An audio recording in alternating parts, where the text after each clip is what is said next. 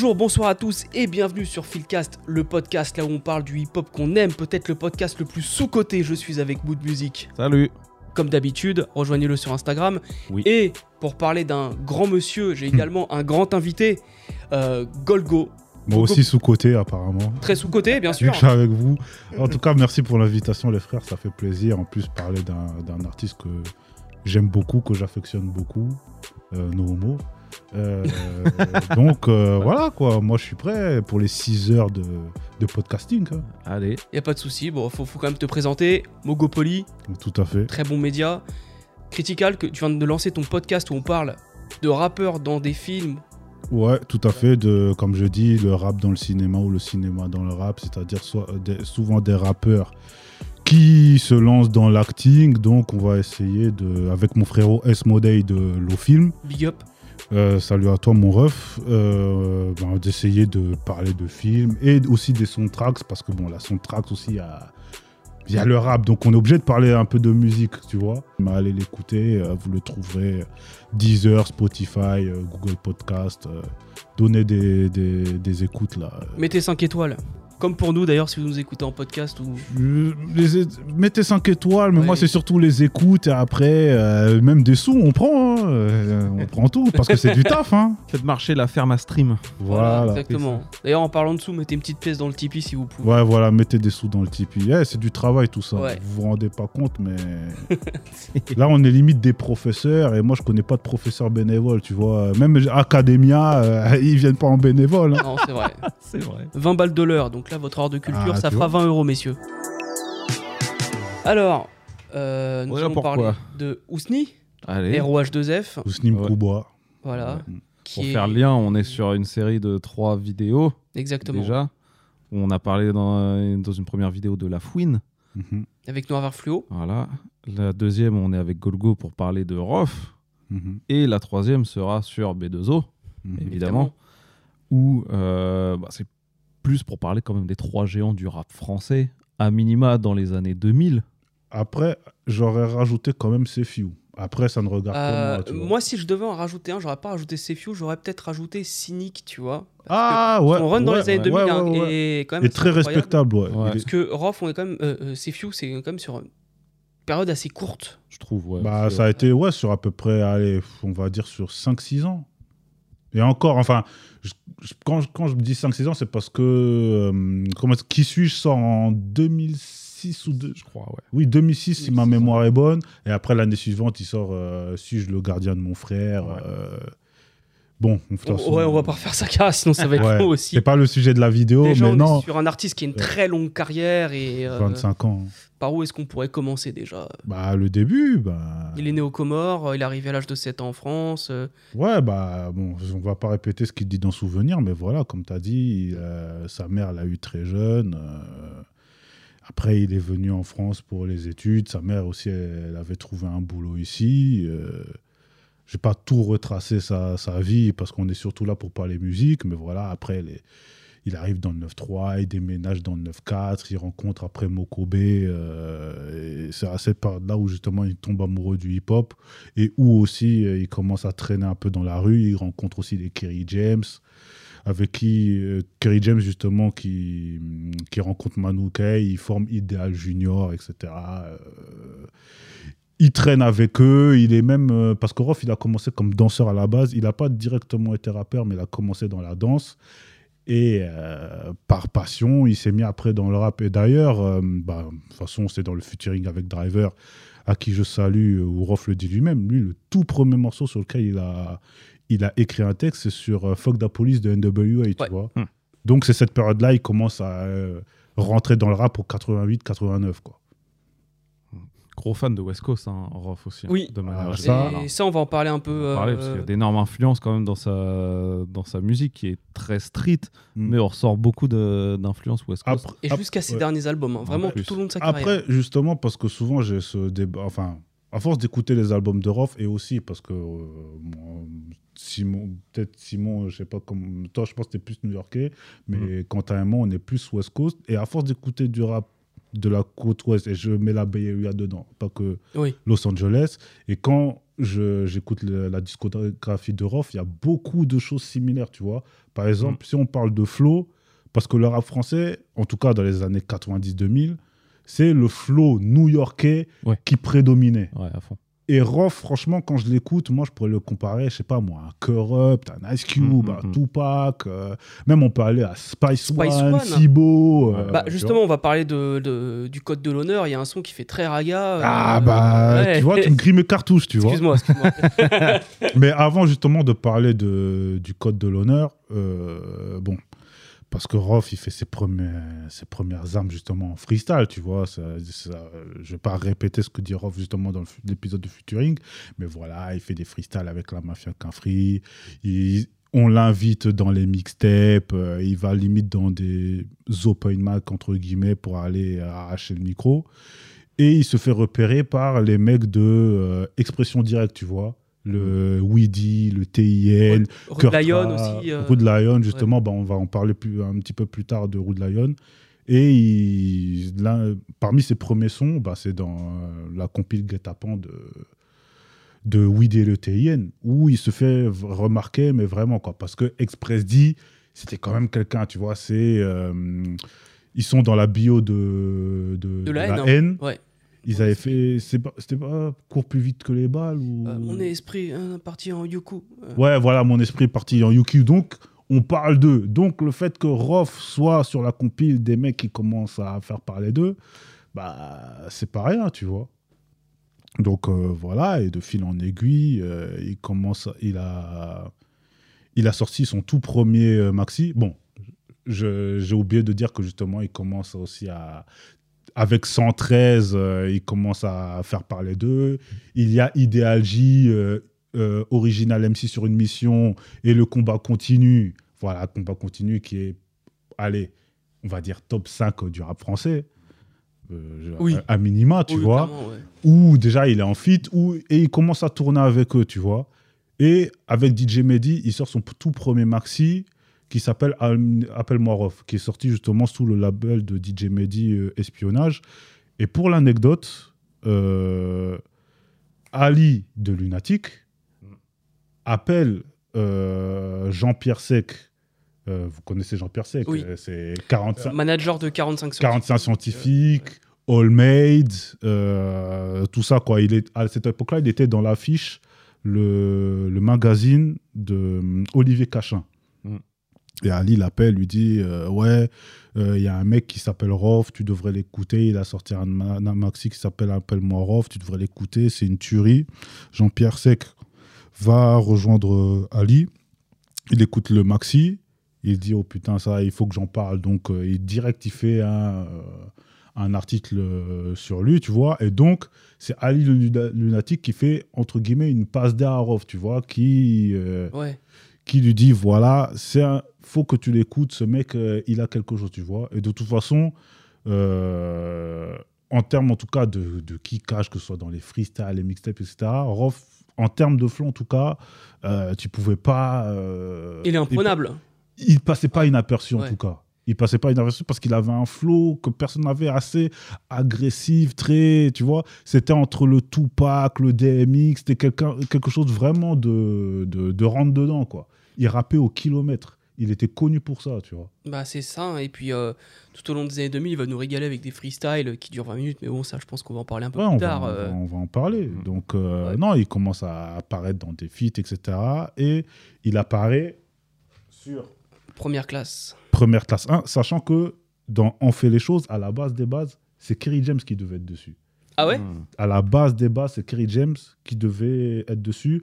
Mais finalement, Kerry James, il a dit ce son-là me correspond trop, mais vous inquiétez pas, j'envoie un mec de mon checks. Donc, il a dit vas-y, Rof, vas-y. Et euh, voilà, quoi. Ça a donné un couplet de Rof. C'est vrai qu'avec du recul, j'aurais pas, vu, pas vu Kerry James sur cette Non, lui- C'est- ça, aurait été- ça aurait fait bizarre. Kerry James lui-même sentait que Mm. voilà quoi, il allait pas. Et de toute façon, en plus PCA, bon, on en a parlé dans, euh, un épisode de Fight Club où on, euh, on confrontait Hostile 96 et PC1. PC1, c'est limite le all-star euh, des années. L'une des plus. D'une des meilleures compiles euh, fin des années 90. Parce que tu as tous les rappeurs de, du moment et ceux qui vont péter après. Ouais. Tu vois et Rof fait partie de, euh, de ce roster-là, tu vois. Et euh, bah, pour l'anecdote, parce que voilà, autant en parler tout de suite. À la...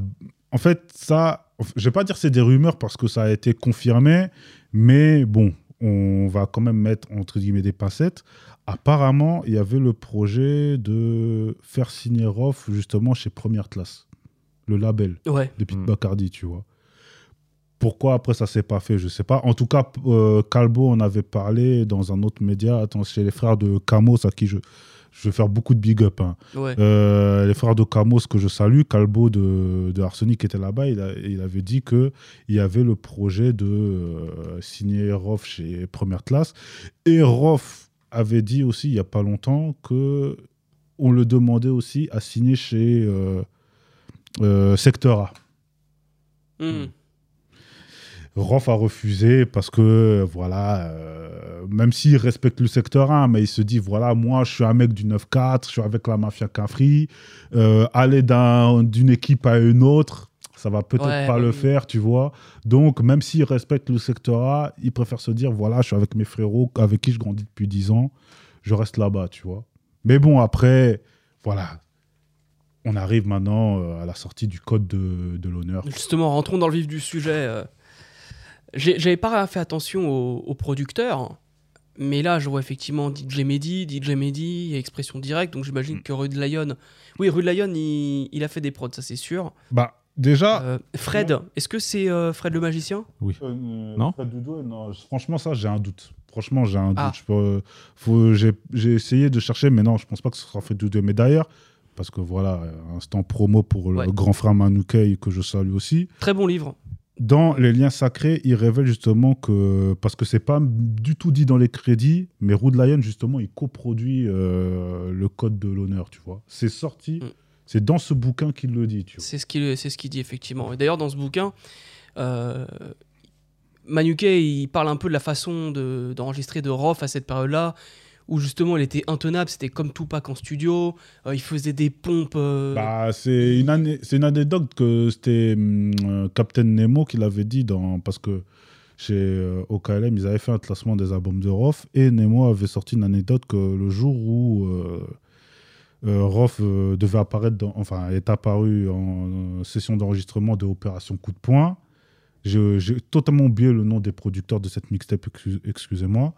Euh, bah, il a. Enfin, il y avait X-Men qui faisaient, qui enregistraient leurs morceaux. Et pendant qu'ils enregistraient leurs morceaux, Roth, il est arrivé. Et euh, voilà quoi, des de cité, Costla, euh, Reebok, euh, en plus voilà, dans Cassé, etc. Et les- lui, il arrive, euh, il dit voilà, je posais sur, sur le son. Et les mecs, ils voient comme ça, un mec, il sort son schlass, il le pose sur la table, il fait des pompes et tout. Ils se disent mais qu'est-ce qui se passe, tu vois? Bah, tu- tu- tu- même les mecs, ils ont dit, il est là pour nous braquer ou il est là pour rapper, tu vois? Et c'était ça, en fait, Rof. C'était Mm. vraiment. Là, en fait, juste là, t'as toute l'image de Rof. C'est le rap et la rue, c'est ces deux trucs-là. C'est. C'est pas pour faire genre, ouais, bandeur de cité, street crédibilité, etc., etc. Mais à chaque fois que tu as ce genre d'anecdote-là ou que je me remémore cette anecdote-là, tu peux. T'as as tout en une image, quoi. Un mec qui pose un schlass sur une table et il commence à faire des pompes. Ouais. Et après, il commence à freestyler comme ça, euh, tu vois Comme ça, genre, euh, limite, on lui demande même pas, allez, pff, il lâche le c'est couplet, c'est quoi. dingue et ça se, ça se ressent tout de suite dans les sons, quoi, tu vois. euh. Et bon, parce que là, on parle du, du, du code de, de, de l'honneur, ben, le morceau Génération Sacrifiée qui a été. euh, p- c'est le seul en plus qui est produit par, euh, Par Weedy. Weedy de De Expression Expression Directe. À la base des bases, il devait y avoir un refrain dessus. Ou deux refrains, je sais plus, mais il devait y avoir un refrain. Rof, il a dit nique sa mère le refrain. Allez, fond d'envoi. il rappe pendant 6, 7, 8 minutes. euh, il débite, il débite, il débite, il débite, quoi. C'est la marque de fabrique de Rof, ça aussi, hein, les morceaux fleuves comme ça, là, où ça débite à toute patate. Ouais. Bah, C'est euh, du Rof tout craché, ça. c'est vraiment sa marque de fabrique et ça l'a suivi même sur 20 ans de carrière. Ouais. Quoi. Bah ouais. Et même parfois sur des morceaux qui sont même pas euh, sur des albums, quoi. Des trucs qui sortent sur des maxi ou des trucs même qui ont fuité, tu sais même pas d'où il sort. Il y a un morceau, je sais même plus c'est quoi le nom, mais un morceau qui se dure 7-8 minutes de, de cette période-là, là, du, du Code Mhm. de l'honneur, tu vois, où il rappe, il rappe, il rappe pendant 7-8 minutes. Et limite, le, le Euh, son, il se coupe tout d'un coup. euh, tu Bah, Génération vois. sacrifiée. Euh, là, là, j'ai la, j'ai la liste sous les yeux. Il y a Manimal, qui dure Manimal. 6 minutes. 6 minutes. Ouais, mais après, c'est je parce qu'à les la fin, il y a les... avec, euh, 30, avec 5 minutes. En fait, les trois derniers morceaux, c'est 7 minutes, 5 minutes, 6 minutes. T'as oublié du fond du cœur. Du, Euh, du fond du cœur qui fait aussi 6 minutes. Ah, 9 minutes 9 minutes même. Ah oui, oui, purée, j'avais pas vu, ouais. Du fond du cœur juste avant, 9 minutes. Et en plus, euh, t'enchaînes du fond du cœur et Génération Sacrifiée. Et en plus, le truc, c'est que c'est- ce qui est entre guillemets marrant, c'est que c'est deux salles, deux ambiances. Parce que dans du fond du cœur, bah, il parle de sentiments, de... enfin, de sentiments au sens large. C'est pas forcément amoureux, tu vois, Mm. de ce que tu ressens. Il parle de religion, etc. Et dans Génération Sacrifiée, il te décrit une société. euh, voilà, on va dire les, les termes, tu vois, en perdition, tu vois. Une société qui se dégrade et c'est un morceau que tu peux même réécouter aujourd'hui en 2022 alors qu'il date de 99. Ouais. Et Ouais. il y a des, des problèmes sociaux, des problèmes, euh, des, des, des, des conflits, euh, tu vois, des conflits même ethniques ou je sais pas quoi, économiques. C'est toujours d'actualité, tu Et vois. ça, il en parle dans chaque album, hein, même, dans- même, sur son, même sur ses deux derniers. hein, il, il parle vraiment, il parle toujours des problèmes euh, qu'on voit généralement en cité, je pense, tu vois, Mm. même, dans la vie de tous les jours, en fait. Et, et il en parle. Il y a jamais quelque chose de trop complotiste avec Roth, il y a toujours quelque chose de dénonciateur. Tu vois, il, il va pas dire euh, l'État euh, qui. Il va pas créer des complots, mais il va plutôt dénoncer des, des sujets. Après, bon, on va dire, à un moment, ça flirte un peu, mais on arrivera. Ouais, ça plus Oui, a tard dans sa carrière, où j'ai vraiment entendu une plus phase tard. et j'ai fait Ah oui, ok. Mais euh, bah, d'ailleurs, vu que tu en parles, euh, cet album-là, justement, Le Code de l'honneur, euh, parce qu'il n'est pas sorti chez Hostile, il est sorti chez Phénomène Record, qui est le label justement de Weedy et du TIN. Et il, il y avait apparemment des discussions comme quoi il devait sortir bah, justement sur Hostile Records. Sauf que ça s'est pas fait parce que justement l'album, bah, c'est le plus frontal, c'est le plus. Pour moi, c'est limite un album d'Ice Cube. Moi, tu le mets à côté des dev, certificates, tout ça. C'est vraiment, c'est trop en dedans envers l'institution, tu vois. T'écoutes par exemple Rof Vestleta, bah, dans le titre, t'as Rof Vestleta, quoi. Il cartonne, Ah, le- ça, ouais. Il cartonne la, République. Et en plus, t'as Rof Vestleta 2, où le mec, il te fait un storytelling où il dit ouais j'ai bra j'ai braqué une banque maintenant la, en fait le titre c'est quand t'as 5 étoiles sur GTA c'est t'as braqué une banque t'as crossé un mec ou t'as tiré sur Comme un sur, le keuf. drapeau des, comme sur le Bah, drapeau des Comores, 5 étoiles. Voilà. Bah, t'as des hélicoptères. euh, Le mec, en plus, à un moment, il y a une phrase, il dit Ouais, il, il saute de- de- d'un d'un bâtiment. En fait, le truc, c'est Max Payne, quoi. Il saute, il, il saute du, de- d'un d'un immeuble avec deux flingues à la John Woo. Il tire sur un hélicoptère. L'hélicoptère, il explose. C'est Jason Bourne. Bah voilà, c'est, c'est, tu te dis, mais à quel moment, tu vois, à quel moment il s'est imaginé ça, quoi? Et pourtant, ça reste crédible dans son histoire. C'est parce que limite, il le dit le truc le plus factuellement possible, quoi. Et t'as envie de le croire dans son histoire, Ouais. tu vois. Et dans justement vers euh, le 1, il parle justement, bon, comme étant comorien, il parle justement de de la colonisation, de l'arrivée de Bob Denard aux Comores, que voilà, bon, Bob Denard après il est mort, on peut plus les insanités, on peut plus les dire, euh, tu vois, mais il avait des mots très durs envers l'État français, tu vois. C'est ce que Rof a toujours dit on ne on n'insulte pas un mort qui soit, bon ou mauvais. Voilà. Après, voilà, le cas Bob Denard, en tout cas pour les Comores, c'est vraiment un, un sujet très tendu, tu vois. Et le mec, il a cartonné Bob Denard, mais il en, tu, tu vois que sur ces deux morceaux, et même dans l'ensemble de l'album, il en veut beaucoup à l'État français, tu vois. Et pour plusieurs raisons, que ce soit la coloni- les questions coloniales, que ce soit question sociale, économique, tout, tu vois. C'est ça, c'est tu sens que voilà quoi, ça a été fait durant le combat continu de Ideal J, tu vois. D'ailleurs, le tout premier son de cet album que j'ai écouté justement, c'est Rof Vestleta, qui est en plus sur un sample de Chaka Khan, un Oui. sample de fou furieux. Stop on the stop on by. de- ouais, en plus tu ouais. écoutes le- la version live, mais tu pètes un plomb, c'est une Moi j'adore les versions live. J'adore les versions. Ah non, moi, moi je suis pas trop version live, mais la Ah ouais. version live de ce son-là, mais tu pètes un plomb. La voix de Chaka Khan, la voix pitchée et tout, c'est une dinguerie. Hmm. Ou même, euh, je sais pas, a- en fait, cet album, pour moi, bon, je parle à titre personnel, pour moi, c'est un no skip. Je, je- je mets du début à la fin, même s'il y a des trucs qu'on peut dire qu'ils ont mal vieilli. Par exemple, bah, quand tu parles de Skyroff, le son un peu Spice, un peu Spice One, un peu Snoop Dogg, euh, tu vois, quand il part dans des délires reggae. Skyroff, faut quand même parler d'un truc. C'est le début d'interlude de Rof qui faisait rire à l'époque, mais qui aujourd'hui sont un peu. euh, Un peu limite. ouais. Voilà, un peu limite. C'est bien d'en parler quand même. euh, Non, je pense qu'on en parlera quand on parlera de la fameuse interlude à la fin de La vie avant de, la, de la vie avant. Qui n'est pas sur la version limite, dans la- sur la version vinyle Ah d'ailleurs. bah, écoute, Ça repressage. Faut qu'il. Je, je comprends pourquoi. Mais en plus, pour, je crois que c'est l'album de Rof qui a été le plus réédité parce qu'il y a eu beaucoup de changements. hein. Il y a eu énormément Parce de que, changements ouais. sur euh, en La vrai, pas- mort. bon, ouais. on va pas, on va en Oui, parler parce tout à que l'heure. devait y avoir euh, le son avec DJ Abdel. euh, qui Non, à la- samedi soir, à la ouais. Non, base des bases. Justement, il a été rajouté après. Oui, T'entends pas, t'as- parce qu'il y a eu Ils ont V. supprimé un morceau qui Ouais. était un peu trop hardcore, je crois. Ah, V, c'est un morceau purement contre la police. hein. Bah, c'est son- le fuck de police de Rof. hein. Le V, ouais, bien sûr. Ah merde, c'est cette Ouais. version-là que t'as en plus. Putain, j'avais pas version capté. c'est pas la Putain de version merde. Ah Je crois qu'il est sur la version vinyle à vérifier. Euh, de quoi? V ou. V. euh, Bah. Regarde, Let's let's on go, vérifie allez, tout de suite, let's hein. go. Bah, De toute façon, on va enchaîner avec celui-là. Euh, Si tu veux, on enchaîne tout de suite. Mais bon, de toute Ah, façon. si, Fumier, il est là. Eh bah ouais. Mais Ah, avant de terminer, pour moi, cet album, comme j'ai dit, c'est un no skip, mais vraiment quoi. Genre, je l'ai, bah, quand je préparais euh, l'émission, je mets vraiment du du début à la fin quoi. En plus, euh, un des morceaux qui est sorti aussi en, en single après, c'était le bal des voyous avec 113 et tout.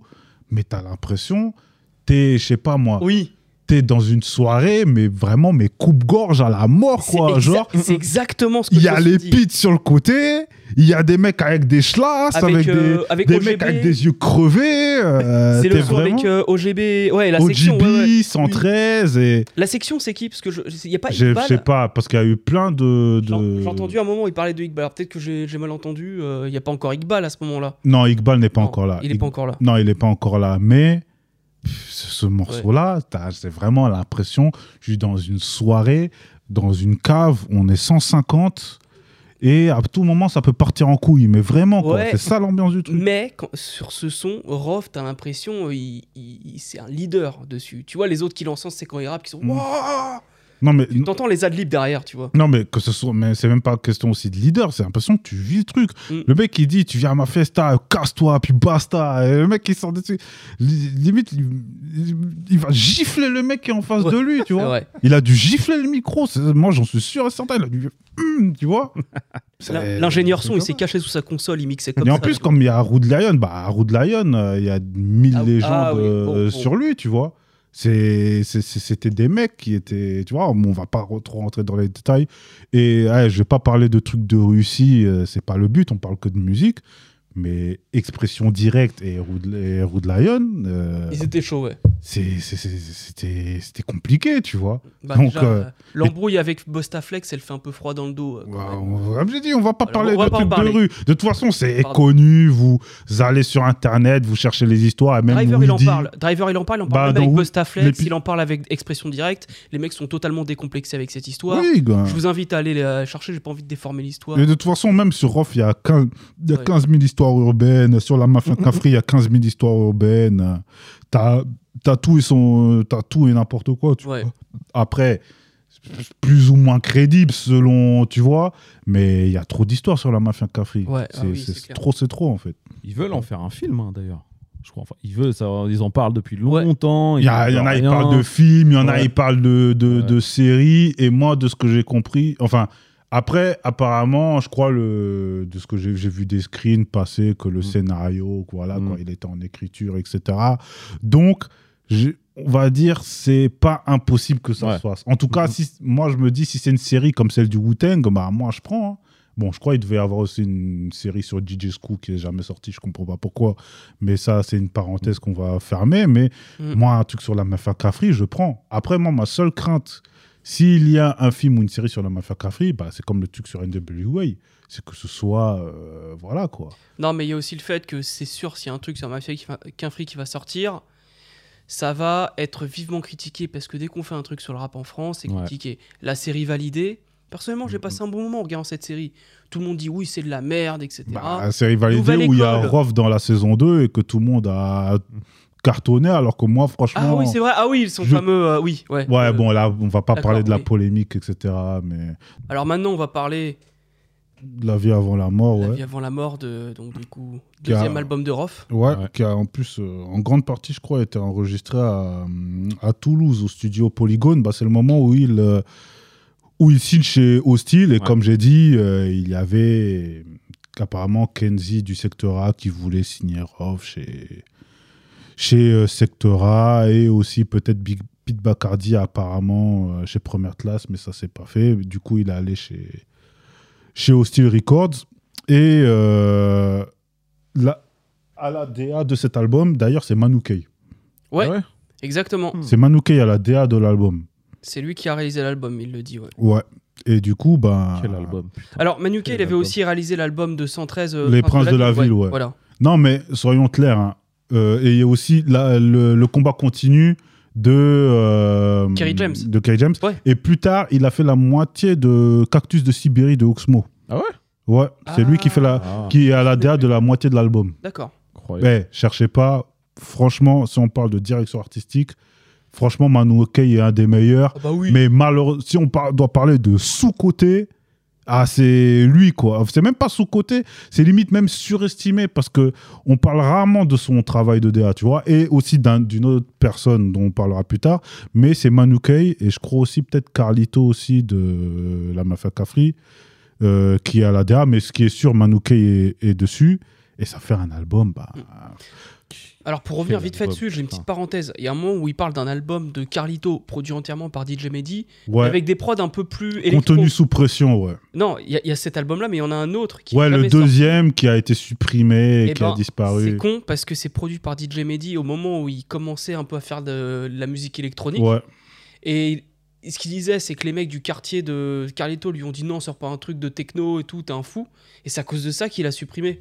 Ouais. Et moi, j'aurais voulu avoir à quoi ça ressemble, parce que Carlito, moi, je le trouve fort sur des prods un peu up tempo. Mhm.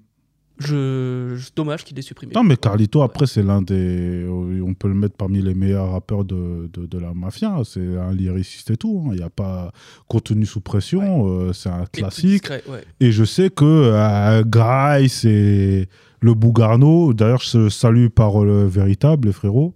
Euh, Nous aussi. DJ Flexta aussi, salam à toi. Euh, je sais que c'est un album qu'ils affectionnent particulièrement, tu vois. Et même euh, et plein d'autres gens, même je peux citer Wafa, Raphaël.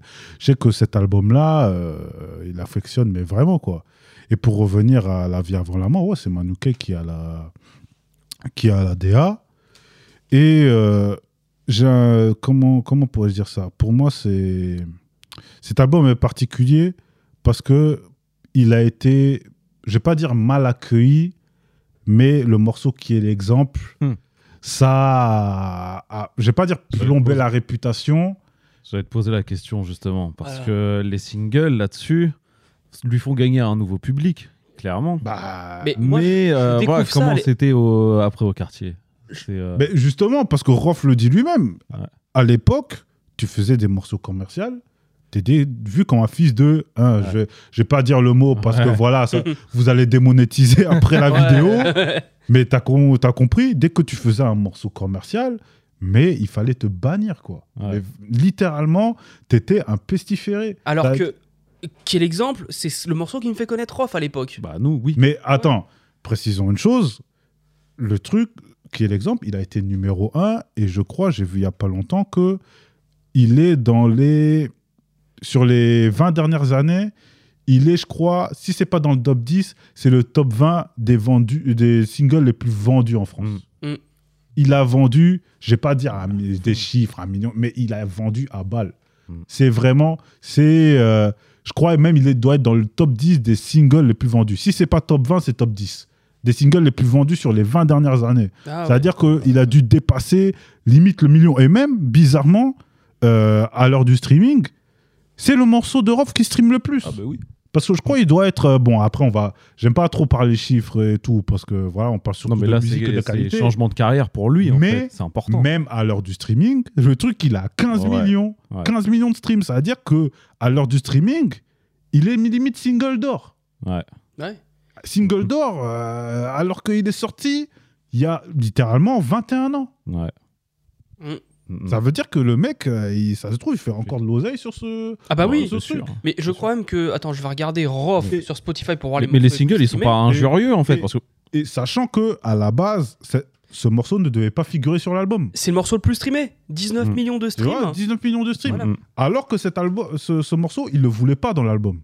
Bah oui, C'est sûr. Manu Ouais, ça Kay- m'étonne pas. ouais. En fait, Manu Kay, il a fait un peu comme ce qu'a fait Didi avec euh, Juicy. Biggie, Juicy. avec Ready to Die. Il a dit écoute, t'as fait Mm. tes morceaux Kaira, maintenant fais-nous des morceaux qui vont nous faire Ouais. rentrer en radio, on pourra aller partout ce que j'allais en dire. concert, en festival. Donc, il a fait Qui est l'exemple? Il a 5-9-1. fait euh, TDSI, il a Ouais. fait 591. Et encore, j'ai envie de te dire, TDSI, moi je me souviens, euh, c'est aussi pareil, je crois que c'est le deuxième morceau de Rof que je découvre. Mm. Euh, je suis en CM2 à l'époque. C'est un morceau qui sonne à la fois street, mais Ouais. club, parce que il- ça reprend une petite prod un peu années 80, euh, Bah, Mm. un peu Céron. D'ailleurs, je crois qu'il semble Céron sur cet album. euh, C'est possible. Euh, c'est- c'est c'est possible, mais après, ça, c'est l'identité Mafia Qu'un-Free. Parce Mm. que tu regardes 113, Les Princes de la Ville, tu prends Jackpot 2000. C'est euh, c'est l'empreinte. DJ Mehdi. Bon, là, c'est Core et Scalp, entre autres. Mm. Il y a Sulibi Wax aussi, mais, mais c'est beaucoup DJ Mehdi qui a des influences un peu électroniques aussi. euh, Après, ça m'étonnerait pas. Je, après, je vais pas dire de bêtises. Je sais pas si DJ Mehdi, il a travaillé de près ou de loin. En tout cas, il a pas. S'il a, produit, c'est un morceau. Mais Deux morceaux. Il a fait deux Dans morceaux, ouais. La vie avant la mort. Il a fait Somme et euh, Ah, Jeu ouais. de la mort. Ah ouais, ouais, Sum, Attends. c'est normal. Parce que Sum, euh, en plus, je suis bête. Sum, il est en interlude dans un morceau de, hum, dans un morceau de Carlito contenu sous pression. Il est, il est en interlude juste après le morceau blues. Donc, euh, Ouais. ça coule de source, Mm. quoi. Voilà. Mais les singles, pour revenir aux singles, à part 591 qui fait euh, bon, un peu tâche entre guillemets, Ah, qui est l'exemple, et euh, TDSI. Non, mais pleasure. moi j'aime bien aussi, hein. mais euh, les, les deux autres, TDSI et qui est l'exemple, je trouve ils s'intègrent parfaitement Après, dans l'album. hein. 591, il a, c'est un morceau que je trouve quand même très personnel parce qu'il parle Oui, de en plus. paternité, la parentalité, etc. Mhm. Donc, c'est vrai qu'à l'époque, tu le voyais, tu te disais, voilà, c'est un peu guimauve, etc., etc. Mais plus tu prends du recul, surtout quand Mhm. tu commences à fonder une famille, etc., tu écoutes le morceau, tu te dis, ah, quand même, il passe Ouais. de choses sérieuses, tu Mhm. vois. Mm, mm, mm. Bon, TTSI, c'est clairement pour euh, se faire flasher sur le périph', ça, euh, c'est clair. Et même qui est Ouais. l'exemple qui est souvent décrié, moqué, etc., à la réécoute, Ça va. bah, c'est Ça pas. va. Ça va large. hein. J'ai- euh, j'ai toujours bien aimé ce morceau. Moi, Mais moi, c'est surtout le message en fait autour, Mhm. parce que même dans un maxi qu'on parlera plus tard, il a dit clairement euh, ce morceau-là, c'est pour les petits qui vont braquer à Lidl, quoi. C'est-à-dire, Mhm. c'est destiné aux petits, aux petits, en- comme on, en termes de vieux, aux petits frères qui Mhm. font des dingueries. Au moins, s'ils voient Mhm. ça à la télé, ils voient un, un- un mec plus vieux qu'eux ou de leur âge leur dire ah frère arrête tes conneries parce que voilà la maman elle va être peinée etc etc bah au moins peut-être ils vont se dire après c'est pas euh, je, je vais pas aller dans le débat ouais est-ce que le rap influence les gens ou pas Euh, ça normalement c'est tes parents qui t'éduquent et tu dois les écouter eux pas les rappeurs. Mais après si tu vois un truc avec un message ou un sous-texte ou je sais pas quoi tu peux te dire ah peut-être qu'il a pas tort tu vois. Mm. Mais bon pour parler après du reste de, de, de- de l'album bah, il est sombre. hein. Il est sombre. à Ouais. souhait. Kaira à la mort Ouais. Bah, mais celui-là, il est sombre à souhait. hein, Je suis sûr que toi, t'as beaucoup aimé Sensation Bra- Brave. sensation brave Fais ouais. voir le tracklisting parce Et en plus, celui-là, il a fait. Quand tu regardes le live euh, Ouais. Rap City, c'est- il interprète. Même, même en live, euh, c'est Ça, très c'est très, euh, c'est très euh, mauvais oeil, euh, même Mm. Mob Deep, euh, ah mais oui, à très fond, mais- Queensbridge, tu vois. Mais le- l'enchaînement, TDSI, Sensation Brave, Miroir, Miroir, Miroir, oui. Miroir, miroir. Rap Info, qui est l'exemple et Creuset de Voyous, Avec attention, hein, c'est très c'est bien. Et en plus, il y euh, avait- c'est dangereux. hein. Il y avait soi-disant des rumeurs qui disaient que Miroir, miroir euh, était soi-disant euh, écrit par euh, Carlito, mais bon. Mm. Mm. Rof, Rof et Carlito, ils ont absolument pas la même, euh, la même écriture. Donc Ouais. pour moi, déjà, ça, c'est désamorcé dès le départ, tu vois. Même Moi, je le pense- même quartier aussi. c'était- Je pense un, un de mes morceaux préférés là-dessus, c'est le gros cypher avec la mafia qu'un free, euh, le bitume chante. Le beat Ah, bah chante. ouais. ouais. Et Parce que tout le monde y met du sien. Et là, t'as vraiment l'impression d'être dans une cave et les mecs, ils, Mm. ils sont à 100 000, ils passent chacun à leur tour. euh, Mais tu sais, moi, je vais faire un statement. Ouais.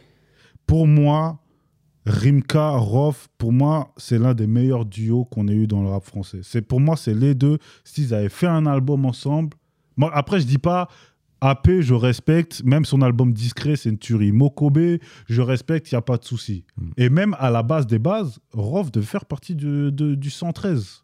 Oui, Mm. À la base. Oui, ça, Après, ça ça s'est pas fait. Ils ont- on n'a pas gardé euh, Rof c'est 113. Mais Rimka Rof, ce duo-là, à chaque fois que les deux sont sur un morceau, euh, tu vas écouter par exemple 113 sous la merde, où il y a Assos 2 avec Rof, Carlito, AP et Rimka. C'est la bagarre, mais vraiment quoi. En plus, je crois de. Ouais, c'est produit par DJ Mehdi. C'est la bagarre, mais pour de vrai, quoi. Tu vois Mm. Mais ouais, après, comme j'ai dit, pour revenir à. Pour moi, c'est vraiment aussi un no skip. Moi, franchement, je vois. En plus, V, V. euh, Ah ouais, c'est, comme j'ai dit, c'est le fuck de police de, de, de Rof. hein. de Rof. C'est- Mm. et, en, et en plus, parfois, il, il, il nargue, il a. Parce qu'il faut axer aussi quelque faut, faut dire un truc très important sur Rof, c'est qu'il a aussi beaucoup de l'humour et de l'autodérision. C'est ça, ouais. Il a beaucoup d'humour, des parfois un peu gras et Ouais. totalement décomplexé. Et même parfois gratuit. Mm. Mais il y a les gens- parce que ça après c'est en dehors du cadre off, c'est- on va parler d'un cas vraiment rap français, c'est qu'on a vraiment du mal avec le second degré, avec l'humour. Ah ouais. Tu vois Oui, ah, ça c'est un truc où on a totalement du mal. Rof un petit peu. Alors Rof par moment, il a un peu de mal avec le second degré. Hein. Ah, moi, je parle un peu surtout plus tard, dans- mais- au niveau musical. Après, si tu me parles interview ou intervention ou etc. ou sortie médiatique, c'est autre chose. Mais dans son dans, dans ses morceaux, il y a beaucoup de morceaux. Tu sens que c'est du second degré. Tu sens que, je sais pas moi, les mecs de la BUA ou même un mec comme Redman, tu vois, Redman. euh, Ah bah Redman lui, euh, oui, bah voilà, tu vois dans les textes, ça ressemble beaucoup à Redman. Oui, c'est ça en fait, ouais. c'est un bon, beau. bah, bon, de toute façon, tu veux en parler, parlons-en. euh, la- L'interlude chinoise. Bon, allez. qui aujourd'hui, c'est vrai, passe pas très bien. Mais après, comme j'ai dit, on est en 2001. Mm. 2001, il y a la Tour Montparnasse infernale. Ouais. La Tour Montparnasse infernale ne sort pas en 2022. Racaille, sûr que non. Racaille de Shanghai. Ah, euh, Ça ne sort pas en 2022. C'est sûr. C'était une insulte de l'époque, Racaille de Shanghai. pas- hein. ouais. Après, je c'est pas un genre un disclaimer pour dire voilà, il faut pardonner, etc. Moi, j'explique juste que à cette époque-là, cet humour-là était toléré. Aujourd'hui, il ne l'est plus. Mm. À tort ou à raison. Ça, après, chacun fera son avis dessus, tu vois. Et en plus, pour aussi pourquoi expliquer pourquoi interlude chinoise, bah parce que les films de, de Hong Kong, parce Mm. que Bruce Lee, parce que Voilà, c'est- c'est que Euh, dans le fond, il y avait un parce que hommage. Sam Voilà. Hong, parce que Jackie Chan, euh, tu Là, vois. c'est dans, dans son, dans son interprétation, c'est plutôt un hommage à Bruce Lee, Et même à Dragon Ball Z, tout ça. Dragon Ball quoi. Z aussi, ouais, les, les Mm. fameux cris qui là dans les versions Ah, même euh, à un là. moment, il parle de, de chichi, euh, tu vois. Ouais, chichi. C'est c'est un morceau, moi. euh, bon, comme j'ai dit, aujourd'hui, ça passe c'est largement moins. Mm. Mais à l'époque, euh, voilà, les gens se marraient. Maintenant, aujourd'hui, Interlude chinois, c'est devenu un mème. J'ai même vu des gens dire, ouais, voilà, euh, tu sors en plein Covid, ils sortent ça, ça a voulu le cartonner et tout. Bref. Mais non, pour moi, cet album. Ah, c'est euh, ressorti sur le devant et les gens ont- sont mis. Bah, ils se sont mis. Bon, de toute façon, on va en que les parler gens, plus les gens tard. découvrent Off 20 ans après. Bah, et, euh, après, ouais. le truc, c'est que c'est pour ils découvrent off, mais c'est mal. On en parlera plus tard, mais malheureusement, c'est souvent su- sujet à moquerie en fait. Par exemple, quand il reprend des l'accent de Tony Montana ou l'accent On va, on va en reparler après. pseudo-américain, etc. Ouais, mais, On va en reparler après. mais sinon, putain, quand je regarde par exemple Creuset de voyous C'est trop. C'est Ouais. trop. ou Rap Info, Rap Info, Ouais. je l'éc- tu l'écoutes encore aujourd'hui, tu as l'impression que c'est C'est encore c'est le- actuel, mais c'est la même chose. C'est fou. C'est Sorti en 2001, tu le mets en 2022, c'est les- c'est le même problème. Ouais. Ah, c'est toujours Ouais. les mêmes problèmes. Tu ça. prends bah, Miroir Miroir aussi. Oh là là. Avec un avec un, un clip, il a un trois quarts cuir dedans. Je me dis putain, si j'étais à l'époque, moi aussi j'aurais pris le même truc. le même cuir, tu vois, Ouais. vrai cuir en plus avec col roulé tout ça et, et le texte miroir miroir. euh, putain, moi je m'attends à tout, etc. C'est le défaut de nos atouts ici comme partout. Moi, je sais peut-être pas tout, mais je crois en dire avant tout. Juste le refrain Ouais. et le texte et tout, c'est c'est Est-ce que c'est le- les meilleurs textes de Rof là-dessus pour je toi? sais pas. Franchement, Ouais. c'est-. Parce que, bon, on va crever l'abcès, parce que sur ces cinq premiers albums, c'est vraiment chaud à déterminer. Ouais. En termes d'écriture, c'est chaud. Mais, je sais pas. C'est parce que, par exemple, le même quartier, parce que le même quartier, pour l'anecdote, apparemment, ce morceau-là, il avait dit, ouais, éteignez toutes les lumières, limite, mettez juste une Mm. bougie. je donnez-moi tabouret, je m'assois parce qu'il a enregistré ce morceau-là assis. D'habitude, Mm. quand tu es en studio, tu es debout. Là, il a fait assis, c'est pour ça que sa voix a l'air plus posée, a l'air plus Ah, truc, tu vois. Mm. C'est, ça donne une atmosphère à ce, à, ce, à ce morceau, tu vois, qui est très, très, très particulier. Et Darwa, qui est produit par, euh, d'ailleurs, Pone. euh, par euh, Pone, ouais, de, de Funky Family. Alors, je, je vais dire un truc. Mes deux producteurs préférés français, c'est DJ Mehdi et Pone. bah, pour Clairement. l'anecdote, pour l'anecdote, c'était même, euh, Et après, il y a Scred. c'était, c'était confirmé il y a pas longtemps par Jimmy Finger. À la, il, de- il devait y avoir un album Rimka, Lino et le Raluciano, un album en commun, produit par DJ Mehdi, DJ Pone et Jimmy Finger. Oh la vache. C'est pas sorti pour des raisons d'emploi du temps.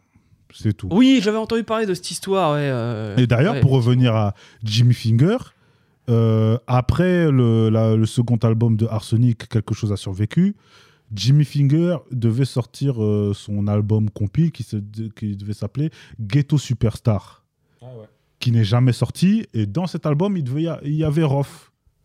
Un morceau, je crois, qui n'est jamais sorti, mais qui apparemment était une tuerie. Donc, euh, on ne saura jamais, euh, tu vois. Peut-être après, si un jour il fuite, parce qu'on sait jamais, ça se trouve, euh, Jimmy Finger va retrouver un disque dur, il va liquer, et puis voilà. Mais apparemment, ça devait être une Mm. sacrée compile, tu vois. Après, la compile l'a pas fini parce que je crois qu'il y a un snippet qui est trouvable sur Discog, euh, sur Discogs et tout. Mais et où il y a le morceau de Rof, justement, mais je l'ai jamais entendu ce morceau. Ah ouais. Non, mais c'est un album pour moi. En tout cas, c'est cet album-là qui fait connaître Rof, en Ouais. tout cas en France. Ouais. C'est un changement de carrière pour lui. Ah, mais euh, littéral, c'est fou, bah, quoi.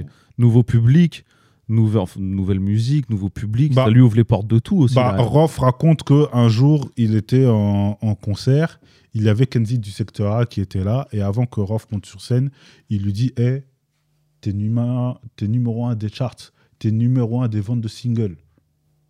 Tu vois? Avant qu'il monte sur scène. Hmm.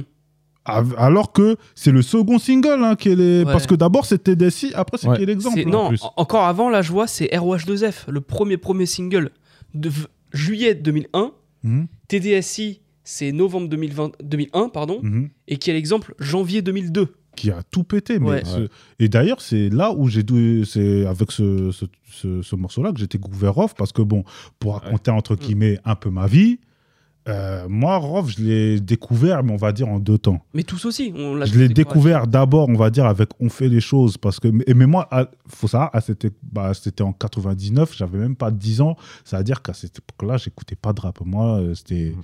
c'était Super Nintendo et dessins animés, quoi. La musique, euh, si, à part si ça passait, euh, si on a, bah, parce que j'avais MTV à l'époque et MCM, si ça passait pas sur MCM ou MTV, je connaissais pas, tu vois. Mhm. Et, mais je voyais souvent le clip, on fait les choses et tout. Et comme étant comorien, il y a un morceau dans le premier album de Troisième œil qui s'appelle Hier, aujourd'hui, demain, qui est un putain d'album, je vous le recommande, qui, sont, qui est un groupe de Marseille, donc Oui, troisième forcément comorien. Il y a un morceau qui s'appelle Comoria, où il y a Rof, Menzo et le Troisième œil. Et le couplet de Rof dedans, mais il dit des insanités en comorien. Moi, quand mon, mon père un jour, il a entendu ce morceau, il a pété un plomb. Il dit des dingueries, des saletés. Mais moi, c'était même pas moi qui avais la cassette. hein. C'était une cousine à moi qui avait mis la cassette dans l'autoradio et le morceau, il passe. Et quand j'entends Rof ce qu'il dit, je me dis, oh putain. et moi, je regarde ma cousine, je lui dis, tu nous as foutu dans un bourbier, toi. Mais bref. Et le deuxième temps, bah, c'est deux, deux ou trois ans avant, bah, là, qui est l'exemple, et TDSI qui tourne sur, M, Mm. sur MCM, sur M6 Musique. Skyrock. Même sur énergie, je pense. hein. Après, moi, je n'étais pas en France à cette époque-là, donc j'avais pas encore Skyrock. Ah. Mais j'avais la télé. Donc euh, voilà quoi, euh, TDSI et qui est l'exemple, mais ça tournait à la mort. Après il y a eu le clip de Get Down, je vais pas mentir, je l'ai pas beaucoup vu à la télé. Mais qui est l'exemple? Et TDSI, c'était trop. Et même Sac 9.1 aussi, il tournait énormément. hein. C'était- C'est l'époque où Rof est matraqué à fond sur Skyrock. hein. Parce que moi, je le découvre donc avec qui est l'exemple, forcément. C'est 2001, j'ai 11 ans. Et, Vas-y, pour- c'est- on se le bouffe à fond à toutes Ouais. les sauces. hein. et pourtant il continue à sortir dans des mixtapes, des compiles, des compiles, par exemple, euh, la- la- le premier projet, parce que. hum, Enfin, le deuxième premier projet, parce que je crois, Dawala de Watibé, il avait travaillé sur euh, les points sur les i de Intouchable. Parce que je- si je dis pas de bêtises, je crois que la, pro- la toute première sortie de Watibé, justement, c'était C'est les points sur les Intouchable, sur, les points sur les i. Et Oui. juste après, il a sorti une compil PSG où Rof il est dessus. Euh, je crois que c'est Pur Son Ghetto. Euh, tu le retrouves dans des trucs de Cut Killer, de DJ Posca. Et Iqbal, euh, il commence à sortir les talents fâchés. Mm.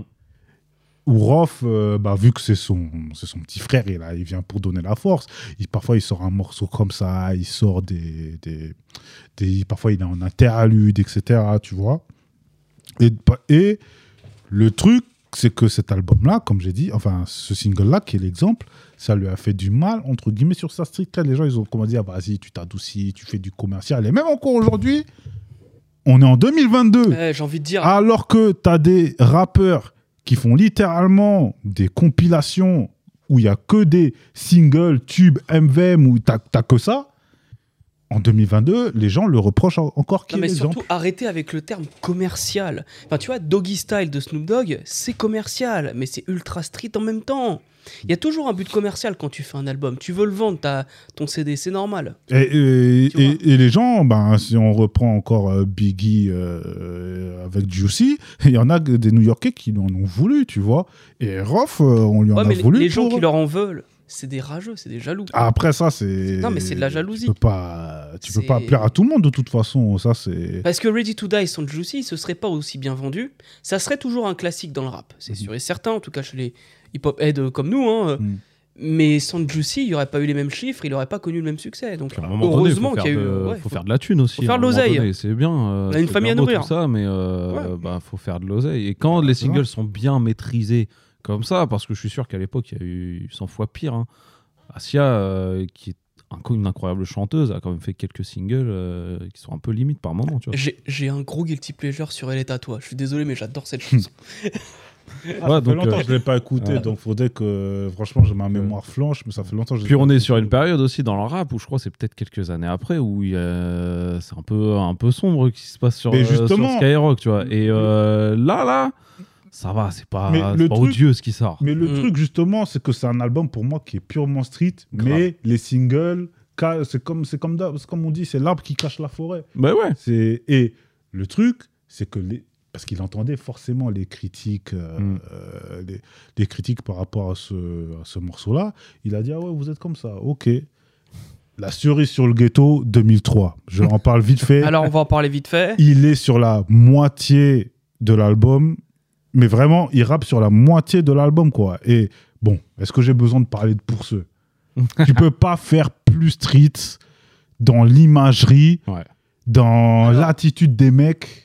C'est marrant que t'en parles parce que moi j'ai lu un article il y a quelques années, c'était pareil sur un magazine, où ils interviewaient les mecs de Mais. contre-jamais, ouais. C'était des Romain petits jeunes. Gavras. Romain euh, Gavras, c'est euh, l'asiatique. euh, T'as aussi euh, Gaston Bide. Kim. Kim Chapiron, Chapiron, ouais. exactement. Euh, les deux, ils sont arrivés, c'était des petits jeunes. Ils ont pris des caméras, mais genre euh, complètement éclatées, des caméscopes. Ouais, des 5D. ou Et ils sont arrivés quoi, comme ouais. ça dans le quartier, ils font vous avez filmé avec ça, ils ont fait t'inquiète, t'inquiète pas et tout. Et tu sais, ils avaient une façon de filmer qui est particulière avec des grands angles. Mm. Ils aiment bien prendre des clichés particuliers, des images, le mec qui est complètement édenté, les mecs qui se tabassent. Mm. Effectivement, il y a Franck Gastambide qui était maître chien à l'époque. Bah, ça, c'est, Et, euh, bah, la, la séquence du avec le chien, là, ça se passe chez lui, ça Enfin, c'était chez lui à c'est dans l'époque. 60. C'est Ouais. ouais, c'est pas loin. Et euh, surtout, ce qu'il disait aussi, euh, je crois que c'est, plus si c'est euh, Kim Chapiron ou, Romain Gavras qui dit ça. Au, dans- au début du clip, tu vois Rof qui est sur le périph et qui, qui tape un 200 km/h là dans un tu il passe dans un tunnel, tu vois, il, Ouais. il est à 200. Il était à, à côté de Rof. Ouais, mais même Mokobe l'a raconté. ouais. Même, je crois, Mokobe l'a raconté il y a, il y, a, il y a pas longtemps, il y a quelques années, où il disait que il, y avait, je crois, euh, bah, il y avait un caméraman dans la voiture, dans l'Audi Theta avec Rof. Il était même plus à 200, même 250, je Ouais, sais pas. il se chiait dessus mais, mais, mais, mais, Ouais. euh, tu vois la séquence. Et même, parce que je crois qu'il y avait une deuxième caméra dans une autre voiture, mais l'autre voiture ne pouvait pas suivre. Oui, oui, il racontait ça aussi. L'autre voiture ne pouvait pas non. suivre. Et puis tu Rof- vois les, les, les mains, euh, c'est comme ça que Mokobe raconte dans l'article, il Mm. dit les, les mains de bagarreur de Rof, et tu vois les mains gonflées de Rof qui passent les vitesses comme ça. euh, tu, tu vois que c'était vraiment l'époque. euh, Non, mais ce clip, de toute façon, on pourrait en parler. Juste de ce clip, on pourrait faire un podcast même d'une heure et demie, tellement il y a ouais, ouais, ouais, il y a beaucoup trop de choses à dire. Déjà, à la base, tu vois, le, le refrain de, de, de Rof, à la base, c'était un couplet. Oui, et à il la en base des ouais. bases, c'était un couplet. Ma- Et Manouké lui dit non, non, non, non, ça, c'est un refrain. Réécri- on garde ça en refrain, réécrire un autre couplet. Donc, Rof a dû réécrire un autre couplet derrière. Après, Rimka est arrivé. Après, il y a toujours ce débat-là. euh, ouais, Rof, Rimka, lequel des deux a sorti le meilleur couplet Pour moi, ils ont tous sorti des putains de couplets. Il y en a même, ils ont sorti le couplet de leur vie. Sans, non, mais Ouais. sans être méchant, mais OGB il gère, AP il gère, euh, l'entrée de Carlito est incroyable. hein. Ouais. Rimka, euh, c'est pour les gens Valjean, les gros bajos, les rajol. Demon Wad aussi, hein. Demon One aussi, il a un coup- couplet mythique. Et en plus, dans bah, featuring avec Driver, j'ai l'impression que je vais le citer euh, 15 fois dans ce truc, il dit qu'il s'inspirait de Buster Rhymes. Je sais plus quel morceau de Buster Rhymes, mais c'est l'un de ses dans ses premiers albums ou même je crois il était avec euh, avant son avant The Beginning, tu vois, quand il était avec son groupe, j'ai oublié le, le- le nom. Euh, Leader of the New Leader, School, leader of the New School. Il a dû prendre son flow d'un Ah, The Coming. le- Mais oui. Ouais, The Coming, ouais, j'ai dit The Oui, Beginning. pas de euh. Mais c'est là où il porte bien son surnom parce qu'on l'a pas dit au début de l'émission. ROF, c'est un, acro- un acronyme. Il y a Ouais. deux. Il y a... Rime original, hardcore flow, fluide. Ouais, c'est ça, ouais. Et il y, en a pas un autre aussi? Il y en a un autre, celui-là, c'est le plus répandu effectivement. Mais, euh, j'ai oublié le. Mais voilà, rime original Hardcore, hardcore et c'est le, c'est Et- le et hardcore Rof, qui est en plus, important ça sonne là-dessus. bien, tu vois, avec son, Ouais. son personnage, tu Et vois. je crois la première fois qu'il qu'il cite cet acronyme-là, c'est dans le morceau H de AKH, où il y a d'ailleurs, en plus, il n'y a que des découpeurs. Tu as Akhenaton, Lino, Pete Bacardi, Oh. Rof. Oh mon dieu. C'est. Ouais, boucherie. Ah, franchement, il y a, après, comme d'hab, toujours les débats, il y en a, ils vont dire c'est Lino, il y en a, ils vont dire c'est Pete, il y en a, ils vont dire c'est AKH, il y en a, ils vont dire c'est Rof. Mm. Ah, désolé, mais Lino Comme est toujours dans mon cœur, mais Rof passe devant Lino pour moi. Ah là, moi, franchement, Rof, c'est mon rappeur préféré. Mais après, si on doit dire meilleur Non, mais- rappeur, ah ouais, non, non, non, je parle pas objectivement, je t'as. Lino, hein. t'as AKH, tu peux mettre Mais Kiri oui, dedans, oui, tu peux mettre Laura Luciano. En Attends, moi, attends, aux plus jeunes parce que j'ai remarqué que les plus jeunes ont du mal avec l'objectivité. La subjectivité, quand je donne un avis, c'est forcément subjectif. Moi, je suis que dans le, la subjectivité. Voilà, c'est ça, tu vois. Venez Après, Lino, il a des skills que Rof n'a pas et inversement, j'ai envie Ouais. de dire. Je pense que ces deux rappeurs, euh, l'un ne va pas sans l'autre. Non, mais Mais après, ouais. comme j'ai dit, c'est tout dépend dans quel prisme tu parles. Parce que Lino, c'est pour moi, c'est un New Yorkais pur jus, tu vois. Ouais. Et Rof, lui, comme j'ai dit, c'est la West Coast. Ça veut dire que déjà, tu, je sais pas moi, tu prends, même si tu prends deux lyricistes, tu prends un Nas, tu prends un Ice Cube, c'est pas la même façon de rapper. Ah oui, Bah non, bien sûr que bah non. Bah, pour moi, c'est logique, mais il y en a, ils auront du mal. Il y en a, tu vas voir dans les commentaires, là, ils vont dire, mais qu'est-ce qu'il raconte, ce connard Euh, Bon, bip. Là, il va falloir qu'on rentre dans le, dans le bon, sujet. voilà, allez. Faut qu'on parle de la fierté Juste des autres. avant de parler de la fierté de Note, il a sorti Iqbal, qui a euh, créé son label, comme j'ai dit, il a fait les Talents Fâchés, il a créé Mm. son label Talents Fâchés Record. Il sort une mixtape deux, trois mois avant la fierté des Nôtres qui s'appelle 10 ans d'avance, où il fait une rétrospective de tous les morceaux de Droff entre 94 et 2004.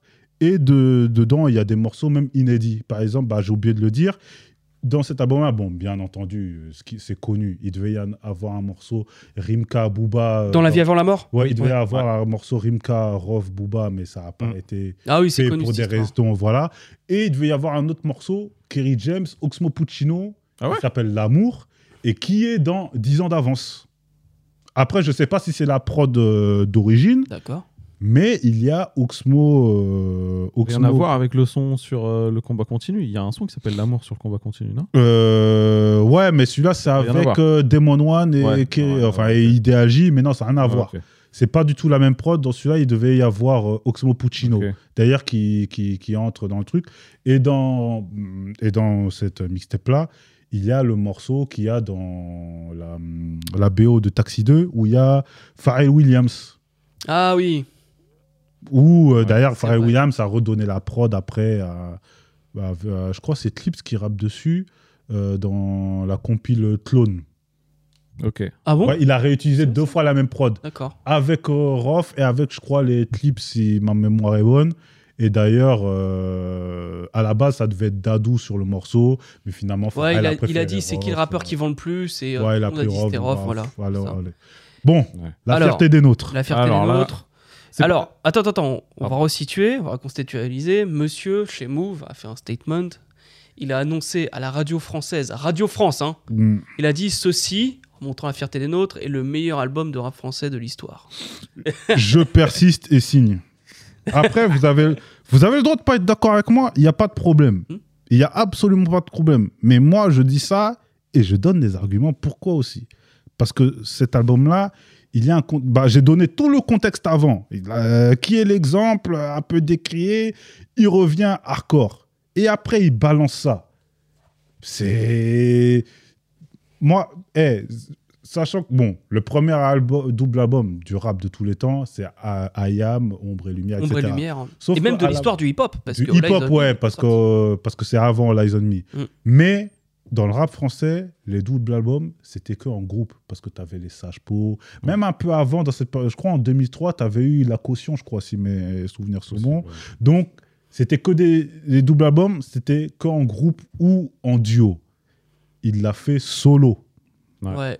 Il l'a fait solo, il a assumé du début à la fin. Et d'ailleurs, bon, vous pouvez trouver sur YouTube, il y a euh, un documentaire qui montre justement la, comment s'est faite la conception de Ah l'album.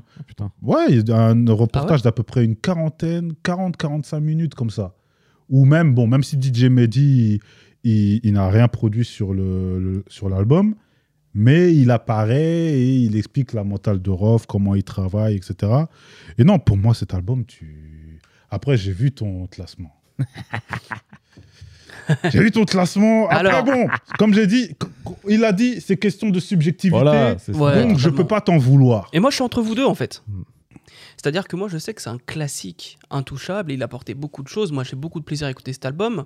Mais d'un autre côté, j'ai tendance à penser comme euh, Simon et je me dis, bah, des fois, il y a des longueurs, il y a des morceaux euh, que, que je C'est skip les un défauts petit des peu. doubles albums, en fait. hein. Voilà, c'est c'est- toujours le, le pari ultra risqué. Après, après, on en parlait en off avec On en parlait en euh, off. Quentin, mais par exemple, lui dit que All Eyes on Me, euh, c'est pas pour comparer La Fierté de. Noite et All Eyes on Me, mais par exemple, All Eyes on Me, euh, même si on peut le considérer comme le meilleur album, bon, lui il dit c'est Doggy Style, mais il y en a qui le considèrent comme le meilleur album de tous les temps. Mhm. Lui, parfois, il a du mal de l'écouter d'une traite. Moi, par exemple, je l'écoute d'une traite, All Eyes on Me, j'ai pas de problème Mm. avec ça. Mm.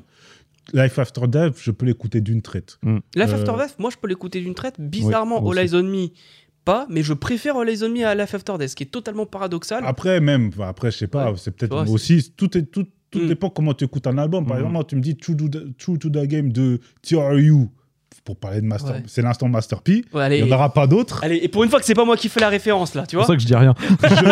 je peux l'écouter du début à la fin sans problème. Euh, Ouais. Bon, MP The Last Done, c'est une autre histoire, mais True to the Game, je peux l'écouter d'une traite. Ah, Tu vois, UGK. Episode Last Done comme, euh, comme All Eyes on Me. UGK, Ah. Underground Skin, je peux l'écouter d'une traite. Euh, Mais il est pas long. euh, Diplomatic Immunity, je peux l'écouter d'une traite de Dipset. Pareil. J'ai absolument pas de problème avec les doubles albums à partir du moment où il est bon. Moi, Lost en fait, de 8 Ball aussi, on le cite peu en double album. ouais, c'est vrai, Incroyable. qui est, qui est- qui est- qui est un très bon album. Où, euh, même, euh, je crois, Crazy Bone, il avait sorti euh, Mentality Tugs, un truc comme ça, qui était Mm. très bon aussi. Ouais. Moi, j'ai pas de problème avec les doubles albums. Mais bon, ça après, c'est à l'américaine. Donc, euh, Mais en tout cas, cet album-là, après, je vais pas répéter ce que j'ai dit à Move, mais hey, il y a quand même eu l'un des premiers courts-métrages du rap français. Euh, du... Enfin, l'un des premiers, je dis pas le premier parce que j'ai pas envie de dire n'importe quoi, Mm. mais l'un des premiers courts-métrages du rap français fait par un rappeur, c'est pour la promo de cet album. C'est le bis des nôtres, tu vois. Ou comme j'ai dit, c'est un. C'est pour ceux qui regardent les films de John Woo, c'est à toute épreuve de Vitry, tu vois. Le mec, il sort des deux flingues, des fusils à pompe dans un hangar, ça tire à tout va. Le truc, il doit durer 15 minutes, hein. Mais le truc, tu vois, ça tire à tout va, ça, ça fait des saltos, des trucs. c'est- c'est c'est incroyable, tu vois. Et comme j'ai dit, euh, t'as le documentaire qu'on fait MCM pour montrer la conception de l'album, et t'as le freestyle de 25-30 minutes Oui. que les gens l'écoutent comme autant que l'album, en fait. C'est ça, c'est que moi je me souviens quand on était au collège euh, avec euh, des potes, ils l'avaient sur leur MP3. On en cours de, en- quand t'es en perme ou au foyer, Mm. on écoutait ce freestyle comme un vrai morceau, quoi. Tu vois, c'est. Non, mais le freestyle, ça a eu un impact, ce freestyle. Les gens ne se rendent peut-être pas compte. Mais quand, par, t'as- par exemple, tu as des Mister You, T'as des Niska, t'as des Joule qui veulent faire des freestyles de 40, 50, 60 minutes. RK récemment. là, RK aussi. Vous ouais. croyez ça vient, ça vient de qui en fait? Bah, c'est Rof. Sincèrement, vous croyez ça Bah oui. vient de qui? Ah, faut, à un moment, faut. Et si vous voulez réécrire l'histoire, ok, mais ne parlez pas en face de gens qui étaient là à cette époque et qui peuvent vous le dire. Vous pouvez mentir à certaines personnes et à d'autres non. Ce freestyle-là était dans toutes les autoradios en Oui. 2004, 2005, 2006. Oui. Les gens l'ont cramé. Oui. Eh, Un freestyle qui date de 2004, il a dépassé le million sur YouTube. Mm. Il n'y a même pas, y a même pas d'image, il n'y a même pas de vidéo, il n'y a rien. Alors, est-ce que c'est le meilleur freestyle du histoire du rap français? Bah, Je vais laisser Simon répondre d'abord. Bon, j'ai pas de souvenir de, de tous les freestyles du rap Non, mais français. des, des freestyles qui t'ont marqué. Là, Après, là tu me prends chaud, là, ça va Ah, oui. bah ouais, c'est Après, comme il y a ça. le hein. bidon de le bidon, le guidon de, de Time Bomb, ok. Il y a, il y, a, il y a plein de, de, de putains de freestyles. Tu peux prendre des freestyles de des, des X-Men, des- il n'y a, y a pas de problème. Mais, Mais là, le moi- freestyle de 30 minutes aussi, il est sur Skyrock, c'est ça aussi qui fait. euh, Après, la légende un petit peu, Géné- tu vois. Même, je pense que même ça aurait été chez Génération, ouais. ça aurait été pareil. Je pense. Hein. Ouais. Ça aurait été. Et en plus, en plus, il y a une ambiance. Tu, tu- comme je dis, il n'y a pas d'image, mais tu sais qu'ils sont 50 dans le studio, quoi. Tu entends, tu entends les gens faire les bacs. Le mec, à un moment, il, il, il- il re- quand il reprend hum, Limback, il découpe ça. Il reprend le World is Mine de, de Nas et. Zip. Il, putain, même il reprend hum, le tube de Christina Milian, là. J'ai oublié le. Dipitlo, c'est, il fait une dinguerie dessus. Bon, et l'album alors Comment tu le reçois, toi On a bah, toujours pas écoute, l'album, ouais. Moi, justement, parce que comme j'ai dit, la, la vie avant la mort, j'entendais les singles. J'ai pas écouté l'album. Ouais. C'est avec Panthéon de Booba, c'est les deux premiers albums que j'écoute de ma vie. Ouais. Ça veut dire que c'est ça qui m'a réellement rentré dans le rap. Hmm. Bon, même si j'écoutais du rap américain, euh, parce que voilà, ça passait à la télé, t'avais les Dr. Dre, t'avais Chronique euh, 201, euh, Mm. t'avais les Exhibit Restless, bref, t'avais... Parce que nous, on va dire, les, les Komoko, en tout cas de ma génération, ou même plus vieux, on écoutait pratiquement que du rap américain, tu vois. Mm. Nous, c'est ça, nous, on n'était pas trop rap français, on était surtout rap américain. Mais quand cet album-là est sorti, là, comme j'ai dit, ça a été, mais ça a, pour moi, ça a été un traumatisme. Et le pire, c'est que que j'aille chez moi, je l'entendais. J'allais dans la rue, je l'entendais. Que tu, tu- je pouvais pas passer à côté, quoi. Après, c'était, il y avait Panthéon aussi qui passait à Skyrock, qui passait à la radio et tout. Ce qui, qui est, pour moi, c'est d'ailleurs Panthéon qui a un très bon album. euh, Ça, qui a été malheureusement entre guillemets mal reçu, bizarrement. Ah. tu Bah vois, alors que aujourd'hui, depuis la, la vidéo du chroniqueur sale, big up à lui, parce qu'elle avait trouvé que c'était quand même une très bonne vidéo. Euh, il descend Panthéon en disant que la- les prods ont très mal vieilli, etc. Je vois plein de jeunes reprendre ces termes sur Twitter en disant Panthéon, c'est un des albums les plus nuls de Booba parce qu'il a mal vieilli. C'est faux. Non. Non, récemment, non, non. incroyable. Juste Ah mon oui. son dans Ouais. cet album, pour, bon, parce que bon, c'est pas une vidéo sur Booba, de toute façon, vous allez en faire une avec un Ouais. autre Ouais. euh, qui sera peut-être plus qualifié que moi. Mais par exemple, mon son, Oui. J'adore. Bah Ah, j'adore. La- la- le, la- le de le sample de Toto. Toto. Ah là là, ah, j'adore. Euh, Bâtiment C, etc. Ouais. Bref. Bon, euh, mais en tout cas, mais cet album-là, comme j'ai dit, c'est un no skip. Peut-être, allez, le seul album, le seul morceau que je peux enlever dans cet album, c'est peut-être le morceau avec Mohamed Lamine. Et encore, Oui Mais oui, mais oui, on Mais- t'attendait là-dessus, mais putain attends, mais attends, attends, attends, je mets, mais parce que la prod, pas parce que comment Rof il rappe dessus. Ah non, bien sûr, la parce prod. que Rof, il même, et c'est là où tu vois les vrais rappeurs, c'est que même quand tu leur donnes une prod compliquée ou une mauvaise prod, ils arrivent à kicker Oui. dessus. Hmm. Ouais, ouais. Non, c'est la Rof, prod là-dessus, là, qui a Faut, faut, faut, faut dire un truc, Rof, il est tout terrain. Oui, à fond. Et À fond. Justement, parce que même Sean d'Holocaust, que je salue d'ailleurs, du Ghetto Fab, qui est maintenant manager de, de Freeze Corleone, il Ah avait bon? fait un tweet. Ouais, c'est le manager de Freeze Corleone. D'accord, très bien. Il avait fait un tweet où il disait que Rof, c'était le rappeur le plus polyvalent du rap français. Il n'a pas dit forcément meilleur rappeur, etc. Il a dit le plus polyvalent. Ouais. C'est-à-dire, C'est le- syndrome NAS. C'est-à-dire, tu le poses sur n'importe quelle prod, qu'elle soit bonne ou mauvaise, Oui. le mec, il va te découper le truc. Ouais. C'est un 4-4, le book, tu vois. Et pour Rof, moi, il y a deux 4-4. rappeurs américains que je pourrais citer dans ce domaine, c'est Jay-Z et Snoop. Tu leur mets n'importe quelle prod. ils- Ouais, bah oui, tu peux mettre Snoop, voilà. tu peux mettre Jay-Z. C'est des Ouais. 4-4, les Les mecs. 4-4. ouais. Des 4-4. Rof, et Rof, il a ce Rof, syndrome-là. on verra plus tard. hein, 4-4. plus tard euh, C'est que Rof, même sur des mauvaises prods, on va dire les Ouais. choses telles qu'elles sont, il arrive à bien Oui. rapper. Ça, faut, Oui. ça, parce que les gens qui disent, ouais, les placements, il n'arrive pas à... Arrê- Arrêtez vos, Non, vos- non, vos non, non, bêtises. Le mec, à part, même sur une mauvaise prod, si le, un mec, il arrive à rapper bien, très bien, même sur une mauvaise robe, tu peux pas dire que c'est un mauvais rappeur. Bah. Pour moi, un- tu donnes un, même, tu peux même, même Ludacris dans ce, dans ce truc-là. Ah, à partir du moment ouais, c'est vrai. tu mets une prod mauvaise à un rappeur et il fait un mauvais truc, bah. Mais moi, je dis exactement la même chose pour Snoop. C'est que Snoop, des fois, il choisit mal ses prods. Je les trouve mauvaises. Mais ce qu'il ramène dessus, c'est incroyable. Là où Nas, il choisit des mauvaises prods, mais il est pas toujours au top dessus. Des fois, quand il tente des fast flow, Nas, je suis pas corda avec lui. Après, peut-être parce qu'il n'est pas habitué au Voilà. fast flow. Mais Après, contre, Nas Rof- a un meilleur talent d'écriture que ceux que je viens de mais citer. pour hein. revenir à Rof, Rof, il peut tout faire. Ouais. Dans le même Mhm. quartier, il a un flow plus lent, plus posé. Et puis quand il veut te faire des fast flow, des trucs, mais. Voilà quoi. Après, comme j'ai. Bah, sur des pour up revenir- tempo, il est, il est imprenable. hein, comme Après- je disais sur Carlito. hein.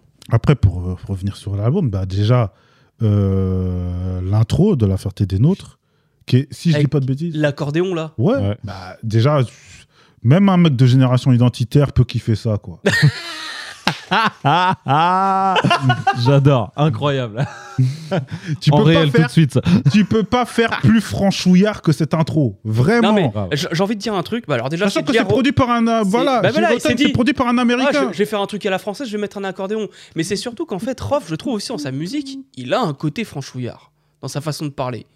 Parce Ouais. que lui il s'inspire aussi des grands des quartiers de l'époque, qui eux étaient matrixés bah, par tout ce qui était les, les, euh, les blacks, euh, les requins vicieux, les Ouais, Black Dragons, ouais, ouais. tout ça, Mm. et qui eux étaient aussi influencés par la musique de Renault, etc.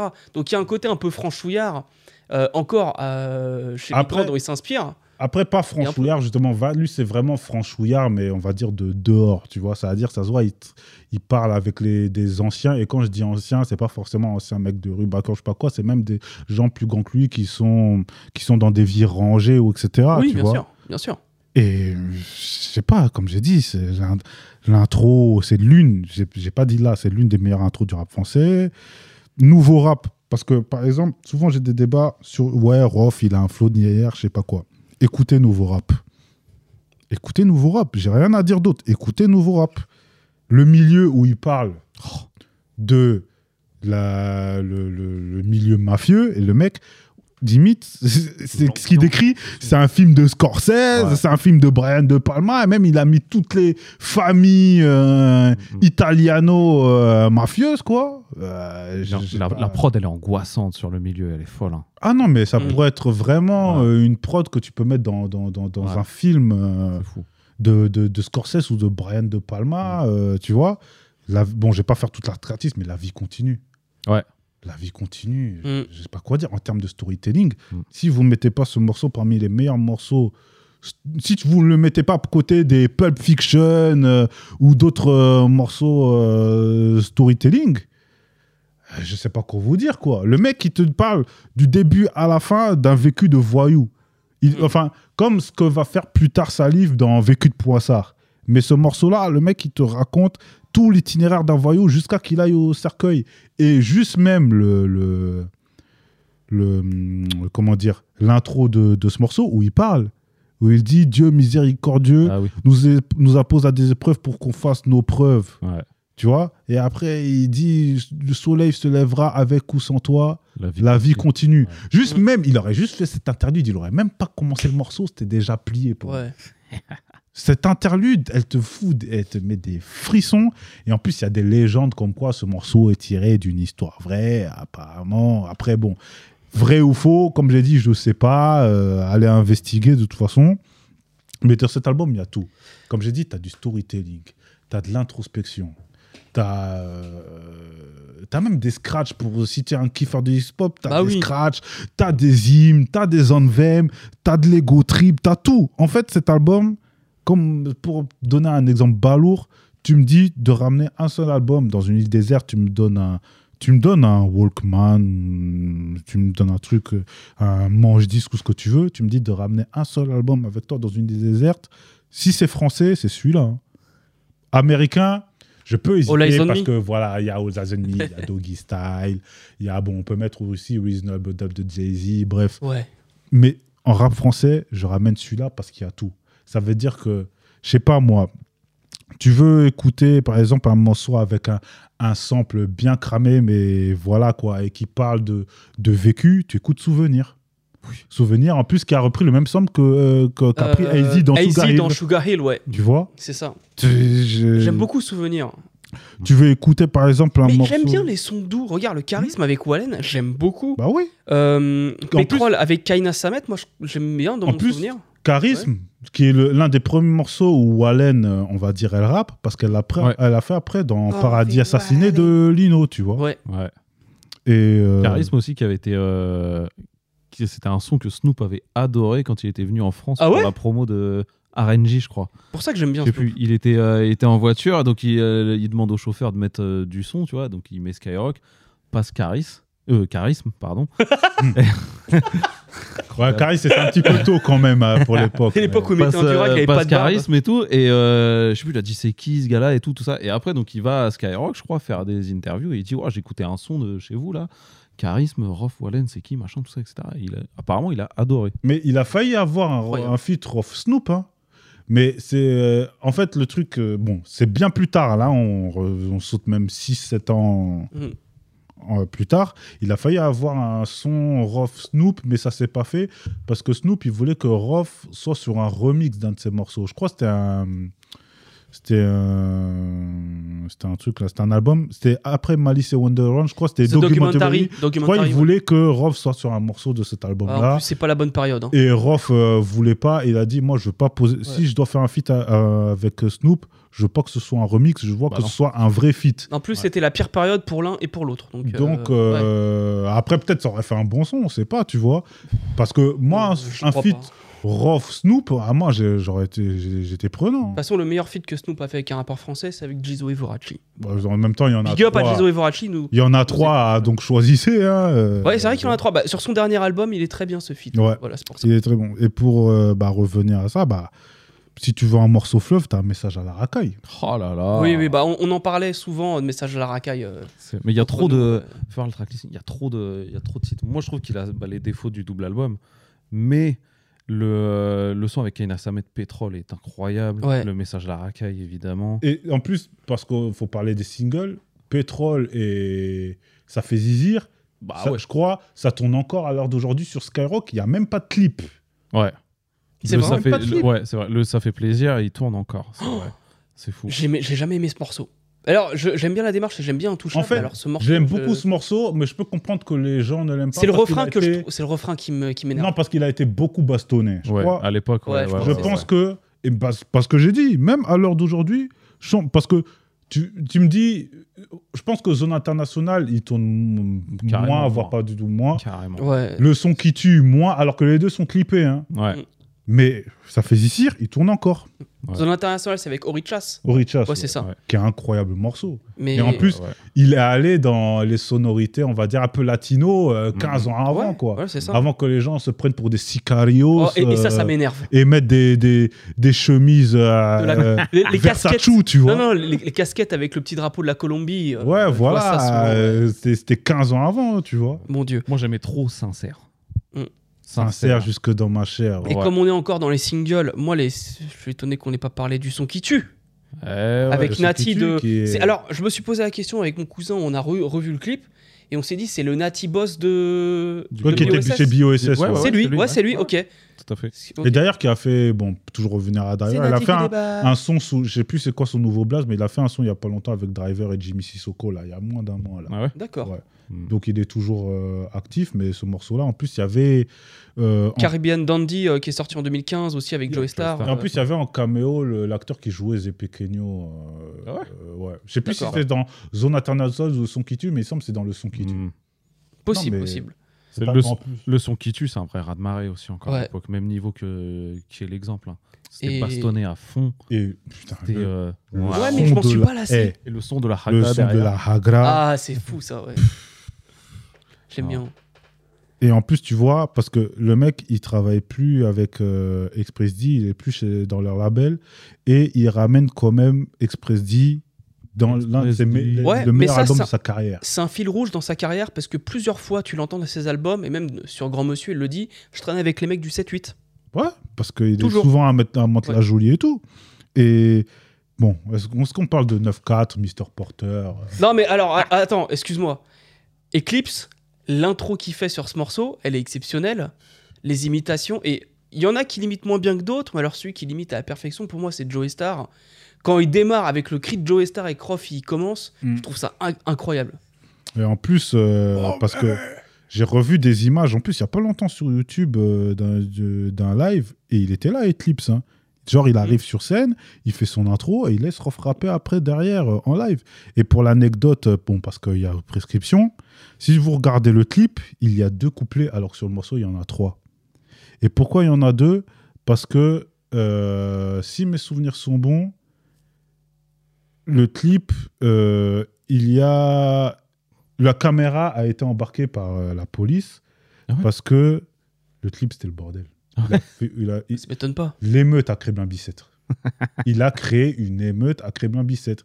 Il y avait tellement de monde, d'après la légende, hein, il y avait tellement de monde, des keufs ont voulu vou- venir canaliser euh, le tournage, mais les jeunes n'étaient pas cordas, donc c'est parti en, c'est parti en couille quoi. Euh, Bah, c'est comme dans Pour ceux de la mafia qu'un free, et tu le vois dans le Mais clip. apparemment, ça devait être encore au-dessus de pour ceux. D'après la légende, ça devait être encore pire. Parce que déjà, pour ceux, tu vois le clip où ça commence doucement, et plus tu avances dans le clip, sur la fin, c'est le bordel. Apparemment, ça devait être Ouais. 9-4, ça devait être pire. Ça devait être pire. Mais il y a des morceaux du clip euh, qui ont été embarqués par la police, quoi, parce qu'ils ont pris tout le matériel des caméramans et du coup, ils ont pu avoir que les deux couplets et le reste, bah voilà quoi. Mm. Il y a un couplet qui a sauté, je crois que c'est le deuxième couplet d'ailleurs, où il, était à Crébin Bicêtre. Apparemment, je crois aussi, il y avait des armes, des trucs. C'était Ouais. une ambiance ghetto youth à la mort, quoi. Ah, et on doit parler aussi de bah, 104, code 187. Je voulais en parler. Ouais. Déjà, est hyper intelligent. Ouais, 9-3 plus 9-4 C'est égale ça. 187. 187. tout à fait. Et en plus, où il parle d'un film avec Samuel L. Jackson. Enfin, il parle. Code 187, euh, il fait référence justement bah, à un code meurtre aux États-Unis et aussi au film avec euh, Samuel L. Jackson. Dont est issu le morceau Deep Cover qui a fait connaître Snoop au grand plus vite sur le. Non, non, non, ça c'est le film Dick Cover. Ah oui, t'as raison, exactement. Ouais, avec. euh, Avec Samuel Jackson. Non, il n'y a pas Samuel. Euh, Jackson Jeff dans. Il y a Jeff Goldblum Jeff et celui qui joue Morpheus. euh, Ah, euh, Fishburne. Laurence, Fishburne, Fishburne, ouais, ouais. Pardon. Euh, et en plus, bon, parce que regardez bien, enfin, mis à part Alibi Montana, je pense qu'il faisait quand même parler du un peu dans l'underground, il ramène quand même deux autres rappeurs qui sont pas connus. Il Ouais. ramène Kamel l'Ancien Et c'est Few. et c'est Few. Ouais. Et juste, petite parenthèse, pour rappeler quand même quand- comment Rof il est important, en tout cas dans l'histoire du rap français. Et ça, c'est un truc que personne ne le dit. Le mec, il, il, a, il est dans un album qui a une victoire de la musique, qui est Le Prince de la Ville de 113. Et il ramène quand même dans cet album-là un rappeur qui va avoir plus tard une victoire de la musique, qui est Sefiu. Ouais. C'est vrai qu'il Avec Molotov con. 4. Ouais. Il gagne ce con. c'est Ouais. vrai. Mais c'est mérité en même temps.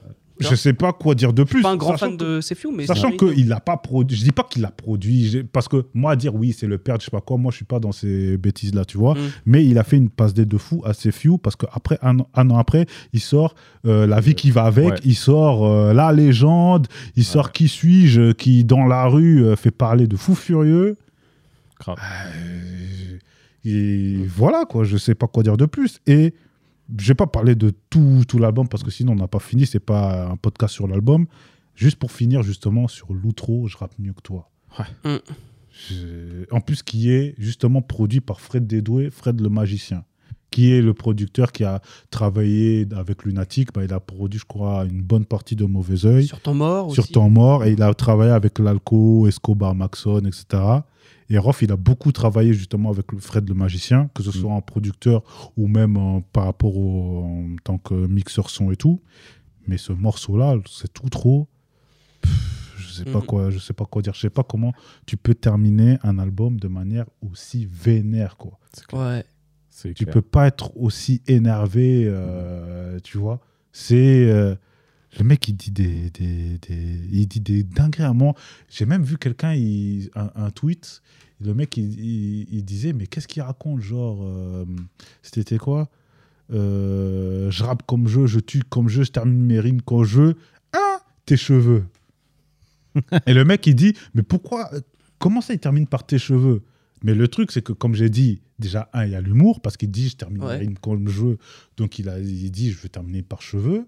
Et il y a un mec qui aussi, il a dit, à l'époque, faut se rappeler, on était qu'en crâne rasé. Ouais. Aujourd'hui, euh, les cheveux longs, etc., euh, voilà, euh, c'est accepté, il n'y a pas de problème. Mais en, 2020, mais en 2004, c'était boule à zéro. Dégradé à zéro. Voire, allez, voir Dégradé à blanc. dégradés, quoi. Dégradé à blanc, à blanc, dégradé, Le dessus, un centimètre et rien ici. dégradé militaire, quoi. Mais sinon, bah, voilà, un dégradé de G.I. Joe. Mais sinon, c'était boule à zéro, quoi. On était encore, on est, on venait, bon, c'est vrai, on venait de sortir de DMX et tout, mais c'était vraiment boule Mm. à Z. Ah, mais DMX, Pas- il- avait pas le choix, il avait pas de cheveux. T'avais pas le choix, quoi. C'était vraiment tondeuse, gilette, euh, Gilex Max 3, et voilà, quoi. tu vois? Mais ce morceau, c'est. Ouais. Non, tu. Et, et à partir Sauf de là. Kamel l'Ancien qui avait les cheveux gominés. Ouais. Ouais, c'est Petrolan. Non, pas euh, Pento, voilà. Très bien. ouais. Pourquoi tu me désignes comme ça On te faire enculer, ouais, c'est fou d'être comme ça. Je pensais que Désigne t'avais- avec le que t'avais nom du, de la marque, mais bref. fumier, va. Et ben bon, je sais pas quoi dire parce que comme j'ai dit, je risque de durer 6 heures. C'est sur aussi euh, l'ouverture à l'international un peu parce qu'il appelle des beatmakers américains là-dessus. Bah, Il y avait une pas grosse sur, euh, partie est Jérotem. produit par Jérotem, Bah, euh, T'as Mr. aussi- Porter.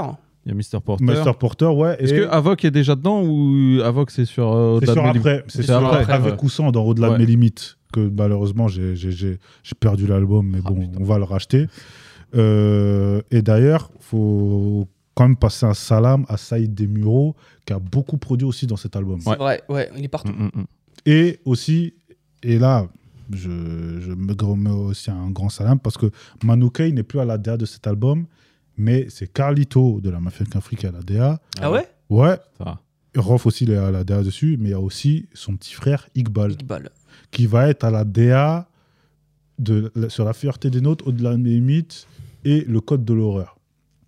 Et- Iqbal est sur. Enfin, c'est- la DA. Il, Ouais, est il a fait la DA. Oh, le fumier. Il a fait la DA des bon. trois albums. Et bon. C'est pour ça que je tiens à préciser, je tiens d'ailleurs à...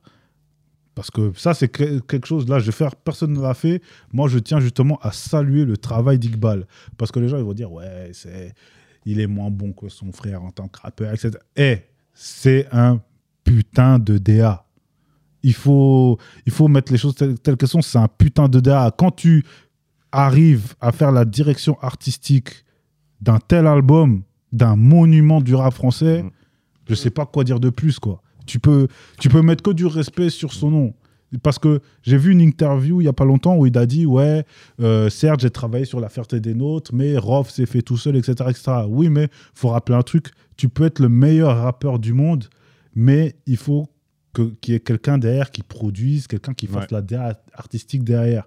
Parce que juste être un putain de rappeur, tu, tu peux prendre une phase B, rapper, euh, sortir euh, le freestyle du siècle, ok. Mais un, un album et, et une mixtape ou un freestyle, c'est pas pareil. Parce qu'il faut qu'il y ait une vision, etc. Et Carlito et Iqbal et Rof aussi, parce que Rof est aussi à la DA, ils ont une vision pour cet album. Ils voulaient vraiment faire le All, euh, le All Eyes on Me du rap français. Ils ont réussi leur mission, tu vois. Mm. Haut la main. Et je, je- je- je tiens à féliciter Carlito et Iqbal, même si c'est littéralement 16 ans après, mais faut féliciter pour leur travail, tu vois. Surtout que je pense sur le run de La fierté des nôtres, au-delà de mes limites et le code de l'horreur, je pense que c'est là où il y a les plus de sons classiques de Rof. Après, Aussi. bon, moi, il y a quand même Alors. les deux autres albums derrière, mais ceux qui ont quand même de l'impact de, fou, qui ont été gravés dans le marbre et tout, franchement, Iqbal- trois albums, Iqbal- hein. Et si c'est grâce à Iqbal et Carlito, faut leur donner les en tout fleurs, cas, hein, Carlito, parce que- il est plus, je crois, sur Au-delà de mes limites et le Ouais. code de l'horreur, mais il est dessus, mais il a la Ouais. DA dessus. Mais Iqbal, il est sur les trois, et le taf d'Iqbal, je... d'ailleurs, Iqbal qui, qui, qui, qui est dans le groupe TLF, etc., qui a sorti, ben, je, je l'ai ici. Celui-là, ouais, je l'ai vu. L'album TLF, là où il y a. euh, c'est le mixtape avant l'album. Ghetto Drame, volume Ah 1. Oh, il y a Grand Monsieur. Ouais, qui a Ghetto Drame volume 1. En plus, j'avais Rêve de rue, mais celui-là, le, ré- le CD s'est rayé, donc euh, voilà. Mais cette mixtape-là, qui est une bonne mixtape, et Rêve de rue, qui est sorti vers la fin des années 2000, j'ai plus la date exacte, je crois que c'est 2000 2007-2008, Comas. Et cet album, c'est, il, est, il est plus que solide, tu vois, parce que Iqbal, il a une vision. Il a, il- c'est, c'est un mastermind, en fait. Ces mecs-là, des mecs comme Manu Kay et comme Iqbal, pour moi, ils devraient diriger des labels ou des maisons de disques, tu vois. Parce que tu peux pas... Des mecs qui ont des visions comme ça, artistes, tu peux pas... Tu peux pas les laisser dans l'anonymat, en fait. Pour Ouais. moi, pour moi c'est une injustice. Les mecs qui ont masterisé... Les deux mecs qui ont masterisé ça. Ah C'est oui, Bernie Grunman qui a masterisé The Chronic, de. Dr. Dre. et 2001. Ah ouais? Ouais.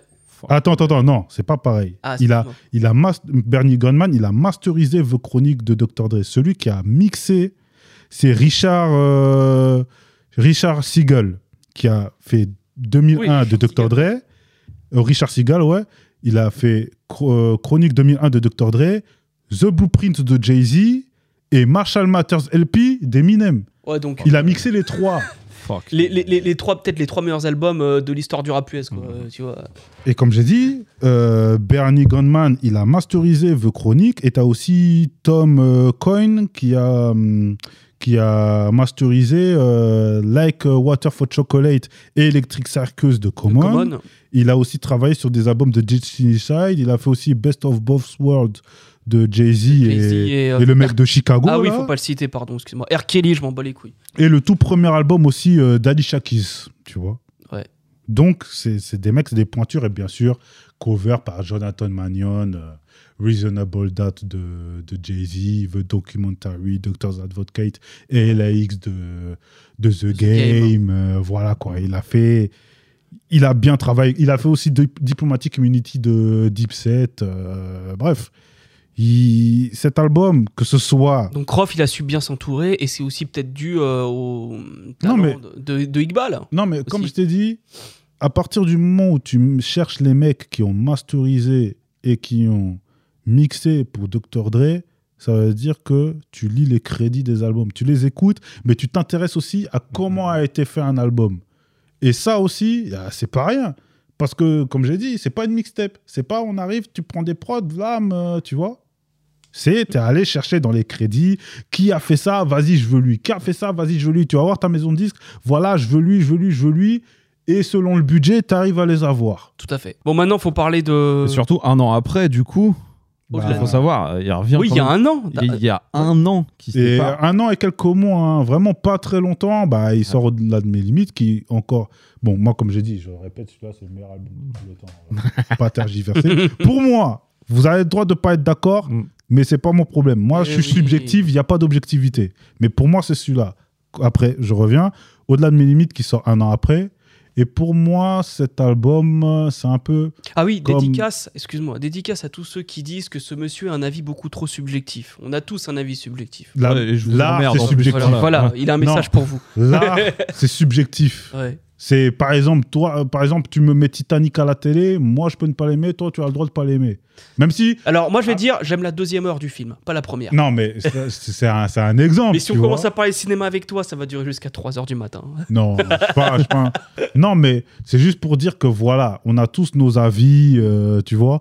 Je par exemple, je connais quelqu'un qui n'est, pour lui, euh, le meilleur album de Snoop, c'est pas forcément Doogie Style, c'est euh, The Last Meal, par exemple. Ah, mais j'en connais deux qui sont comme ça. Donc, Alors, The Last Meal, je comprends pas, mais les autres, ouais. Bah après, euh, même si tu comprends pas, qu'est-ce que tu veux dire euh, Ah oui, c'est ça, c'est- son avis. C'est tout dépend parce qu'après là c'est un débat plus large que, que, que la musique, c'est vraiment l'art. C'est tout dépend de comment tu t'es pris l'album, euh, Ça joue comment beaucoup, ça hein. te touche, etc.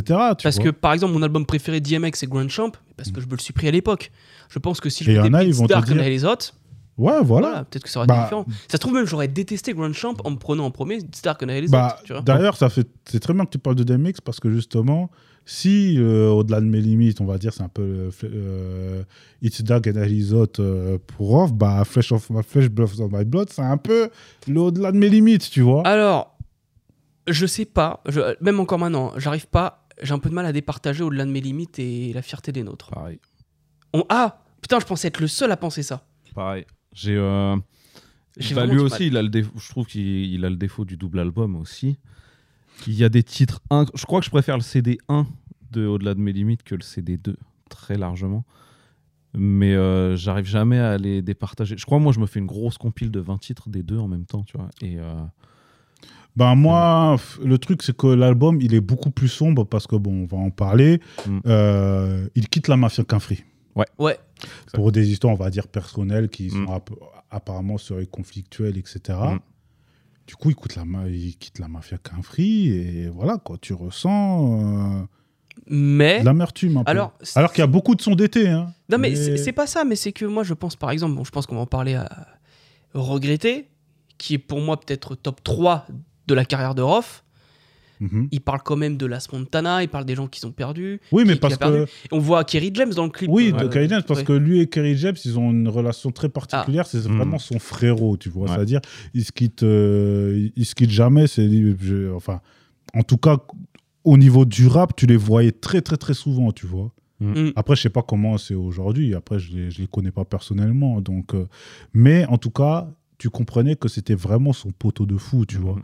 Mais il y a, tu sens que il y a quand même une petite amertume vis-à-vis de la mafia. Tu vois. En tout cas, certains membres de la mafia. Parce que Ouais. par exemple, dans cet album, tu as en mode 1 et en mode 2 qui sont dans le- la compile Street Lourd. Ouais. Et d'ailleurs, bah, là, bon, il y a la Hess, mais la Hess, c'est une autre version. Ouais, parce que la version celle 1, c'est avec, euh, avec Demon One, euh, qui fait un super couplet d'ailleurs. Debord One, Dry Et Dry. et Kamel l'Ancien. Et, Cam... et oui, t'as des big trous sous la semelle. Et ben, bah, comme je dis, ben, en mode 1 et 2, qui, pour, euh, comme j'ai dit pour l'anecdote, euh, en mode 1, c'est produit par Spike Miller, et en mode 2, il est produit par Scred, Ouais. qui produit Orelsan, euh, Booba, etc. Spike Miller qui avait fait une super compile à l'époque. euh, One Beat- Shot. One Shot, pardon, ouais. Euh, non, One Beat, t'as raison, c'est One, One, Beat. One ouais. Beat ou One Shot C'est One Beat. Maintenant, One Beat, One One Beat, Beat, ouais. ouais. C'est One Beat. Et ben justement, parce que, euh, parce que ce, en mode 1 l'a beaucoup aidé. Parce que pour l'histoire, je salue d'ailleurs Raphaël Dacruz parce que euh, ces épisodes, euh, la prod, il en a fait un sur Spike Miller. Et Spike Miller, il raconte que en gros, il arrive, Spike Miller, il arrive en studio. Il venait juste de commencer le beatmaking. Il va en studio. Il y a Roth, il y a son équipe qui sont là. Et euh, il rappe sur en mode, mais c'est le en mode de Scred. À la base, il devait avoir qu'un seul en mode. Que celui de Scred, ça veut dire Ouais. en mode 2. Donc à la base, mode 2, ouais. ça veut dire que le en mode de le 2 là, ça devait être le 1. Sauf que Spike Miller, il arrive à glisser sa prod. Il fait écoute, frérot, euh, écoute, euh, tu me dis ce que t'en penses. Il a écouté la prod de, de- en mode de Spike Miller. Il est allé directement en cabine. Il a pris le couplet, parce qu'à la base, le couplet là qu'il y a dans le en mode de Spike Miller, c'est celui qui était dans la prod de Scred, dans En Mm. mode 2. Il a repris son texte qui est dans celui-là, il l'a remis sur le, celui de Spike Miller, et il a regratté un autre coup, d'autres couplets pour celui de Scred. Incroyable. Et Ah ouais. c'est devenu ben, un autre classique de Roth, Ah quoi. bah oui. Le- Et En mode- même en mode une expression. Qui est devenue dans le langage courant. hein. Ouais. Bah, eh ben, c'est même, euh, il y a pas long- il y a même pas six mois là dans dans un, je crois que c'était l'AFP qui disait que le terme le plus utilisé maintenant, en tout cas dans le langage français, c'est en mode. Bah voilà, merci Rof. sur les sur les 20 dernières années, en tout cas, il fait partie des termes les plus utilisés, c'est-à-dire même à, à l'Assemblée nationale, tu dis en mode. Ouais. tu avais des émissions sur MC, MCM ou MTV, je sais plus, c'était en mode rap, en mode R&B, en mode je sais pas quoi. Et même dans le langage courant, Mm. euh, je, je suis en mode taf, je suis en mode révision. Ouais. Et d'ailleurs, j'ai oublié de le dire. Et ça, c'est que pour montrer aussi l'impact de la fierté des nôtres, pour revenir, ce terme, la fierté des nôtres, c'est devenu une expression. Par exemple, je sais pas moi, ta, ta petite sœur qui a réussi son bac, tu fais, tu dis ah c'est la fierté des nôtres. Ouais, c'est vrai. Oui, Tu, c'est une tu, tu, tu, tu as ton, ton poteau qui est rappeur qui a signé en maison disque, tu dis ah c'est la fierté des nôtres. Même la Hess, a- avant Oui. ce morceau, je n'utilisais jamais ce morceau. Ouais. Maintenant, euh, quand t'as plus un sou sur toi, c'est la Ah, tu dis c'est la S donc Ouais, c'est vrai. Mais tu vois, c'est en fait, c'est le point de départ de cette série de trois vidéos. C'est La Fouine, Booba et Rof ont impacté. Parce que pour les plus jeunes, eux, peut-être ils s'en rendent pas compte. Ils Mm. utilisent les expressions comme ça, mais en mode c'est Rof, au KLM, c'est quand même B2O. Ouais. Garde la pêche, c'est B2O. On Oui. s'enjaille, c'est la fouine. Sanjay, c'est la fouine, ce genre de truc. Reste Ces trois-là, restent en chien aussi, ces trois-là sont méga Après, importants après, tu pour l'as la dit. culture, tu vois. Après, tu l'as dit en mode, après, parce que, comme j'ai dit, c'est des articles de l'AFP, il y a eu des émissions en mode, etc. Tu l'as dit toi-même, il y a la HES. Et encore, je pense que la HES, on le disait un petit peu avant, mais il a quand même, Mm. je pense, un petit peu popularisé. Mais comme j'ai dit, maintenant, la fierté des nôtres, Ouais. ça, c'est un truc que ça. personne n'ose le dire. Mais Mm. quand t'as ton poteau qui a réussi à avoir un taf, tu dis, ouais, lui, c'est la fierté des nôtres. Arrêtez, vous n'allez pas me dire que vous savez pas d'où ça vient. Ah, il y a des gens, ils disent qu'ils savent pas d'où ça vient. Mais les, personne ne le dit. Bon, Là, bah, je, suis peut-être le premier à le dire que quand vous dites la fierté des nôtres, euh, parce que y en a, ils vont dire ouais, c'est pas un classique, je sais pas quoi. À partir du nom, du moment où le nom d'un album est devenu une expression euh, populaire Tu peux pas faire plus. sur les réseaux, Bah, j'ai un autre exemple, euh, Doggy Style. bah, je savais que t'allais la faire celle-là. Je sentais. Bon, pour revenir en tout cas au-delà de mes limites. Euh, non, pour moi, euh, après, je l'ai énormément écouté aussi. Après, il y, en il y en a beaucoup qui, qui hésitent à se dire, ouais, lequel des deux je préfère. Bon, moi, comme j'ai dit, La, la fierté des nôtres est plus iconique, mais Oui. dans mon ressenti, j'ai j'ai du mal à départager. moi, je le trouve vraiment au-delà de mes limites. Puisson, par exemple, t'as fumé un mec. Ouais. Fumer un mec qui a littéralement un, un storytelling où il prend deux voix euh, pour euh, entre un- il y a un mec il veut fumer un mec et il y a le bien le mal ça Mm. pour moi c'est un morceau qu'aurait pu faire Eminem ou Scarface Oui, C'est vrai. pour pour C'est vrai. montrer l'intelligence de l'écriture du Boog il a et ou même Biggie Biggie il l'a fait par exemple dans Gimme the Loot Biggie. Ouais. Ouais, Biggie. dans Ready to Die Oui. Euh, Warning aussi, quand il a. euh, c'est dans Oui, Warning oui, où il est au oui, téléphone avec un mec. euh, ouais, et c'est qui vrai. prend la voix ouais euh, dans le mec Ouais, c'est vrai que Biggie le faisait. Ouais. l'a fait Scarface aurait pu le faire aurait Kendrick. Kendrick, DMX aussi avec Damian. euh, Ouais, Damien, ah ouais. voilà, exactement. Tu vois. Tu vois? Donc Et- encore DMX. Hein. Et bah, moi, à partir, je sais pas, si tu me dis que c'est un mauvais rappeur, mais qu'il arrive à faire deux voix, rendre- à faire un storytelling comme ça et à être crédible, moi, je sais pas ce que tu veux de plus, en fait. Tu vois?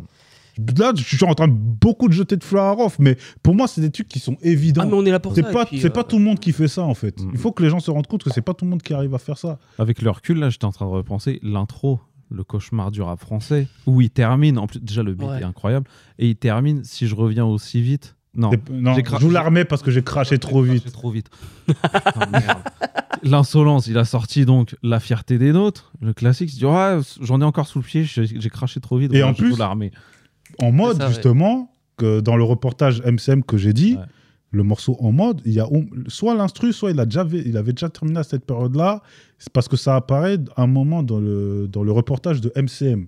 Ça veut dire que le morceau, il a sorti en 2005, il était déjà prêt en 2003-2004. Quoi. Mm. Et t'as vu l'impact qu'il a eu euh, encore C'est fou, aujourd'hui? ouais. Incroyable. Ça, puis il y a encore un autre raz de marée parce qu'il arrive avec le single La Puissance. La puissance. C'est Qui porte bien son nom. Putain, La prod, elle est exceptionnelle. Hein. Et j'ai c'est, Rotem encore. euh, Ouais, Mm. c'est J.R. J.R. Rotem. Ouais. Non, mais c'est fou en fait, tout euh, jusqu'au Code de l'horreur, les singles choisis à chaque fois, C'est toujours. c'est euh, des raz de marée. Et des C'est fois, incroyable. Ouais, et des fois, tu sais, il fait des refrains RB, donc il appelle Asia, il appelle Ouais. Karina Mm. Samet, etc. Kalia, pardon. Et, euh, et des fois, il fait les refrains lui-même, mais tu sais, il... ça devient des anthems, un peu la Mm. DMX, la puissance. des- Ouais. Ah, Tout le monde peut le chanter, tout le monde connaît, tu vois. Oui, mais même ça, je le chantais dans l'open space au boulot, je te jure, il y avait des, des darons de 50 piges et ils chantaient avec moi. hein. Ouais. Parce que De toute façon, c'est très simple. tu dis la puissance à quelqu'un de notre génération, on pense à ce morceau. Tu dis Ouais. la puissance à un petit peu, il va penser à MHD, tu vois. Ou alors à Logo, plus, Logo ouais. BGT, euh, Ouais, c'est une ouais, génération ouais, entre les deux. ouais. Mais ce Mais- clip d'ailleurs qu'il a tourné à Crenshaw Ouais. pour montrer encore euh, son amour pour euh, la Pour West LA, Coast. ouais, ouais, Ouais, ouais. Et en plus, et il a un, buzz de Scarface dessus, parce qu'il faut rappeler un truc, c'est que ce mec, c'était... le- le- Si Scarface était une marque, ce serait vraiment euh, l'icône, tu vois ce Ah que je bah, veux dire? quand le jeu vidéo est sorti, euh, Ah il- bah on y vient Ah. On ouais. y vient parce que apparemment dans la version française du jeu Scarface, Est dedans. Oui, Oui, il on a le un voit dans le clip. personnage, On le voit dans le clip. Dans le clip, oui, Oui, mais non, il non, est mais dans le oui, jeu. Il est dans le aussi. J'ai jamais joué à ce jeu. Et c'est l'un des premiers rappeurs, en tout cas français, Français, sûr. parce qu'il y avait Def Jam, euh, Vendetta, etc. Ouais, bah oui. C'est l'un des premiers rappeurs français à apparaître dans un jeu vidéo. Et parce qu'après, il y aura Booba dans, dans un Saints Row, je crois. Non, c'était euh, la marque Uncut parce que j'avais le jeu. Ouais. Ah, C'était la marque Uncut dans Saints Row, qui était, qui était disponible dans Saints Row, mais c'était pas Mais il n'y a Booba. pas Booba, d'accord. Mais Il y, avait une, il y avait une légende qu'on se disait entre potes, si tu faisais un code dans Def Jam Fight for, Fight for New York, tu peux débloquer Booba. euh. ah, ça, après ça, je sais pas du tout. Oh, le mytho, entre- quand au lycée. Mais en tout cas, il était dans le jeu Scarface, c'était vraiment. Mais c'était lui l'ambassadeur de Scarface. Mm. C'est l'apogée là un peu quand même. hein, pour, euh, Parce que pour- même dans un clip d'un rappeur euh, qui est man- que, que maintenant on a oublié, qui s'appelle Doncha, Ouais. euh, dans Ah ouais. hum, La rue c'est Bang Bang, à un moment, t'as Doncha, il se dit Oui, j'ai- j'ai j'ai pas l'assassin de Ousni, t'as Rof qui est à côté avec un, un pull, un autre pull Scarface, quoi. Ouais, j'avoue. Et il a fait bien sûr la résurrection. Ouais. Scarface, c'était lui. Et attends, on a oublié de parler d'un truc hyper important sur la fierté des nôtres. Quoi? Les interludes.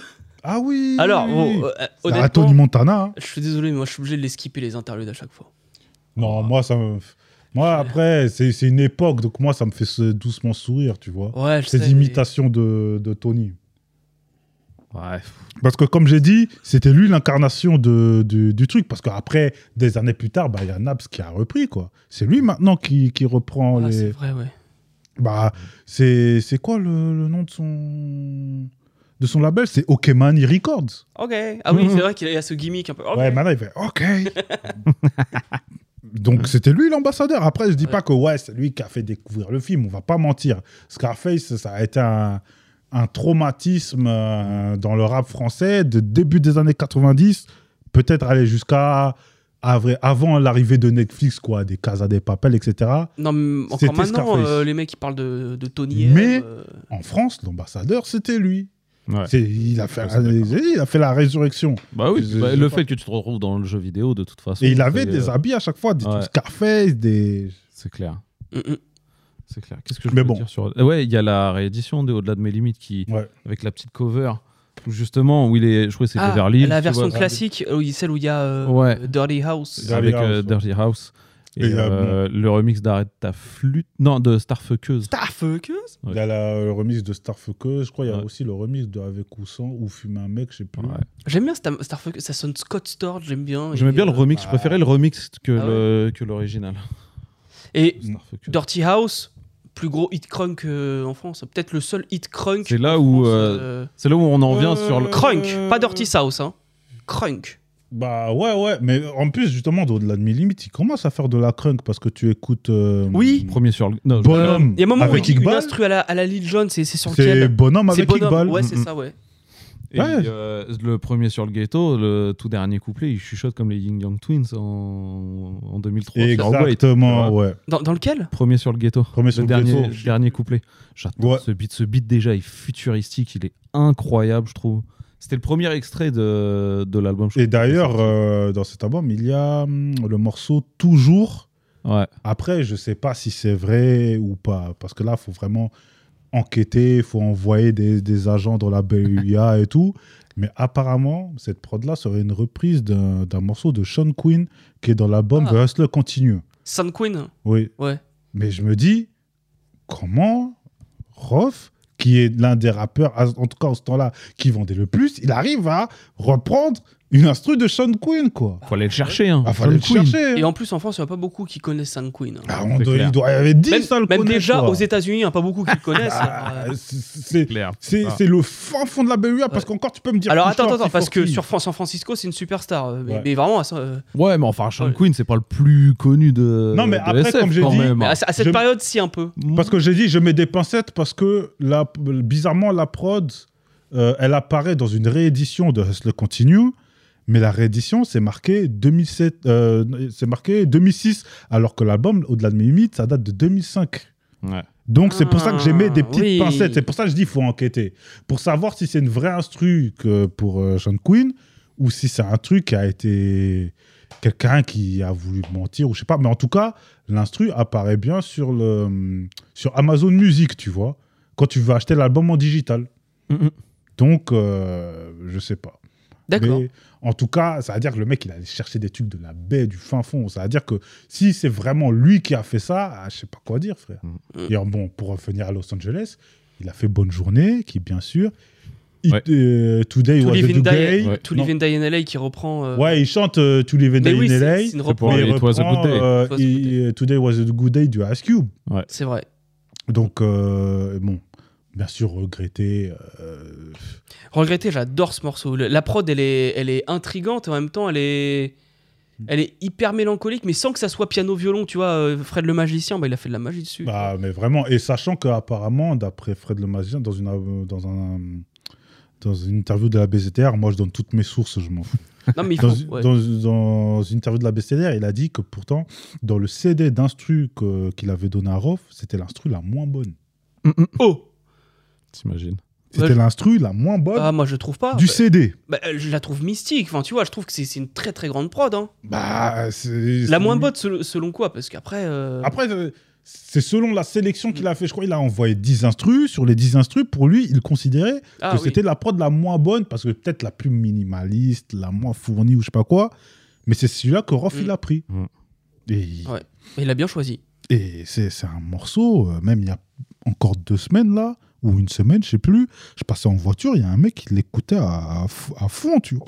Bah ouais. Et même, Rof, il a dit dans une interview que quand il était en prison, les mecs le mettaient Oui. en boucle euh, à Fleury ou à Fresnes, tu vois. Mm. Ce morceau. Je me demande si c'est pas le son qui revient le plus de Rof. Quand on parle de Rof, les gens, que ce soit en prison ou ailleurs, Parce regretter a vraiment marqué aussi avec ça beaucoup, et, beaucoup de et- et monde. Testament qui est sur l'album suivant. Ouais. Ouais, mais parce que ce morceau. Regretter, il a une autre, euh, il a une autre saveur, il a mais un autre parce qu'il truc. parle de la mort et du deuil, Ouais. tu vois. C'est ça. Et c'est un sujet. euh, c'est très difficile de l'aborder, je trouve. Et il l'aborde avec délicatesse. Ouais. Et le pire, c'est qu'il parle de mecs, et c'est là où il est très fort, c'est au niveau de son interprétation, c'est qu'il arrive à te parler de mecs que tu connais pas, Ouais. mais ça te touche, mais à un point. C'est fou. Mm. C'est- Ouais, ouais, c'est vrai. C'est un truc de fou. Moi, je l'ai vu parce que. En Quand il parle de 2000 son pote, il dit euh, on s'est téléphoné il y a trois jours Oui. et puis Ouais. euh, Et puis qu'il qu'il- qu'il est décédé, que ça l'a touché, etc. Et parce que en 2012, il avait fait un concert euh, au Comores et il avait interprété ce morceau euh, au concert. Frère, j'ai- limite, le mec, il avait les, mar- les larmes aux yeux, quoi. Ouais. Mais vraiment, ce morceau, c'est au niveau de l'interprétation, mais tu sens que il a deux doigts, mais de pleurer, Hmm. quoi. Moi, j'ai dit, je l'ai vu, limite, il était au bord des larmes. T'étais là-bas au Comores quand- J'étais là-bas quand, Ah ouais. au concert, j'y étais. Avec mes, mes, mes, mes frérots, mon équipe, on y est allé. Déjà c'était peut-être l'un des meilleurs concerts que j'ai fait de ma vie. Mais ce moment-là, on était tous sur le cul. Mais vraiment. Mais ce qui est dingue aussi, c'est que sur ce morceau, tu vois, pour, pour un morceau mélancolique, généralement, tu prends un piano-voix, tout simple. Lui, il a, il a pris autre chose, une instru qui est, qui sonne, je leur dis encore, mystique, Mm. intrigante, et euh, ça rend le morceau euh, étonnamment euh, inquiétant, en fait. Et à le- la fois inquiétant et à la fois triste, tu vois. Et le truc, c'est que parce qu'à un moment, parce qu'il fait deux couplets, il n'y a pas de refrain. Au moment où il y a, il y a une pause où il où il rappe pas. Il, il fait des dédicaces euh, à Non, non même euh. avant qu'il fasse ses dédicaces, pendant, je crois, à peu près 30 secondes, si c'est pas une Mhm. minute, il rappe pas, il n'y a rien. Oui, Juste, il, y a, il laisse couler l'instru. Et même à ce moment-là, mais Mm. t'as la chair de poule, quoi. Est-ce qu'il n'est pas plein d'émotions au moment où il enregistre à ce moment-là? Bah, je pense qu'il laisse euh, 30 secondes. Après, quand t'enregistres, généralement, euh, t'enregistres pas en one shot. Alors, je sais pas si Rof enregistre en one shot ou pas. Ce que je sais, euh, c'est que, bon, pour essayer d'articuler, de- d'avoir la meilleure diction possible, Mm. c'est que souvent, d'abord, il rappe euh, ses morceaux avec un stylo dans la bouche. Ouais. Ah, ça, c'est une bonne technique de. Pour vraiment, il rappe avec le stylo dans la bouche pour être. Pour, à partir du moment où le mec il a, qui est en face de lui, il arrive à le comprendre avec le stylo dans la bouche, il dit Mhm. Allez, c'est bon, il retire. Et voilà, il envoie. Mm. Après, j'ai déjà entendu que ouais, ça lui arrivait de faire des one-shots. Est-ce que sur celui-là, il l'a fait? Je sais pas. Mais c'est ce couplet, il est plein d'émotions. Moi, ça me Mm. rappelle Ouais. Scarface dans This Can Be Life avec Jay-Z et, et Benny Oh. Siegel, Ah tu vois. oui. Oh, le couplet de Bini, putain. Ouais. Qui chiale directement sur sa prod. Ah, Ouais. Moi, ça me fait peut-être Ouais. même encore plus d'effet sur regretter. hein. Ouais, Ce morceau, il est, il est fou. Bon, Mm. après. C'est vrai. Et en plus, c'est à partir de là, parce que juste après la, le- le- la fin du morceau, il y a une autre instru où là, il Ouais. parle, et c'est Et ça là commence à teaser. où le... il commence à teaser le, le code, Le code de l'horreur, ouais. Ouais, ouais. Eh ben, ça fait une excellente transition. L'instru d'ailleurs que Attends. moi je trouve euh, un peu moyenne. hein, euh, Oui, mais en après, prison, parce qu'on est en débats. 2005, ça veut dire entre 2005 et 2007, parce que voilà, sort ça. Euh, comme j'ai dit, la meilleure mixtape du rap français avec 2025 Avorakai 4 de Alpha 520 et euh, Prolongation de Salif. Moi, je, je mets les trois. Moi, même, je mets aussi Extasique de l'Escadrille, Mm. qui est une putain de mixtape, mais celui-là, pour moi, elle est numéro un. Avant ça, il est dans une campagne de futuring, de.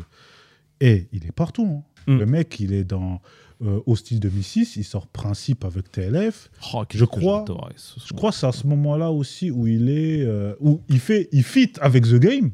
Oui, sur The Ouais, Basement. The The Basement, Basement, ouais. Ouais, qui est pas Top mal of the d'ailleurs. En Ouais. plus, qui est pas mal. Top of est- the World. Ouais. Et il est aussi dans.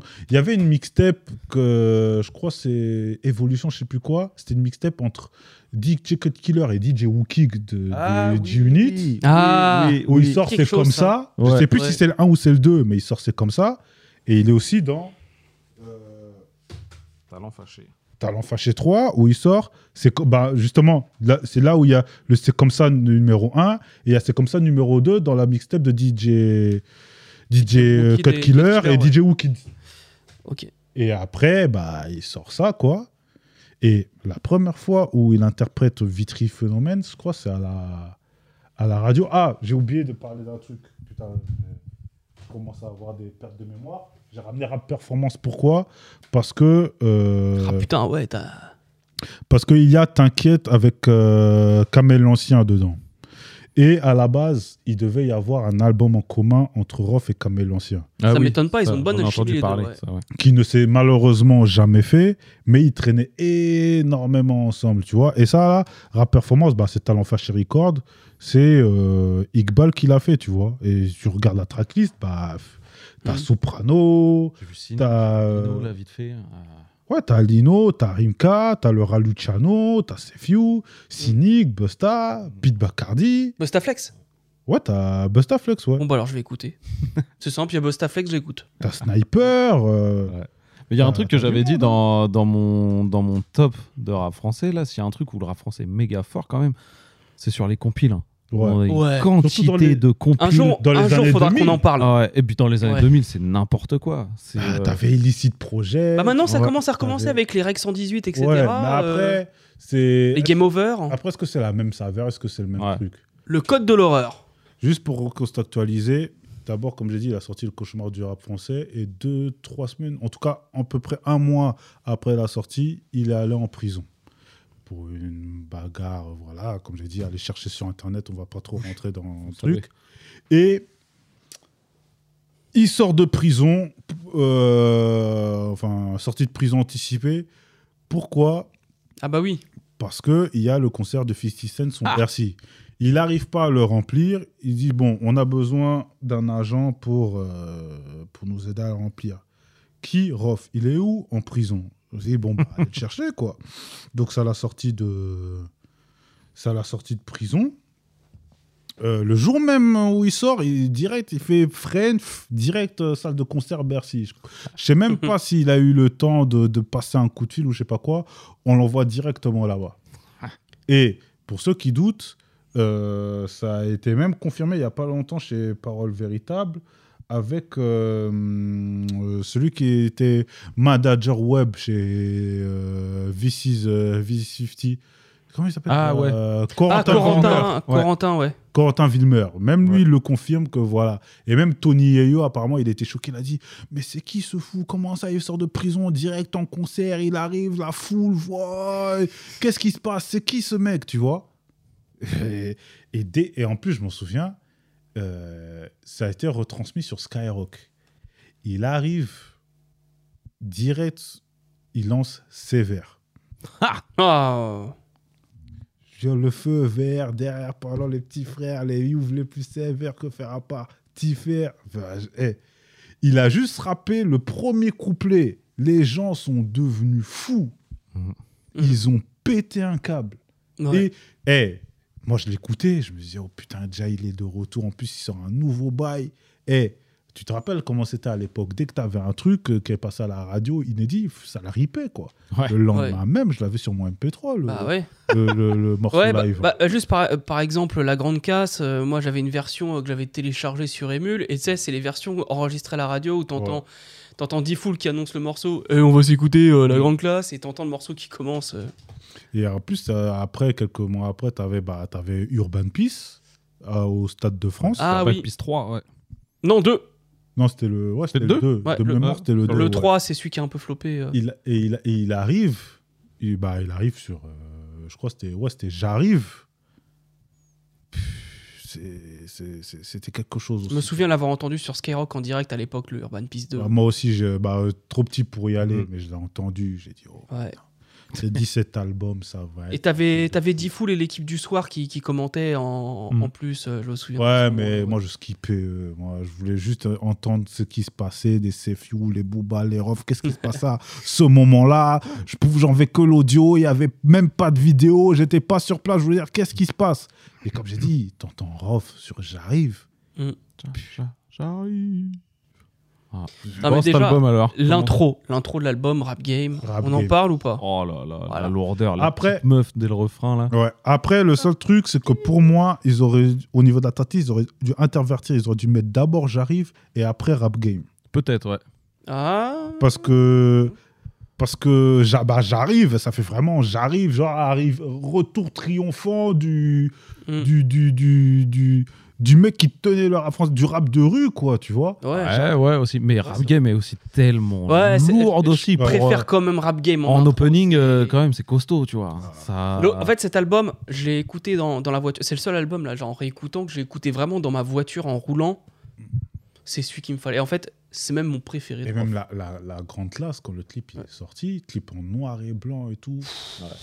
Avec, le, Avec les nou- quads, là. euh, Après, avec les nouveaux linges distincts. euh, les... En plus, j'ai failli ramener un, en mettre un, mais vas-y, Ah, j'ai grossi. J'ai grossi. Non, mec. Le truc, euh, il va m'étrangler.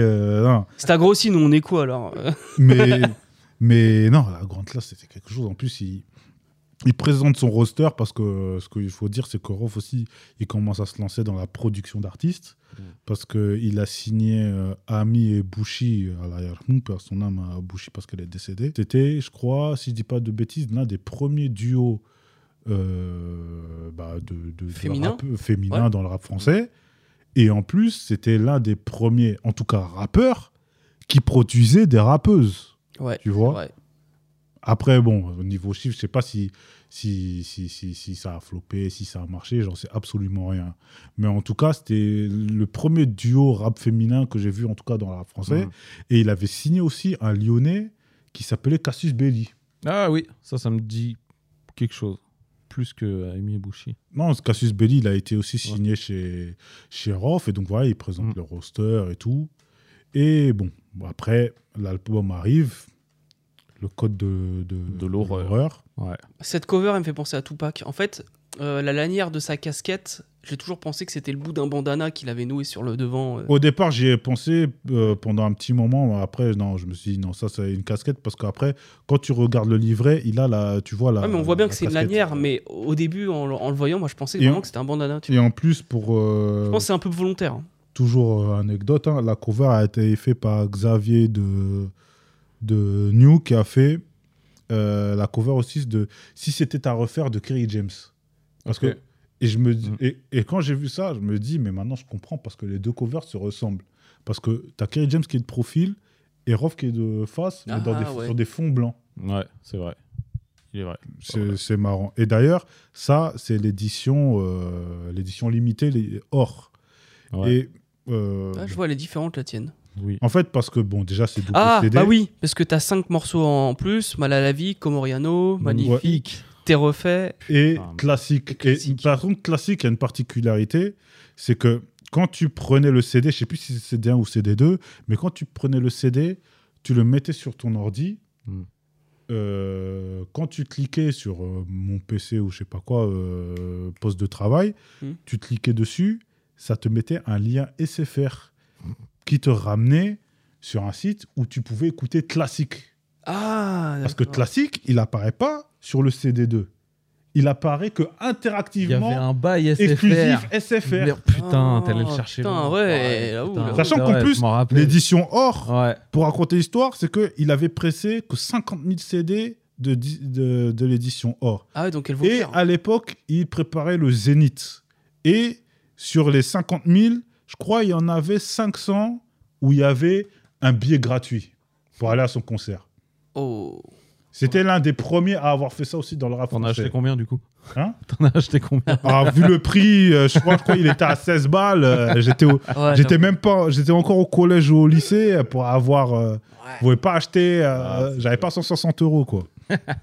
Pour, pour aller un peu plus dans, dans, dans le, Dans l'album. dans l'album, euh, c'est vrai qu'on va parler de la grande classe. En autre, euh, en autre tube, il y avait Hysteric Love Ouais. Ouais. Avec Amel Ben. avec Amel Bent. Ouais, ouais, ouais. Et c'est vrai qu'on en parlait dans l'épisode spécial La Fouine, c'est que Amel Bent, elle refusait des feats à tout le monde. La Ouais. Fouine, elle a accepté pour euh, Son histoire, euh, son histoire personnelle. Son histoire Tomber personnelle, c'est une tomber pour histoire, elle, voilà. euh, c'est une histoire elle est personnelle. tombée, elle s'est prise Ouais. d'un- d'un d'un homme qui est Mm, tombé mm. en prison. Ouais. Mhm. Et là, euh, elle accepte aussi un feat avec Rof, mais elle refusait beaucoup de featuring à l'époque. Bah, elle a fêté deux fois avec Rof d'ailleurs. Oui, Ouais, euh, elle- sur euh, PDRG, euh, je sais plus. Oui, j'ai. Tiamo Tamo, je crois, je sais plus c'est quoi le Mm. nom, mais elle a fêté. Et d'ailleurs, Zao aussi, elle a fêté deux fois avec Rof. Ouais. Elle a été dans, Et des bons feats en plus. dans Boulder, dans Au-delà de mes limites, Ouais. Et elle a été aussi dans Fait doucement, dans Sur La La Cuenta. Cuenta. Ouais, Attends. ouais, ouais.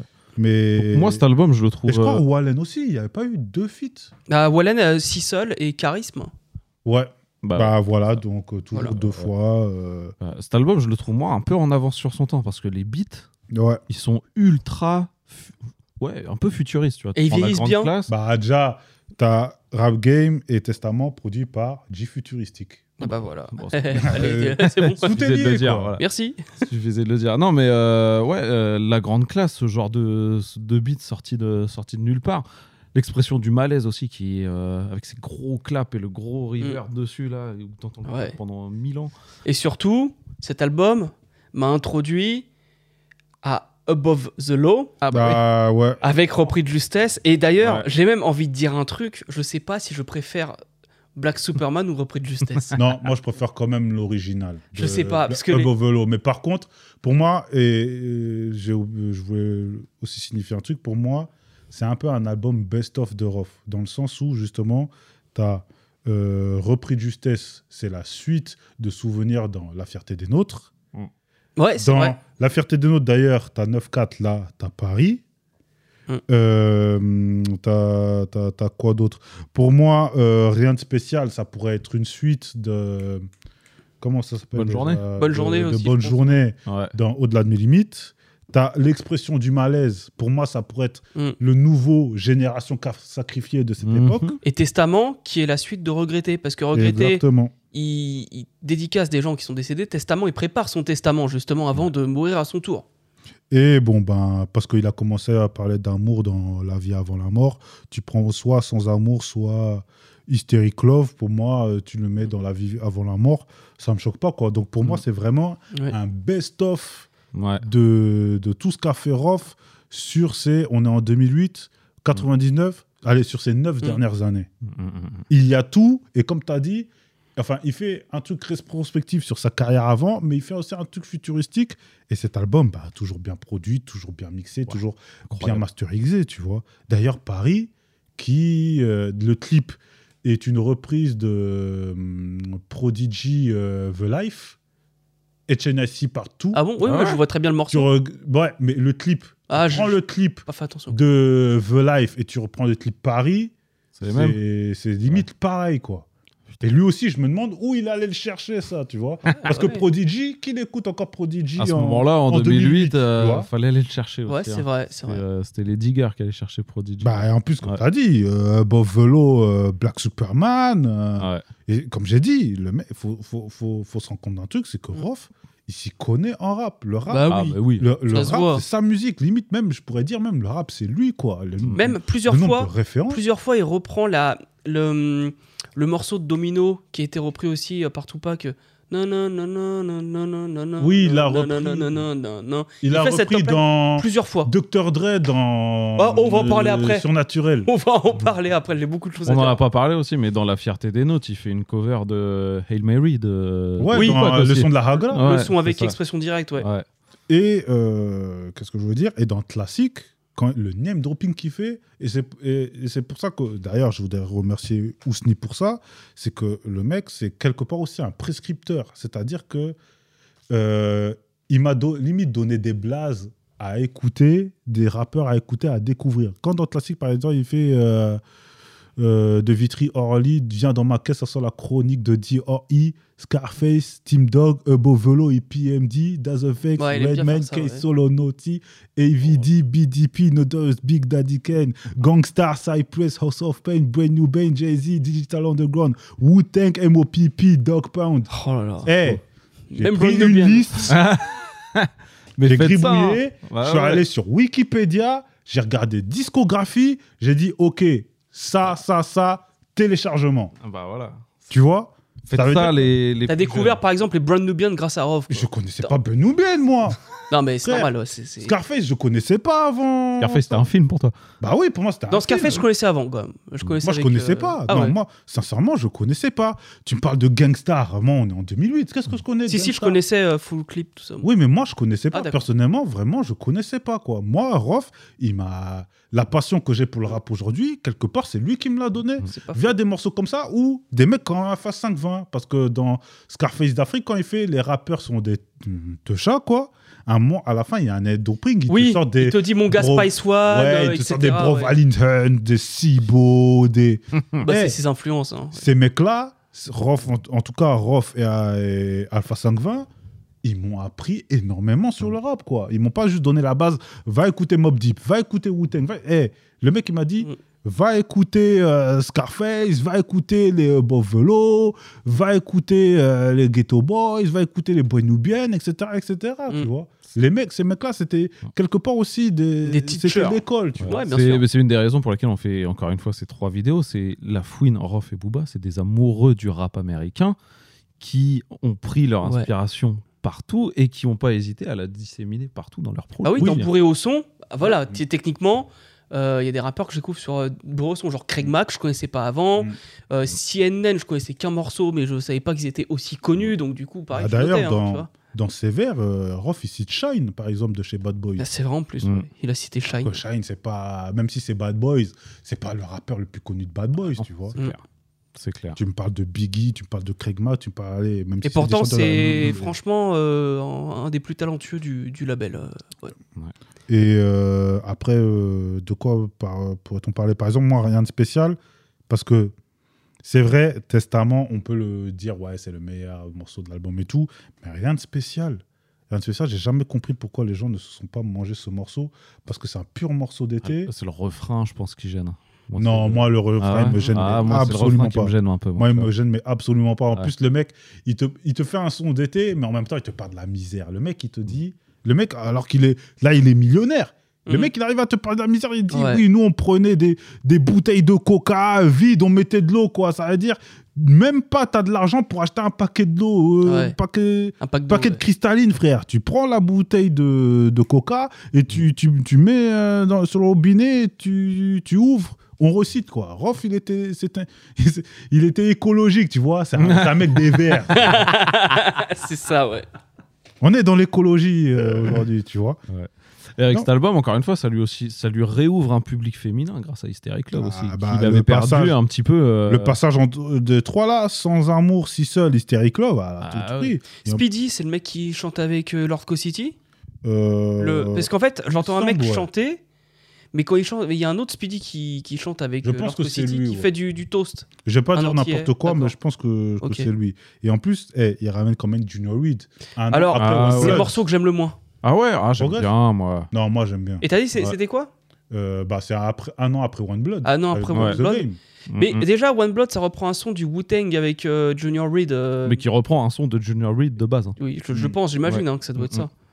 Et non, mais ce morceau-là, moi je l'aimais. En tout cas, moi je l'aimais bien. Et en plus, ah, et j'ai oublié de le dire, je crois que c'est l'album de, de Rof où il y a le plus de clips Et je crois même qu'il y avait en tout cas une légende. Il Comme aurait quoi, clippé tout. Il voulait tout clipper, bah, comme, Comme pour 50 The Massacre, avec The ouais. Massacre, quoi. Mm. Parce qu'il a quand même clip- il a clippé quoi? Il a, il a clippé euh, Ah. Rap Game, Repris de Justesse, Hysteric Love, La Grande Classe, Paris, euh, Sévère. Il, T'as raison. veut- il, il a clippé quand même 6 morceaux, voire 7. Attends, non, 6 ou 7 morceaux, ce qui est quand même énorme Mm. sur, un- Ouais. sur euh, 17 titres, tu vois. Et, euh, et en plus que pour les vrais, qui, qui, qui est souvent où, où les rappeurs encore aujourd'hui, ils réutilisent souvent la, la phase B. hein. Par Mm. exemple, Nino, il a ra- rappé sur que pour les vrais. Et il y a Mm. d'autres rappeurs, tu recherches sur YouTube, d'autres qui rappent encore sur que pour les vrais. Et même Kov, s'il avait dit que ouais, ce- cet album a été un traumatisme, il allait le voler, je sais pas où, un carrefour, à la Fnac, tout ça. Ouais. Non, cet album, moi je crois peut-être le morceau que j'aime le moins, c'est peut-être euh, Pyromane. Pyromane et le fils du feu. C'est vrai que le refrain. euh, Ouais, c'est le morceau que, que j'aime le moins. Et bon, le, je crois qu'il n'y a que deux morceaux que je skip c'est Pyromane et Le Virus. Après, Ouais. peut-être parce qu'aussi, il y a Ah, ouais. Testament derrière. Et t'es pressé d'y aller. Ouais, moi aussi, ouais, c'est pareil. C'est euh, pareil. ouais. Pyromane, bah, euh, c'était quoi déjà Fireman de Lil Wayne. hein. Ah bah oui, Donc, je vais pas fait rapprochement. Ah, moi, j'ai fait très vite le rapprochement. Et l'expression du malaise. Ouais, ouais, ouais, je pense que c'est un, Il l'a interprété. un des avait plus grands morceaux de Ouais, rock. il a interprété sur. euh, je sais pas si c'était Taratata ou je sais plus. En tout cas, il avait interprété en live à la télé. Mais même en live, euh, c'est. Et le son, il est puissant déjà. hein. Donc en live, ça doit être une dingue. Non, mais- C'est c'est peut-être le seul morceau politique euh, du morceau, mais c'est un tel morceau. Ouais. Pff, moi, à chaque fois que je l'écoute, je, je- je suis comme un ouf. Il est violent. hein. Il est, euh, il est incro- En plus, il commence un tout petit peu à cappella et après, t'as le beat qui commence. Ouais. Et il parle de tous les, tous les problèmes. Bah, comme j'ai dit, ça, c'est c'est une redite de euh, Génération Sacrifiée. Il te Ouais. parle de tous les problèmes euh, sociaux, économiques, politiques qu'il y a en France, tu vois. Mm. Et même euh, le mec, il avait déjà de l'avance. Il a dit, ouais, vous, les rappeurs, là, UMP, là, on, oui. on vous voit, tu vois. T'auras plus Bah, l'UMP. ouais.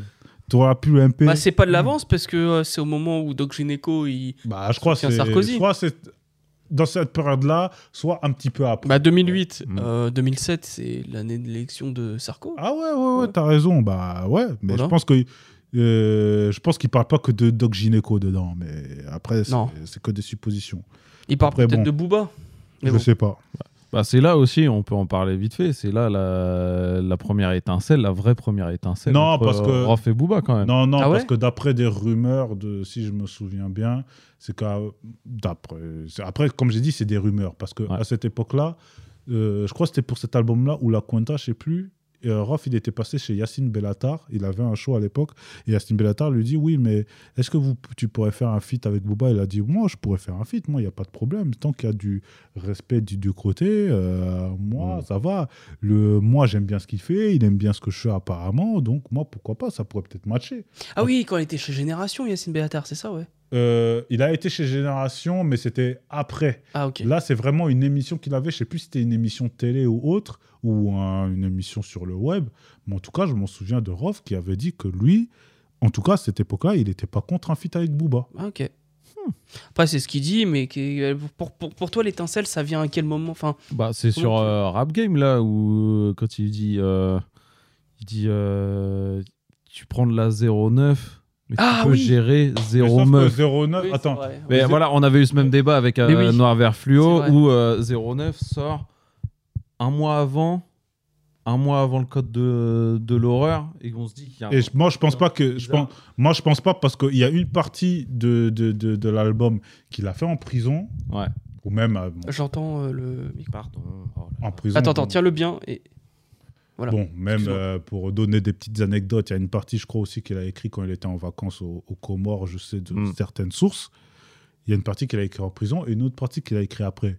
Et je crois que, si je dis pas de bêtises, après, il y a Korov qui pourra me confirmer ou Mm. dire que si je dis de la merde ou pas, j'en sais rien. Mais je crois que Rap Game, il l'a fait au moment où il était euh, en prison, ou peut-être même avant. Hmm. Mais c'était pas Possible. après la, la prison. Par exemple, bah, Testament, ça, il a écrit en prison. Ouais, c'est sûr. Ça, c'est sûr. que- Mais il y a une partie, il a clairement écrit euh, en prison. Donc je pense vraiment pas que, que c'était à cette période-là. euh, enfin, Ouais. que c'était à la période 09. Ouais, peut-être qu'il a modifié une Mais ligne quoi- au dernier moment, c'est Ouais. possible. Bon. Quoi qu'il en soit, c'est aussi c'est quand même le point de départ parce que Booba le prend, euh, le prend pour lui à ce moment-là quand même. Ah, je sais pas. Là, tu Ouais. m'apprends un truc. hein. Ah, il, me- bah, il me semble que oui. hein. Moi, euh, je crois que c'est c'est à partir de là que tout, Je commence. Je sais pas. En tout Il cas, euh, ben, après, bon, testament, voilà quoi. Mm. Le mec, il parle de. Il parle de beaucoup de choses. euh, là, il vide son cœur. Il parle même de Ouais. ses problèmes euh, familiaux parce qu'il faut Mm. savoir que. il Ah oui, le problème avec Iqbal. là. Non, c'était pas Iqbal. Ah non, c'était pas Iqbal Non, c'était pas Iqbal parce que Rof, il a deux petits frères. Ok, Il y en a un bah, d'ailleurs qui a rappé, mais pas longtemps, qui s'appelait Esco. ok, Parce qu'il y a Rof, il y a Esco et il y a Iqbal. Iqbal, c'est le, c'est le cadet, c'est le plus jeune. d'accord. C'est Benjamin. Et, et Benjamin. apparemment, euh, bah, il y avait bah, lui dit lui-même. De toute façon, là, ce que je dis, euh, c'est pas, c'est pas un Mm. secret de polichinelle ou je sais pas quoi, parce qu'il il l'a révélé il y a pas longtemps que Esco, euh, c'est avec lui qu'il y avait des conflits. Après, je vais pas rentrer dans les détails Mm. parce que c'est des histoires des familiales. famille, bien Et que là, on parle de musique, Ouais, etc. Mais il y avait eu un problème avec lui. Et certains disent, ouais, il a sorti un flingue. D'autres qui disent que, ouais, Esco, il a vu un flingue dans la boîte à gants. Donc, il pensait que Mm. je sais pas quoi. Bref, dans tous les cas, la police était euh, intervenue. Il y a eu un, un- un jugement et euh, Rof est béton, quoi. Rof est Mm. béton, et même euh, Rof le dit lui-même, ouais, euh, ma mère devait choisir entre moi et mon petit frère, euh, et puis voilà. Mm. Et ça a été une période très compliquée. Après, comme j'ai dit, je n'ai j'ai pas envie de rentrer dans les histoires perso. De toute façon, Mm. ça ne regarde que. euh, Oui, bah, clairement, Ouais, euh, bien de sûr. toute façon. Mais voilà, il, il crache toute son amertume, tout son truc, et tu sens qu'il a la rage, qu'il a. Tu sens que c'est vraiment. Il a écrit en prison, il, mais limite, il, il mettait des coups de tête dans les murs, tu vois. Ouais. C'est vraiment. Niveau interprétation, c'est aussi très chaud. Alors, on va, par- on va parler d'une période assez compliquée.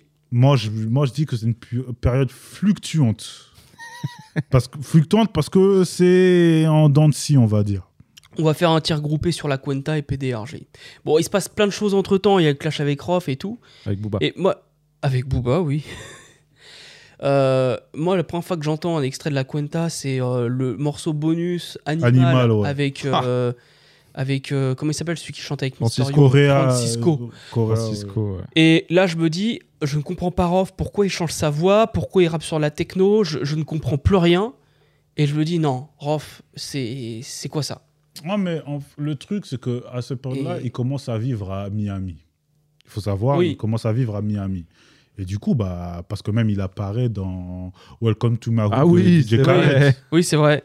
Il commence à vivre à Miami et tout. Et du coup, bah, il commence à. Oui, c'est Welcome to My Hood, pas, pas I'm So Hood, où il apparaît. euh, Welcome to my hood. Oui, Welcome parce que l'autre jour, je regardais le clip I'm So Hood, je fais, mais c'est là-dedans qu'il y a Rof normalement. Non, c'est. Welcome to Ok, My Hood. le- la version originale, c'est pas le Welcome to my hood remix. Ok, Mm. oui. Et du coup, euh, bon, il reste là-bas pendant quelques années. Euh, et voilà, quoi. Quand tu es là-bas, euh, forcément, parce que ce qu'il faut. Parce que, bon, parce que j'ai pas envie de comparer Rof et Booba, ça sert à rien. De toute façon, si vous allez sur Twitter, sur le forum, il y en a à l'appel, des trucs comme ça. En vrai, ils Mais même pas être comparés, ils ont ce qui- totalement Ce, opposés. hein. ce qui différencie Rof, en tout cas, et Booba, c'est que Rof, euh, Booba, il a toujours eu un style très américanisé depuis le début. Bah, D'ailleurs, ses influences Queensbridge, après plus South, etc., jusqu'à au- jusqu'à aujourd'hui, enfin en tout cas récemment, euh, Trap, etc. Et Rof, lui, ça a toujours été, même si il avait, bah, comme on l'a dit, le mec, il va chercher des mecs qui ont mixé The Chronic 2001, etc., masterisé 2001, etc. Mais il y avait une identité française. Ouais. Mm. Tu vois? Il y avait une identité très française, des codes très français, et le fait qu'il aille à Miami et qu'il commence à s'américaniser, son public n'a commencé à, a commencé à Un peu lâcher. pas très corda, tu vois? Donc euh, C'est ça qu'il faut dire, ça c'est très important euh, ce que tu viens de dire, et ça résume bien Rof, c'est-à-dire que Rof a des influences américaines, il connaît ses classiques, mais il ne joue pas les américains. Au contraire, il a ce côté très français. Mm. Là où Booba a tendance à un peu euh, Après- reprendre les codes américains. après Rof Ouais, mettait quand même des la fouine aussi. mais Rof quand même mettait quand même des New Era, il mettait des Converse, c'est rien etc. ça, ça c'est rien, Mais- tous les rappeurs le faisaient. mais- Few mettait des New Era aussi. Mais dans, en tout cas, dans, il a, lui, dans son discours et tout, c'était vraiment très français. Pour moi, la Mafia Rof et la Mafia Cafri, c'était vraiment le- la suite logique de Express D, parce que pour moi, Express D, c'est vraiment les premiers rappeurs de rue avec le ministère amer, tu vois. Ouais. Et du coup, le fait qu'il commence à s'éloigner un peu de ça et qu'il commence à rentrer, comme, on- comme dit Stevie de Music Feelings, dans les On the Flory, parce que c'est là où il y a les balbutiements des Florida, des Pitbull et tout. Oh oui. Et Rof, il a voulu rentrer dans ça en se disant peut-être que euh, je peux insuffler ça en France. Mm. Et c'est là où c'est ce qu'on appelle une prise de risque en vrai de vrai. Ah bah bien sûr, C'est oui. une prise de risque. Ah, oui. Et soit ça marche, soit ça marche pas. Ah. Il attend parce que souvent aussi on dit que Rof il fait pas de prise de risque, il se met pas en danger, euh, il fait toujours la même chose, etc. Eh, la Cuenta c'était une prise de risque, même si Bien sûr. euh, bon après l'album il a fait platine, etc. D'ailleurs juste parenthèse, Ah, il a quand même réussi à faire platine? Il a fait platine. Oh. Bah, dans ma Wear, les singles marchent bien. Dans ma Wear, c'est surtout Tug Mariage et Tug Mariage et Thug Mariage, il y a dans ma Wear. Je crois qu'a fait euh, Fais doucement. fait doucement qui a bien marché aussi. Tu Les- pardonneras avec Jen Ali aussi Ouais. Ouais, ouais, il a été clippé, bien ouais. marché. Ah ouais. Ça a été clippé, mais je suis pas sûr qu'il ait bien Ah. marché. C'est euh, Mariage qui marche. En réécoutant le morceau avec euh, Jen Ali, euh, bon, même si le morceau, je suis pas non plus comment. Moi, j'avais déte- moi, je, je vais pas mentir, l'album quand il est sorti, j'étais extrêmement déçu parce que voilà, je faisais partie de ces auditeurs qui voulaient qu'il reste vraiment dans un registre Mm. très rap français, tu Bien vois, sûr. et pas qu'il dévie. Mm. Alors que justement, comme j'ai dit, Booba, la différence, c'est que lui, il était très américain, donc 09, ça n'a pas trop marché. Il a continué quand même avec Lunatic, alors que Roth, il a fait la Cuenta dans un style plus électro, etc. Et à l'époque, on n'avait pas compris. On n'était pas vraiment corda. Tu vois, par exemple, le son avec Jenali, à l'époque, bah, j'étais pas trop corda, tu vois. Mais en le réécoutant aujourd'hui, surtout que c'est un morceau très introspectif, Au fond, oui. parce que il parle justement de pardonner son petit Oui. frère bah, par rapport à Voilà, l'histoire euh, qu'il a eu, la peine de prison et tout. Il parle justement de, de, de, de pardon et il lui, lui tend les bras, quoi. Bah, je le trouve quand même très, très touchant ce, ce morceau en, Mm. en, en y repensant, tu vois. Ouais, bon, après, il y a des influences un peu évanescence, quoi, qui, moi, je... Oui, mais c'était la mode. C'est bah, c'est l'année aussi Oui, où est pète. où, Le euh, emo R&B... est- Mais oui, c'est. le terme euh, Et journalistique. bon, euh. parce que, pour faire une petite parenthèse par rapport à l'histoire de la chute de neige, parce que ça fait littéralement 12 ans que les gens se moquent sur, oui, euh, il, il a, que le fait qu'il se soit plaint euh, qu'il n'a pas bien vendu la première semaine à cause de la neige. Euh, sachez qu'il y a un, outil très utile hein, qui s'appelle Internet. Vous mettez sur euh, Google, hein, qui est un moteur de recherche pour info, vous mettez neige, décembre 2010, et voilà, vous avez les infos. Mais je me souviens... euh, la tu, parles de Ouais. ça, je me rappelle. Ouais, de ouais, cette les- anecdote, les- c'est moi j'étais en J'avais pas terminale de et les, les- les profs ne venaient pas. euh, Oui, voilà. J'avais pas de bus pour Moi aller à j'habitais, au- l'école. j'habitais à côté du lycée, j'avais aucune excuse. J'avais pas de bus pour aller à l'école. Il y avait des magasins qui étaient fermés. Et imagine, parce que je crois la chute, là, c'était une forte chute de neige.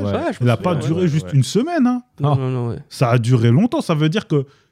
Parce que les gens, ils vont dire, oui, euh, ils cherchent une excuse pour dire qu'il a flopé. Ah bon, après flop. Moi, j'aime pas parler de flop ou des réussites, mais flop. Non, faut parler de la qualité intrinsèque en soi, tu vois. Mais le truc, c'est que imagine, je sais pas moi, tu vends, je sais pas moi, des, des, des cigarettes électroniques. Euh, il y a une chute de neige qui paralyse toute la ville, tu fais pas de vente. Bah, c'est normal. Bah oui. Bah imagine, tu avais des FNAC qui étaient fermés. Non, mais c'est vrai que quand tu entends ça, et puis c'est vrai que bon, c'est 200, c'est quand même drôle de dire j'ai pas vendu à cause de la neige. Enfin, en soi, c'est quand même drôle, tu vois. Oui, parce que après tout dépend. C'est moi, même si c'est drôle. Après, comme j'ai dit, les gens s'en sont moqués pendant 12 ans. C'est bon, Ouais, faut, ouais. faut passer à autre chose, tu vois, parce que surtout que en vrai de vrai, c'était la vérité. Après, certes, est-ce qu'il aurait dû le dire? Je sais pas. Mais en attendant, c'est la vérité. Tu Je vois. pense que c'est un truc que, que je me serais abstenu de dire parce que ça peut vraiment mal être interprété. quoi. Ah, mais après, comme j'ai dit, c'est Ouais. soit. euh, Mais c'est vrai qu'avant, les gens achetaient des CD et les gens ont un peu de mal avec le Ouais. terme acheter des CD. Tu Ouais, ouais, Bah, on est aussi dans la période où euh, on est en plein Bah, téléchargement. ouais, aussi. voilà, t'avais trois choix. T'avais soit tu achetais ton CD, soit tu achetais l'album sur iTunes, Ouais. Personne soit tu ça. téléchargeais. Bah oui. C'est ça. Donc, euh, tu, les gens, il y en avait qui le faisaient, mais tu te vois vraiment acheter un album à 10, 12 balles, voire même 9, 9,99 Ouais. pour un truc que, que tu tiens pas en physique, quoi. Ouais, non, moi, Bah moi c'est quelques tracks que je téléchargeais, genre à un bal, c'est tout. Mais non, moi, moi je me rappelle, je l'avais téléchargé illégalement d'ailleurs. Et je faisais ça avec plein d'albums. Et si l'album me plaisait, vraiment, j'allais acheter. Et j'a- j'avais cette caution où le téléchargement illégal était facile pour moi. Pourquoi tu regardes le micro? Non, c'est parce qu'en fait, t'as un lacet qui est plus grand que l'autre. euh. C'est fou. c'est déconcentrant. Très, je me rends un, un compte. chat, le gars. Un chat. C'est abusé. Une poule. C'est incroyable. Donc du coup, bah, pour parler de... En plus, la- l'album a été en grande partie euh, produit bah, justement en G Futuristique que j'ai parlé dans l'album précédent, tu vois. Et bon, sur 18 tracks, si je compte pas la, la- le second CD, hein, allez, j'en garde, je garde peut-être 10 morceaux. Ah ouais Ouais.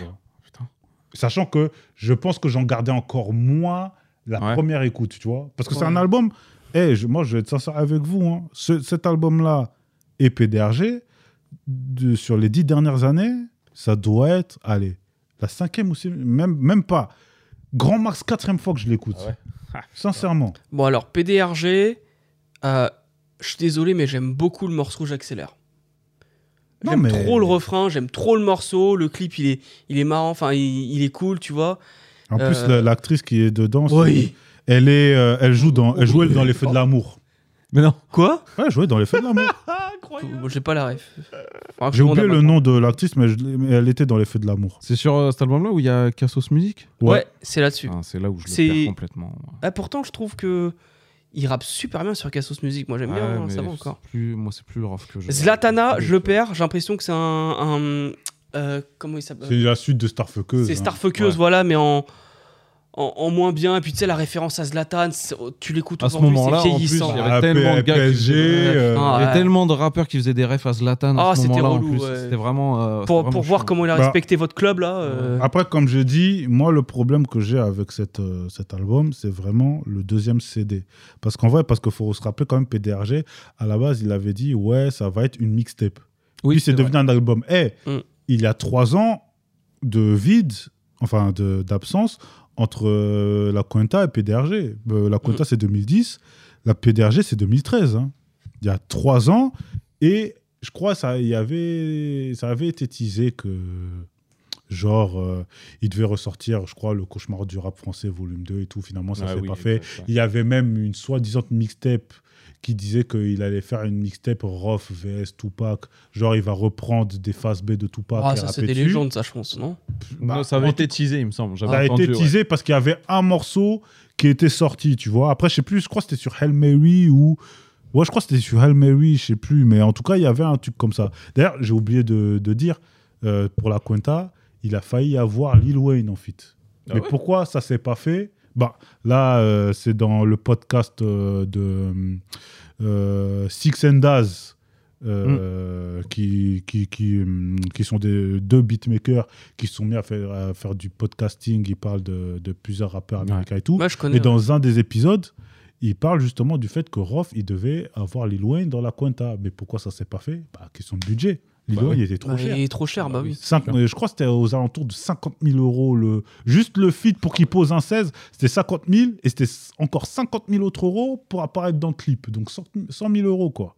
Sans parler de ramener les techniciens, les, les clipmakers, etc., etc., quoi. Donc au niveau budget, c'était pas ça. Et il y avait d'autres rumeurs pas, qui n'étaient pas, pas vraiment fondées non plus. Ça parlait de, pour PDRG, un feat avec Nicki Minaj. Ouais. Non, mais ce qu'il faut dire avec cet album, c'est que c'est l'album où il doit faire face à face avec Booba. C'est vraiment l'album où euh, Booba, je crois, il sort Futur à peu près à la même période. Euh, Ah, ah non, il sort euh, quelques mois avant. Ouais, euh, ouais, il sort ouais, un putain. peu avant parce qu'il balance. Et PDRG, année, voilà, c'est ça. bien. Et là, PDRG doit répondre à Rof. Mm. Il doit répondre à Booba, pardon. Et Après, le truc, c'est que, comme j'ai dit, il a fait. Après, c'est un. Rap français, c'est quoi? Il sort de la Cuenta qui est un, un succès commercial, mais qui, au niveau Pas des critiques, d'estime. c'était pas trop ça. Donc, il voulait revenir Mm. au rap, vraiment au rap français. Mais après, comme j'ai dit, euh, Rof, c'est un, genre de nas. C'est un mec, c'est un putain de rappeur, tu le mets sur tout, tout, tous les instruments que tu veux, euh, il découpe. Et ben le truc, c'est que, comme d'hab, PDRG, c'est super bien rappé, même si là, on arrive dans la période du, du- du- des punchlines hashtag, quoi. Ouais. Bah, punchline hashtag Team Roth, hashtag Team Roth. déjà. Ouais, bah, euh, et on arrive dans cette période-là. Mm. Euh, et il y a des prods. Après, comme j'ai dit, c'est surtout le CD2. Le CD1, en vrai, il y a énormément de morceaux que je sauve. Bah, par exemple, PDRG, je le sauve. J'aime beaucoup Maudit, même si je ne suis pas fan du refrain. Mais quand il avait fait en live sur Bouscapé, c'était une tuerie. Euh, Futur nouveau- Nouveaux Amis, j'aime bien. Euh, bon, Ah oui, c'est fa- le fameux morceau qui fait écoute à Balotelli. euh. Ouais, voilà. Zla- euh, bah, Zlatana, même si c'est pas un morceau incroyable, moi, juste pour. euh, il- elle a failli percuter un chevreuil. Ouais, Juste pour ouais moi, ça, le mot classique. chevreuil, ça m'avait. Elle en a percuté un chevreuil. Ouais. Ça, ça. L'oseille, c'est une tuerie. L'oseille, c'était pas mal. J'aime beaucoup Déterminé aussi. Ouais, qui est de- Disons, ça, c'est dans le corbeilles CD2, sont ça. Déterminées. Après, tu as NWA et Embrouille avec TLF qui sont très bons dans Mm. le CD1. Et dans le CD2, je garde, je garde littéralement quatre morceaux déterminés, euh, différents parce qu'ils parlent du racisme, Mm. même entre Comoriens et Maorais, blanc, noir, arabe, noir, etc. Il y a aussi l'artiste que j'aime bien, et surtout aussi Dounia, qui est encore un morceau Ah fort, oui. où il parle de, de, de, de religion, tu vois. Alors justement, faut, religion. faut m'expliquer un truc, parce que moi, je, je pense qu'il y a une référence coranique. Dounia, qu'est-ce que c'est euh, C'est le monde. C'est le monde. Ouais. Là, D'accord. là, par exemple, là, on est dans la Dounia, on est dans le monde, c'est le, bah, le monde présent, quoi. sur- Parce que- la Terre, quoi. Dans ces morceaux un peu, à, quand je dis morceaux à rallonge, c'est pas euh, négatif. hein. Quand il y a Regretté, Testament et après Dounia, est-ce qu'il y a une suite en réalité entre. Bah, pour moi, il n'y a pas vraiment de suite. Je pense que c'est toute une question d'état d'esprit à ce moment-là. Euh, parce que, par exemple, Dounia, justement, comme on l'a dit, il est dans une, c'est une période très compliquée. euh, comme tu as dit, ça commence à. Il y a le clash avec Booba qui commence. euh, il a des problèmes personnels, etc. Et bon, il essaye de se raccrocher à la religion, à l'islam. Mhm. Et du coup, bah, il en parle, quoi. Il parle de, de, de, de son souhait de se raccrocher à la religion, euh, de, de ses doutes, de, Mm. tu sais, qu'il sait qu'il a fait certains échecs, mais il veut rebondir, etc., etc., tu vois. D'accord, d'accord. Donc pour moi, c'est, on va pas mentir, c'est son album le moins bon de sa carrière, euh, PDRG. C'est ce que je pense aussi, ouais. Mais en vrai, à la réécoute, je le sauve plus que quand je l'écoutais à l'époque. Moi, je trouve que justement, il a plus mal vieilli que quand je l'ai écouté à l'époque. Après, deux ans après, il sauve euh, Rough Game. Mais Voilà. avant Rough Alors, Game, important de le dire, 4 décembre, qu'est-ce qui sort? Feu de Necfeu, Nero Nemesis de Booba, donc il y a Rough Game, il y a My World de Jewel, euh, Je crois que c'est tout, justement. Il y a que ces quatre-là. qui- Caribbean que c'est Dandy de. Bon, ça après, ça parle à un autre public. Euh, Mais ah, juste avant de parler de ça, euh, il voulait se lancer dans un autre truc. Euh, ben, il voulait faire une compilation qui s'appelait CPLS, c'est-à-dire certifié par la street. Certifié par la street, c'est chaque semaine, il y avait un street clip d'un rappeur, euh, je sais plus, du 9-1, 9-2, 9-4, même de Toulouse, Marseille, etc., qui venait, euh, qui, bah, qui venait poser, rapper. Et parmi les deux, il y a deux artistes qui étaient dans CPLS qui apparaissent justement dans Rough Game. Et ces deux-là, bah, c'est El Kaïs qu'on retrouve dans Tro Gang Ouais, je vois ça. et dans et on retrouve La Hyène dans La hyène dans le coup du siècle Le coup avec du siècle. ouais. A2L. Tout à fait. Je vois ça. Bon, alors cet album, je l'ai découvert euh, la, la semaine dernière, hein, parce que je l'avais pas écouté à l'époque. Mm. Là, les trois derniers dont, dont on va parler, je les ai écoutés pour l'émission, Mhm. clairement. Euh, le fameux C'est reparti comme en 46. Alors, alors non, par contre, ce que je me prends à l'époque, c'est le clip Shug Knight, Ouais. qui est très bien. et Qui avait... Et j'ai jamais compris pourquoi il n'a il n'est il n'est pas dans dans dans Rough Game. Bah, je un- comprends pas pourquoi il C'est est pas un, dedans. c'est un incroyable son. D'ailleurs, en plus, il y a Driver qui est, dans, qui est en caméo dedans. Et Ouais. ce morceau, euh, en tout cas, je me rappelle. Bah, comme tu l'as dit, il fallait prendre quelqu'un qui a réellement vu Driver en bah, vrai. euh, qui avait réellement vu, euh, vu Suge Knight en vrai. Donc, euh, voilà. Et le pire, c'est que le, le Tupac qui est dans ce clip, il ressemble plus Il à ressemble- Tupac que le que Tupac, Tupac dans le lui-même. film euh, dans la Ah bah oui. Eyes on Me. Et ça, quand même. Même le Nate Dogg, euh, le Nate Dogg euh, au début du clip, t'as un mec qui ressemble à Nate Dogg. Ouais, ouais, ouais. Vraiment, hein. Non, mais le mec, le, mec qui joue Tupac dedans, il Mm. ressemble plus à Tupac que le mec dans, la, dans le biopic, quoi. Ouais. Faut quand même être. Il est fort quand même. Bah ouais. Et j'ai jamais compris pourquoi ce morceau n'y était pas. Et aussi, euh, sans forcer, je sais pas pourquoi. J'adore ce morceau. C'est pas. ah, ça, pourtant, c'est une prod purement plus DJ Mustard. Ouais, On revient je- toujours à la West Coast. hein. Je- je- c'est pour ça que je kiffe ce morceau. J'ai- J'aime bien la prod. Et, euh, et c'est le seul à poser sur des prods comme ça en plus. euh. Bah, T'as Soprano qui avait posé sur Fresh Prince à l'époque, euh, Mhm. mais il y a des prods un peu la mustard, il y a que, qui, que lui qui le faisait. Hein. Bah, euh, Rof, pour moi, c'est, on va dire, entre guillemets, Pour un avant-gardiste, tu vois. C'est Ouais. un avant-gardiste parce que, comme on a dit, il a essayé l'électro, ça n'a pas marché. Et le mec, Ouais. il a voulu faire des sons plus ratchet, plus DJ Mustard. Après, je sais pas si c'est dans. hum, Il voulait forcément marcher ou je sais pas quoi, j'en sais rien. Ouais, mais Mais- En tout cas, euh, DJ Mustard, c'était lui qui contrôlait en tout cas les États-Unis à ce moment-là en termes de beatmaking avec Mike Will Made It. Lui, il a essayé de se mettre dans des prods ratchet, dans- comme j'ai dit, dans, euh, sans forcer. Il a même sorti des, euh, des morceaux euh, dans, dans, dans, dans Rough Game qui sont vraiment, une musicalité vraiment ratchet, quoi. Ouais, alors Ratchet plutôt baie, parce que même lui il le dit, ouais. il dit ouais DJ Mustard, c'est une pâle copie de ce que Rick Rock faisait à l'ép- à l'époque. Ouais, dans, il le il sait, a tu vois. hi-fi, donc il Le en parlait ouais. dans l'ABCDR du son en 2015. Voilà, ce fameux ABCR du son avec Raphaël Dacruz qu'on salue. Euh, où Yerim lui demande, euh, tu sais que Migos ils sont trois effectivement. Mais faut dire la vérité, même nous à l'époque on pensait que c'était une seule personne. moi-même, Voilà. la ouais, c'est première fois bon. que j'ai entendu Versace de Migos, je pensais qu'il y avait qu'un seul rappeur. Hmm. Si j'avais pas vu le clip, jamais j'aurais su qu'ils étaient trois. Mais pareil, parce qu'en fait c'est la voix de, de Quavo qui est différente et t'as l'impression que c'est lui qui est omniprésent. Mais bon, Hmm. c'est un autre débat. Et bah c'est comme j'ai dit, Rof il fait tout, il commence à faire des, enfin il a toujours fait des, des repris des instrus et tout. Et bah vrai reconnaît vrai, c'est Fuck With Me, You Know Agali de Ouais. Jay-Z et, Ross. Ross, tu vois. Mm. Et il gère assez bien. Moi en tout cas sur cet album, pour moi c'est un très bon retour de Rof en fait. Après bon, comme tu as dit, il y avait trois autres albums à côté. Les gens malheureusement ont banalisé celui-là parce que Joule il commence à monter, Nekfeu il commence à monter. Les deux commencent vraiment à solidifier leur fanbase. Et Booba il sort un album surprise qui, comme j'ai Qui va être charnière à une époque euh, au rap français en fait. Nero Nemesis, c'est un Mm. album qui va être charnière au rap français un peu. Bah, de toute façon vous en parlerez. Sur... Oui, oui. Ouais, ouais. Mais de toute façon, moi je trouve que Booba. euh, euh, non, Rof, j'ai vraiment du mal avec les noms aujourd'hui. hein. J'ai l'impression que Rof, là, il, justement, c'est reparti comme en 46. Enfin, tu vois, il, il- on a retrouvé le Rof qui était sur euh, le code de l'horreur. Le problème, c'est qu'il a pas le public qui va avec. bah, le problème c'est que il s'est pas plié, on va dire entre guillemets, à- aux tendances qui. Mm. Parce que le truc, la particularité de Rof à cette période-là, c'est que même quand il essaye de, de, de se plier à la tendance actuelle, c'est-à-dire la trappe, etc., ou même quand il va faire de la drill, euh, là, là, en 2021, il veut pas faire de la drill comme tous les autres. Ouais. Il veut vraiment adapter euh, les instrus pour que lui puisse rapper. Tu vois? Par exemple, euh, la trappe, il faut parfois... Des... Quand tu prends, par exemple, quand tu... Quand tu penses à Rick Ross, quand il pose, par exemple, je sais pas moi, sur des prods de, de Lex Luger ou je sais pas quoi, c'est Ce que Rof n'a pas fait d'ailleurs. c'est plus fait. imposant, etc. Mais Rof, lui, il essaye parfois, il, il, il peut, il arrive à le faire, à être plus imposant, et parfois il veut, il veut kicker quoi. Parce que comme on a dit, lui, il veut rapper au kilomètre. Il est là ça. que pour ça. Et dans Rough Game, franchement, pour moi, c'était un très bon retour, mais cet album a été boudé parce que, bon, on n'en a pas parlé, mais il y a l'histoire de la boutique, quoi. Il y a l'histoire de Ah, la boutique. vrai ouais, Il les gens sont amenés à le, à le boycotter et voilà quoi. Bah, bah, à part- Bah, le, le rap change déjà, oui. et t'as Il y a l'histoire cette de la affaire-là. boutique aussi, Mm. qui fait que c'est chaud pour lui. Et il était déjà sur la pente descendante, en plus.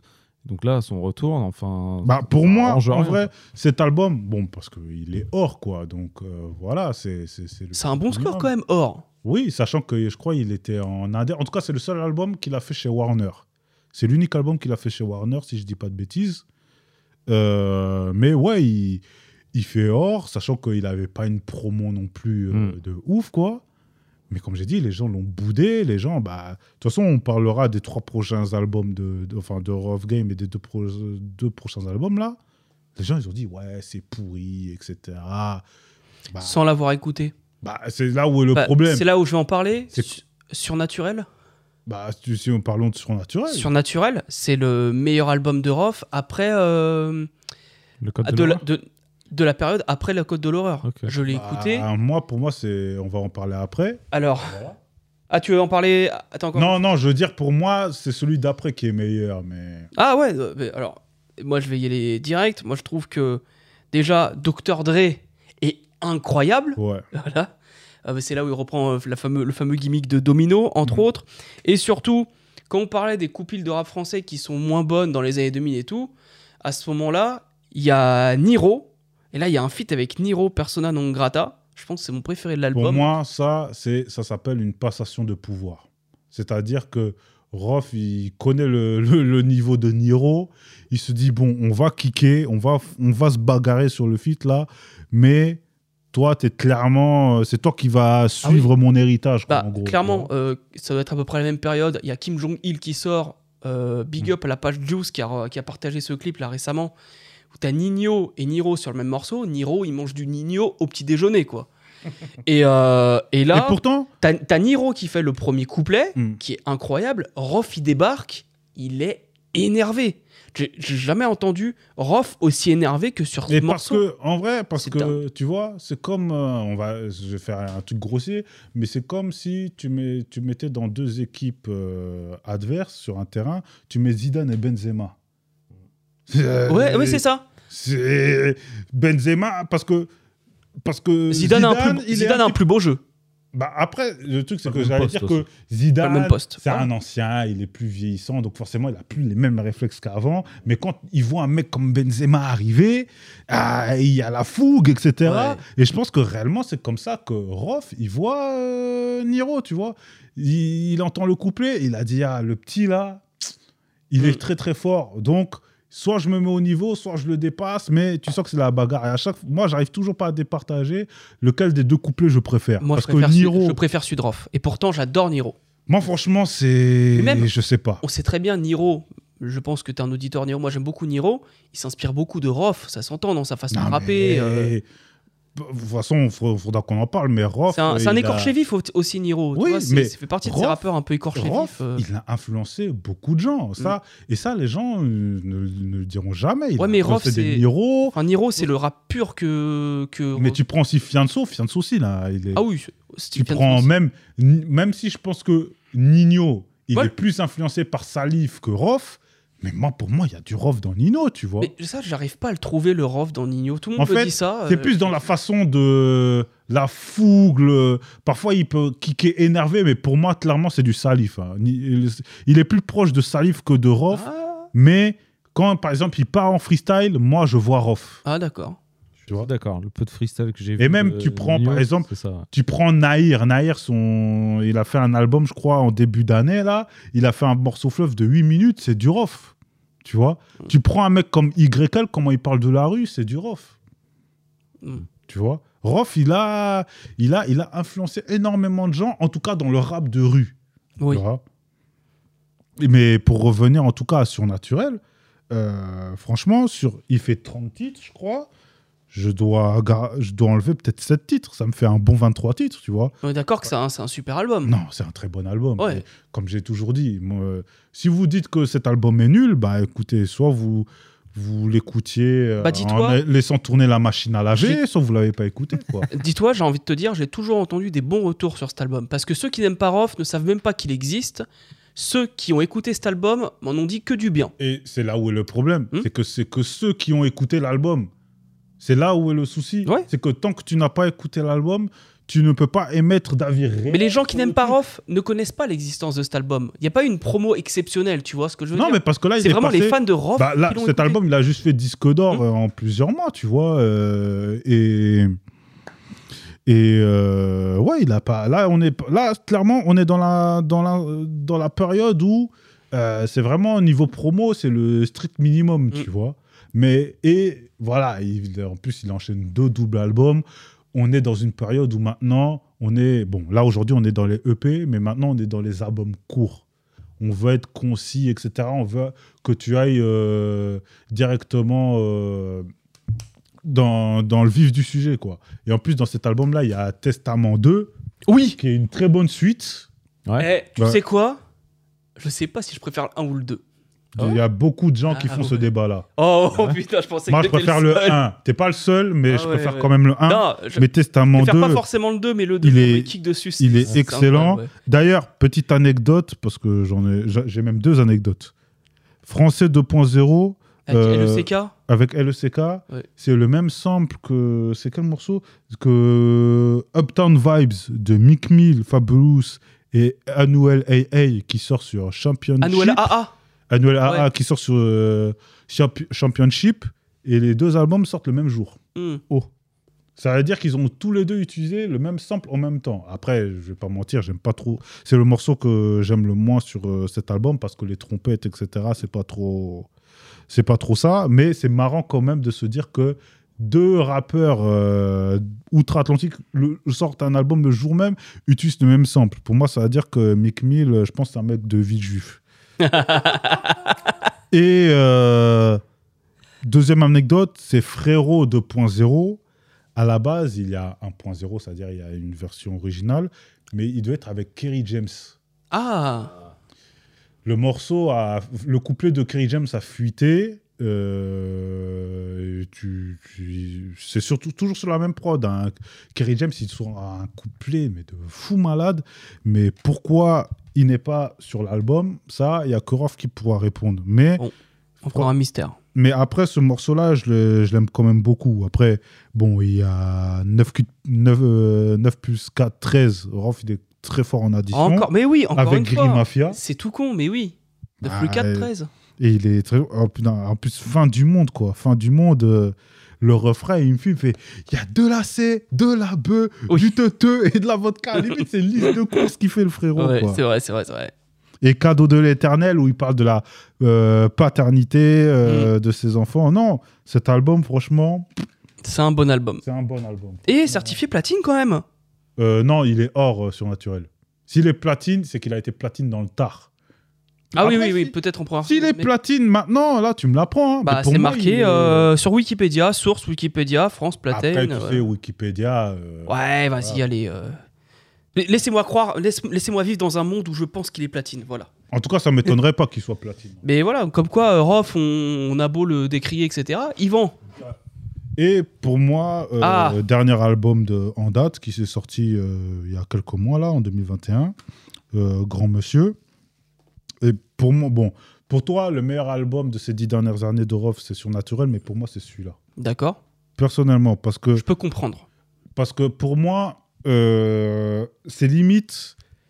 Il a, il a compris que toutes les erreurs, entre guillemets, qu'il a fait sur les dix dernières années.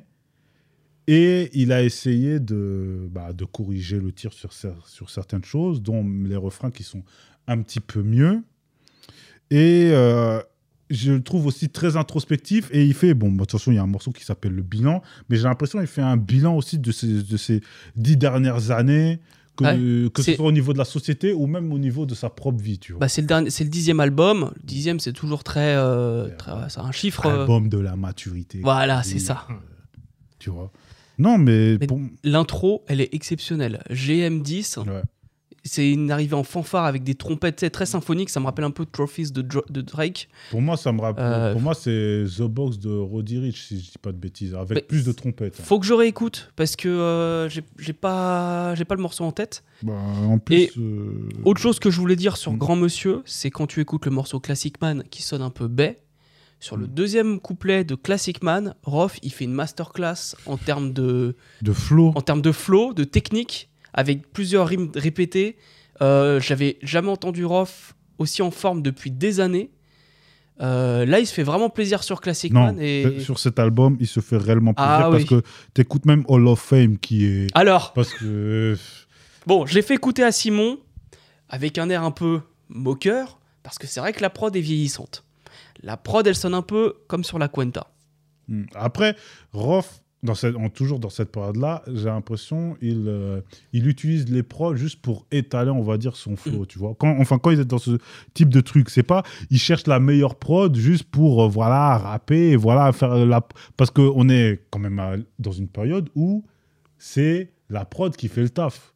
T'arrives juste, Oui. tu fais un yaourt, tu fais, un, comment on dit, une top line, t'arrives en studio, et puis voilà. Ouais, mais, Et lui, c'est l'inverse. mais en fait, il en joue, parce que même la façon dont il arrive sur le morceau, il fait hey, Tu fais le Starmania, hein, Kylie Jenner, Travis Scott. Et après, il commence Hey, ouais, et là, t'entends le. Enfin, c'est. Tu, tu- tu sens qu'il en joue de ce Mm. côté un peu grand frère, un peu ringard et moqueur un peu de cette nouvelle génération, sans être réac pour autant, Mm. tu vois. Parce qu'il y a un son Legend avec Roth, avec Avec Jules. Joule, qui- que je trouve très bien. Bah, même le morceau avec Naps, moi, je n'ai toujours pas compris pourquoi il n'a pas. Bon, Euh, après, c'est vrai que Naps, il est dans des tourments judiciaires, etc. Il est dans le deuxième Antibiotique, CD. antibiotique, ouais. Pour T'as moi, l'expérience avec Gims, ouais. Ça aurait dû être le tube de l'album. Mais vraiment, quoi. Ah, pour moi, c'est Legend. Pour moi, je. Bah, c'est le, c'est bah, Ouais. c'est le tube de l'album. Derrière, je crois il est pas loin des 10 millions de vues sur. euh, il a sur 7 YouTube. millions de vues, j'ai regardé ça Ouais, il- hier. 7-8 Euh, millions de vues comme voilà. ça. Mais pour moi, Antibiotique, il aurait dû le clipper euh, avec Nafs. Pour, pour moi, c'est vraiment le son, entre guillemets, le plus actuel, en tout cas Mm. aujourd'hui, au niveau de sonorité de l'album. Et en plus, euh, non, il aurait pu le, le clipper. Et comme d'hab, parce que les gens, ils ont. Je me souviens quand la, quand la track est sortie, ils ont dit Ouais, mais il ramène Imenes, il ramène Dajou, Mm. euh, il, veut faire, il ramène Taiki, Il il, ramène- veut faire des Alors, streams, etc. Dédicace à Noir Vert Fluo, il ramène Guay, qui est euh, le rappeur le plus connu en Italie. Ouais, ouais, Mortier, je- voilà.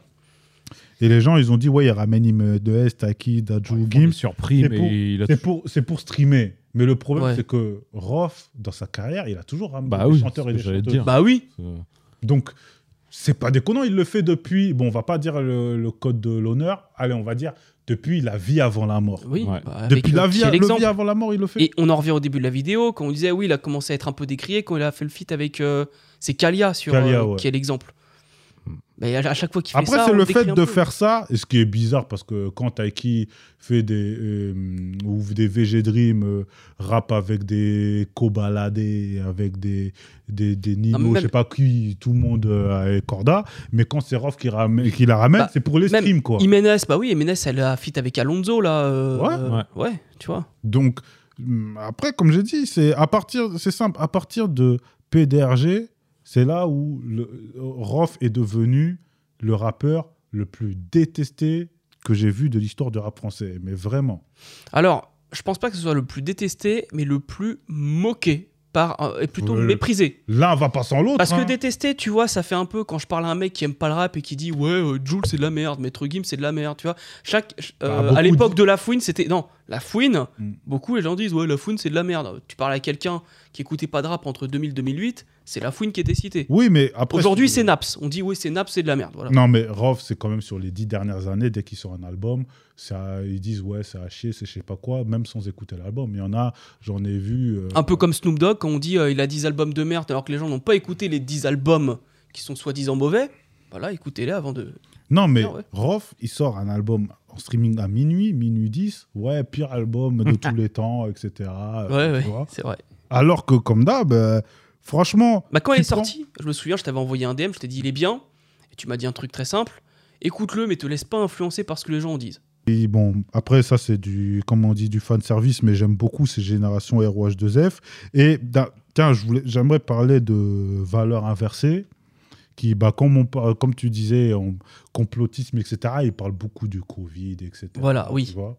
Bah, mais moi, pour moi, c'est ce que je disais à un frérot il y a pas longtemps. Je lui disais, je pense que c'est l'un des derniers morceaux, on va dire, rap conscient euh, du rap français. En tout cas, à l'instant T. Ouais. Parce que avoir un rappeur comme ça, après 25 ans, le mec, il a toujours des choses à dire sur la société, toujours à dénoncer, toujours à truc, même si il y en a, ils vont dire que ça va paraître has-been.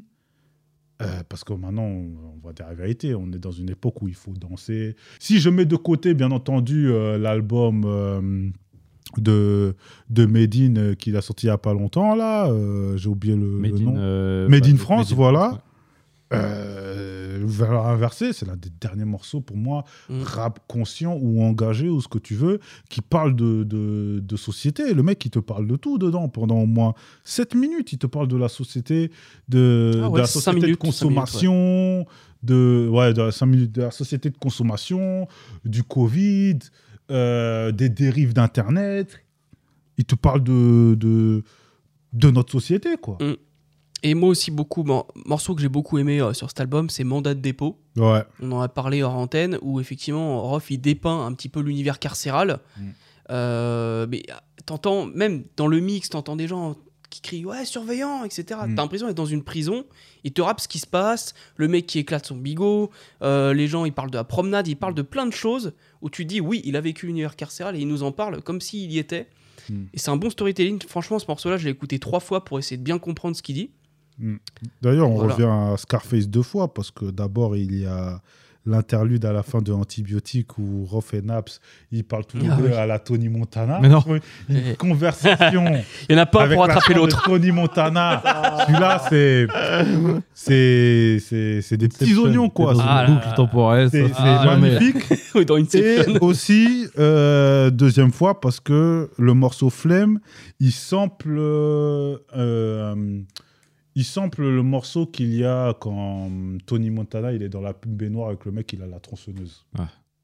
Il sample ce morceau-là, Ah oui, au début, on l'entend, ouais. ce bout-là, Ouais, mais en version trap. Et je trouve Mm. que ça passe bien. ouais. Mm. Ouais. Et il y a aussi ben, West West, qui est la suite, en tout cas, de euh, Dans ma Fumer un mec. Ah non, fumer un mec, d'accord. Non, fumer un mec. Il reprend les deux voix, il parle toujours du bien et du mal. Bah, à la Damienne, quoi, comme euh, DMX. hein. Ok. Non, pour moi, franchement, c'est le meilleur album qui est de ces. Depuis le, le Code de l'horreur. Je le réécoute très souvent d'ailleurs. Ah ouais? Franchement, euh, je m'attendais pas à le réécouter autant euh, à- depuis la sortie, tu vois. Bon, bah, s'il y a un message à passer, euh, réécoutez euh, Rough Game, Surnaturel et Grand Monsieur. Pour ceux qui ne l'ont pas écouté, vraiment écoutez-les. Non, c'est des albums. C'est ce qu'on vous euh, conseille. et comme j'ai dit, les gens, ils ont boudé Rough Game, mais comme Mm. pas possible, quoi. Après, il faut prévenir, ce sont trois doubles albums. Je crois que Rough Game n'est pas un double album. c'est pas un double album, mais, il est long. Il est long quand même. fait- Il a 19 tracks, je crois. Ouais. Rof, il a le, syndrome- Je Rof, vois il ça. a le, il a le syndrome Snoop Dogg. hein. Oh. Et moi, j'aime bien. Voilà, mais c'est ça. Depuis le début, je fais des comparaisons avec Snoop Dogg. Il a le même problème. C'est que Snoop Dogg, je trouve que quand tu parles avec des hip-hop heads, ils, ont tendance à mépriser un peu sa discographie parce que c'est un peu en dents de scie. Sur un, un album, il y a des morceaux un peu achetés. Euh, mais Rof, il a le même souci. Et Ouais, c'est oui, mais Ça après, fait le plus l'air du temps aussi. Mais après, hein, c'est pour le, ça. pro- le truc, c'est que Snoop, à la différence, c'est vrai que toi, t'es moderne. Il peut te sortir un album tous les ans, Mm. il y a quand même 25 tracks. Enfin, en vrai, 21 ou 19 ou 23, bref. Alors que Rof, le truc, c'est qu'il peut faire 3 ans d'absence et lui, il se sent obligé de sortir des albums à rallonge parce qu'il se dit voilà, mes auditeurs, ça fait longtemps qu'ils m'ont pas entendu. On va leur fournir un truc de deux heures, comme ça, ils en ont pour trois ans, tu vois. Hmm. C'est comme ça qu'il réfléchit. Je dis pas que c'est la bonne Hmm. stratégie ou que c'est une mauvaise stratégie. Je dis juste que c'est comme ça, en tout cas, qu'il voit les choses, tu vois. Parce que, par exemple, tu prends PDRG et Rough Game, il y a que deux ans. Même pas peut-être un, Ouais. an et- un an et demi, deux ans comme ça. Et le mec, il te fait un album, euh, bah, un album à un seul CD, quoi. Pour conclure sur Rof, euh, plutôt que de dire qu'est-ce qu'il a apporté dans le rap français, parce qu'on l'a dit tout, au long de la vidéo, les expressions, le flow, la façon de rapper au kilomètre, les morceaux fleuves, etc. euh, il y aura jamais un autre rappeur comme Rof, ça c'est sûr, mais est-ce qu'il y a un rappeur depuis une dizaine d'années qui se démarque et qui marche un peu sur les pas de Rof, à ton avis Euh, bah, il y en a plein. Mais Ni- pour moi, ce serait Nino est une mauvaise réponse. Bah, moi, comme je t'ai dit, les gens souvent ils disent Nino, mais pour moi, Nino, il est plus proche de Salif que de Rof, même s'il y Je a du. Rof dans Nino. Nino, il, a, il assume totalement euh, écouter et être fan de Rof, tu vois. Euh, Il a freestylé sur Pour ceux et sur Que pour les vrais. Euh, voilà quoi. Euh, Nino, clairement, Rof, c'est c'est une de ses bases, tu vois. Après, pour moi, celui qui marche sur ses pas, ça serait plus Niro. Je pense aussi. Toi, toi, t'en penses quoi? Je suis en train de réfléchir parce que j'ai l'impression que Niro, pour l'instant, n'a pas la carrière de. Bah Niro déjà, il vient de l'école un peu euh, street lourd. Bah, lui, c'est. euh, voilà, ouais, ouais, il était euh, signé chez Street Lourd. ouais, lui, ouais, c'est l'école ouais. 9-4. hein. Euh, Il y a l'école un peu écorché vif où des Mhm. fois dans un morceau il va te rappeler des trucs. Après, il va, il va te ouais, rapporter une anecdote Mhm. personnelle un peu hardcore et etc. Ouais, un peu bien sûr, bien sûr. Mais euh, là, au- sous les projecteurs en ce moment, donc peut-être vous pouvez citer Niro. euh, moi, j'en vois pas d'autres. Après, moi, si, euh, moi, j'en vois plein, mais après, c'est disséminé parce que, par exemple, Ouais. t'as Niro, t'as le côté plus hardcore. Moi, par exemple, je pense à mon. Après, c'est mon frérot, donc forcément, je l'écoute. Jadomado, qui lui reprend le côté plus revendicatif, justement, de. Mm. Il parle beaucoup de la société, des, des, des pays d'Afrique, anciennes colonies, etc. Pour moi, c'est ça. Et t'as aussi Carson, toujours un mec un petit peu plus underground, J'adore il y a Carson. beaucoup. Ouais, big up à lui s'il nous écoute. où il bah, allait écouter son, Ouais. son, son premier EP euh, concentré. Concentré où le mec, 1, à la fois, il reprend beaucoup de trucs, euh, on va dire, californiens, et il est beaucoup dans l'humour gras, comme tu, dis, comme tu disais euh, tout à l'heure, tu vois. Et il a des refs euh, hip-hop. euh, chaque fois qu'il cite un artiste Mm. hip-hop, c'est des MF Doom, des. Je- bah, il est même un feat avec Tedax Max. Et Tedax Max, c'est pareil, tu vois, il cite The Jacka, il cite Mm. les diplomates. euh, tu Mm. vois. Hmm, Après, bon, après, on va aller à la rallonge. Pour moi, il y a aussi Mm. YL, tu vois, dans le style écorché vif. Je connais pas trop YL pour. T'as euh, bah, t'as un rappeur de Vitry qui s'appelle Dex qui avait repris 94. Il y avait bah, un Gizmo avec un autre rappeur, j'ai oublié le nom. Ils avaient Gizmo carrément repris. Gizmo, je suis En d'accord. Gizmo, c'est Il vrai. avait repris en mode. Ouais. Ouais. Qui c'était vraiment. C'est vrai que Gizmo aurait plus. euh, Enfin, le costume lui irait bien. Ouais. Puis Gizmo, il a un côté très Tupac aussi. euh, Ouais, ouais, ouais, ouais. et Rof Et avait un côté j'ai l'impression que c'est un Ouais, peu bah ouais, un. Gizmo, c'est un peu un, un rof un peu déprimé, tu vois. Hmm. Il est, une- il est un peu triste, il est très mélancolique dans sa façon Bah, de rapper. Tu sens que c'est quelqu'un qui a, Gizmo, ouais. qui en a Bah, beaucoup chié dans sa ouais. vie, tu vois. Et euh, Bah, Rof, clairement aussi, il a Mm. eu des Mm, mm. morceaux assez dépressifs, tu vois. ouais, mais tu vois, il y a, il y a un côté un petit peu humoristique qu'il y a peut-être pas chez Gizmo. Tu vois, Gizmo tout est noir. hein, Ouais, Gizmo, c'est très, c'est très noir, ouais, mais. Quand je pense par exemple à C'est tout quand il décrit le café parisien ou euh, Ouais. le bus, euh, tu vois, c'est très Ouais. sombre. Après, j'ai envie de citer Fianso aussi pour la folie, tu vois. Ouais, Fianso pour la folie. Ouais, Fianso, c'est un bel héritier de en, Rof, vrai, je trouve. en vrai, Rof, pour moi, ses influences, c'est vraiment dis- disséminé. C'est pas genre, il y en a un, il a le full package. Ouais. C'est vraiment chaque rappeur, que ce soit de la génération de maintenant ou de la génération un petit peu au-dessus, ils ont pris un truc à Rof, en fait, Ouais, clairement. tu vois? Ils ont pas pris un seul truc. C'est vraiment, allez, moi je prends ça, moi je prends ça, moi je prends ça, moi je prends ça, tu vois. Et c'est peut-être Voilà. aussi ce qui arrive à faire vivre euh, le truc, parce que même quand tu vois des calages criminels en train, qui citent Rof, tu vois des, des jeunes rappeurs qui le citent dans ses influences et tout, c'est que, parce que les gens, comme j'ai dit, il y en a, ils diront, ouais, il a pas de classique, ou vu qu'il était commercial, Non. il a foutu la merde dans l'art français. Mais euh, d'ailleurs, euh, je tenais à préciser un truc.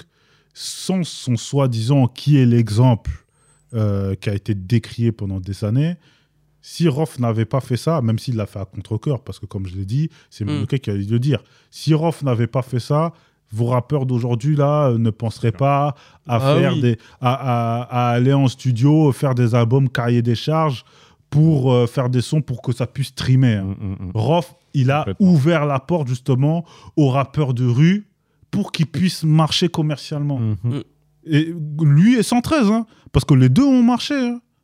Les Ouais. deux ont marché commercialement alors que c'est du rap de rue. hein. Ouais. C'est eux qui ont ouvert la porte aux rappeurs de rue de maintenant, tu vois. Et, ça, c'est un 113 truc aussi qui faisait des morceaux un peu euh, très radiophoniques aussi. hein. Ouais, Et mais voilà. les deux, les deux ont ouvert la porte Mm. à un rap de rue qui pouvait, qui pouvait être écouté en radio. Parce que Par la 113, on, La ménagère. on le dit peu, mais voilà, il y, a- il y a ça. Il y a aussi le feat avec Thomas Bangalter des Daft Punk. Mhm. Sur leur album Universel, il y a même un feat avec Benjamin Biolay, tu vois, Ouais. euh, chanteur de variété. Euh, Tu même- reprends euh, au summum aussi de. Au summum, Ouais, ah, j'adore ça. Moi aussi. J'adore, euh, j'adore. Non, mais pour moi, comme j'ai dit, sans, si eux, ils n'avaient pas marché, je sais pas si le rap de rue. Après, bon, c'est vrai, il y avait Arsenic. Mais Arsenic, c'était ultra technique. Moi, je parle Ouais. vraiment. C'est moins hardcore. C'est moins hardcore, c'est moins violent, entre guillemets, qu'un qu'un Ouais. Rof. Rof, c'est. euh, Bah, le mec, euh, comme j'ai dit, euh, le mec, il peut te parler de te hacher menu, mais littéralement, tu vois. Ouais, Donc, classe. pour moi, c'est vraiment. Il fait partie. Si, je vais pas dire c'est le, mais c'est l'un des rappeurs. Il fait partie des rappeurs de rue qui ont marché commercial, commercialement parlant et qui arrivaient à marcher, en tout cas dans les années 2000, voire jusqu'à même début 2010, à jongler entre euh, les succès commerciaux et la street crédibilité, tu vois, même si aujourd'hui ça n'existe plus vraiment, tu vois. a- Ouais. Les gens s'en foutent maintenant que tu sois un vrai mec de rue ou C'est pas. tous des acteurs. Mais Ouais. si tu rappes la rue, c'est-à-dire même aujourd'hui le rap de Gator, le rap de je sais pas quoi, Rof a énormément aidé et œuvré euh, via C'est sa discographie à faire en sorte qu'il marche. Et ça, euh, pour moi, malheureusement, Rof, ça fera partie des mecs on lui euh, jette, on lui donnera ses fleurs que quand il mourra. euh, possible, ouais. Mm, Si. Ouais, ouais. Pour ouais. moi, et c'est pour ça que là, on le fait de son vivant, euh, Mm. on en parle, vidéo, etc. Voilà, c'est très sera bien. pas hypocrite quand il sera plus là. Voilà. Bah, au moins, les choses sont dites, euh, comme on a dit, de son vivant. Donc, euh, Mais on il est a méga preuve, important. preuve, oui. Il est tellement important pour le rap français, mine de rien. Tu l'as dit, il jongle entre le mainstream et le rap de rue. Et enfin, je vais pas répéter ce que tu as dit. C'est très important pour le. Il est très important pour le rap français. Et même si moi je m'arrête après la Cuenta, peut-être que j'irai écouter euh, sur Naturel et Grand Monsieur pour la peine. Mais euh, faut pas l'oublier. Il faut certainement pas l'oublier. C'est- Il est beaucoup trop important pour le rap game, avec beaucoup, beaucoup, beaucoup trop de classiques. Moi, je vais te dire un petit conseil écoute Testament 2. Et Ouais. si tu as envie d'aller plus loin, tu écoutes Et Surnaturel. bah voilà, je ça. Non, mais donc Bon. voilà. Bah, merci à tous pour euh, ces 3 heures 100% Rof. Je termine en disant que moi c'est Team Rof plus que Team Booba et que Grand Monsieur est un meilleur album que Ultra. Merci à vous. C'est possible. Vous pouvez rejoindre. Oui, bah, je te- j'aimerais bien que tu écoutes Ultra et Grand Monsieur pour que tu me donnes ton avis. Je Bah, serais vraiment je- curieux d'avoir eh ton bah, je avis. le ferai. C'est c'est très gentil. Voilà. Moon Music sur Instagram, vous pouvez le rejoindre. Il a montré sa collection de Memphis Bleak. Non, Si, Oui, de Memphis. Bleak. Ouais. Goldgo, Mogopoly, le podcast Critical. Vous pouvez le rejoindre sur les réseaux sociaux, sur Twitter aussi également. Merci Golgo pour toutes les anecdotes. Merci Pour Goldgo. ce, Non, il n'y a pas de souci. Franchement- long dialogue, c'était incroyable. Quand je me suis émission Rof, il n'y a qu'une seule personne invitée, j'ai pensé à toi. Voilà. Et peut-être Aura ça se trouve, en plus, ça se trouve, il y a des trucs que j'ai même oubliés, tu vois. Ouais, on a forcément- euh. 3 heures, c'est pas assez pour parler de Rof, tu vois. C'est-à-dire, Les, les frérots de parole véritable, ils ont fait 2 heures en parlant que de la fierté des nôtres. Alors là, euh, on a vraiment. euh, Non, mais là, j'ai vraiment essayé d'être le plus concis possible et j'espère vraiment que j'ai pas été relou. Ça se trouve, il y en a en 30 minutes, ils sont coupés, tu vois. Eh ben, on s'en fout. C'est vraiment que les passionnés qui sont restés après, s'ils sont restés 30 minutes, 30 minutes ça va. Au- Au-delà de 30 secondes, euh, ça compte pour un stream. Ah, ça- marche. Bah écoutez, et rejoignez Philcast sur les réseaux sociaux, sur Twitter, sur Instagram. Vous pouvez nous écouter aussi en podcast et nous voir sur YouTube. Et si on nous écoute en podcast, qu'est-ce qu'on fait? L'argent, c'est dans le Tipeee. Hein. euh, ouais. Allez, l'argent dans le Tipeee. Mettez des sous. Nix les voilà. 5 étoiles, mettez, euh, mettez l'argent. Les, 5 étoiles, c'est bien aussi pour le référencement. Bonne soirée à vous. Ciao. Ciao. Ciao.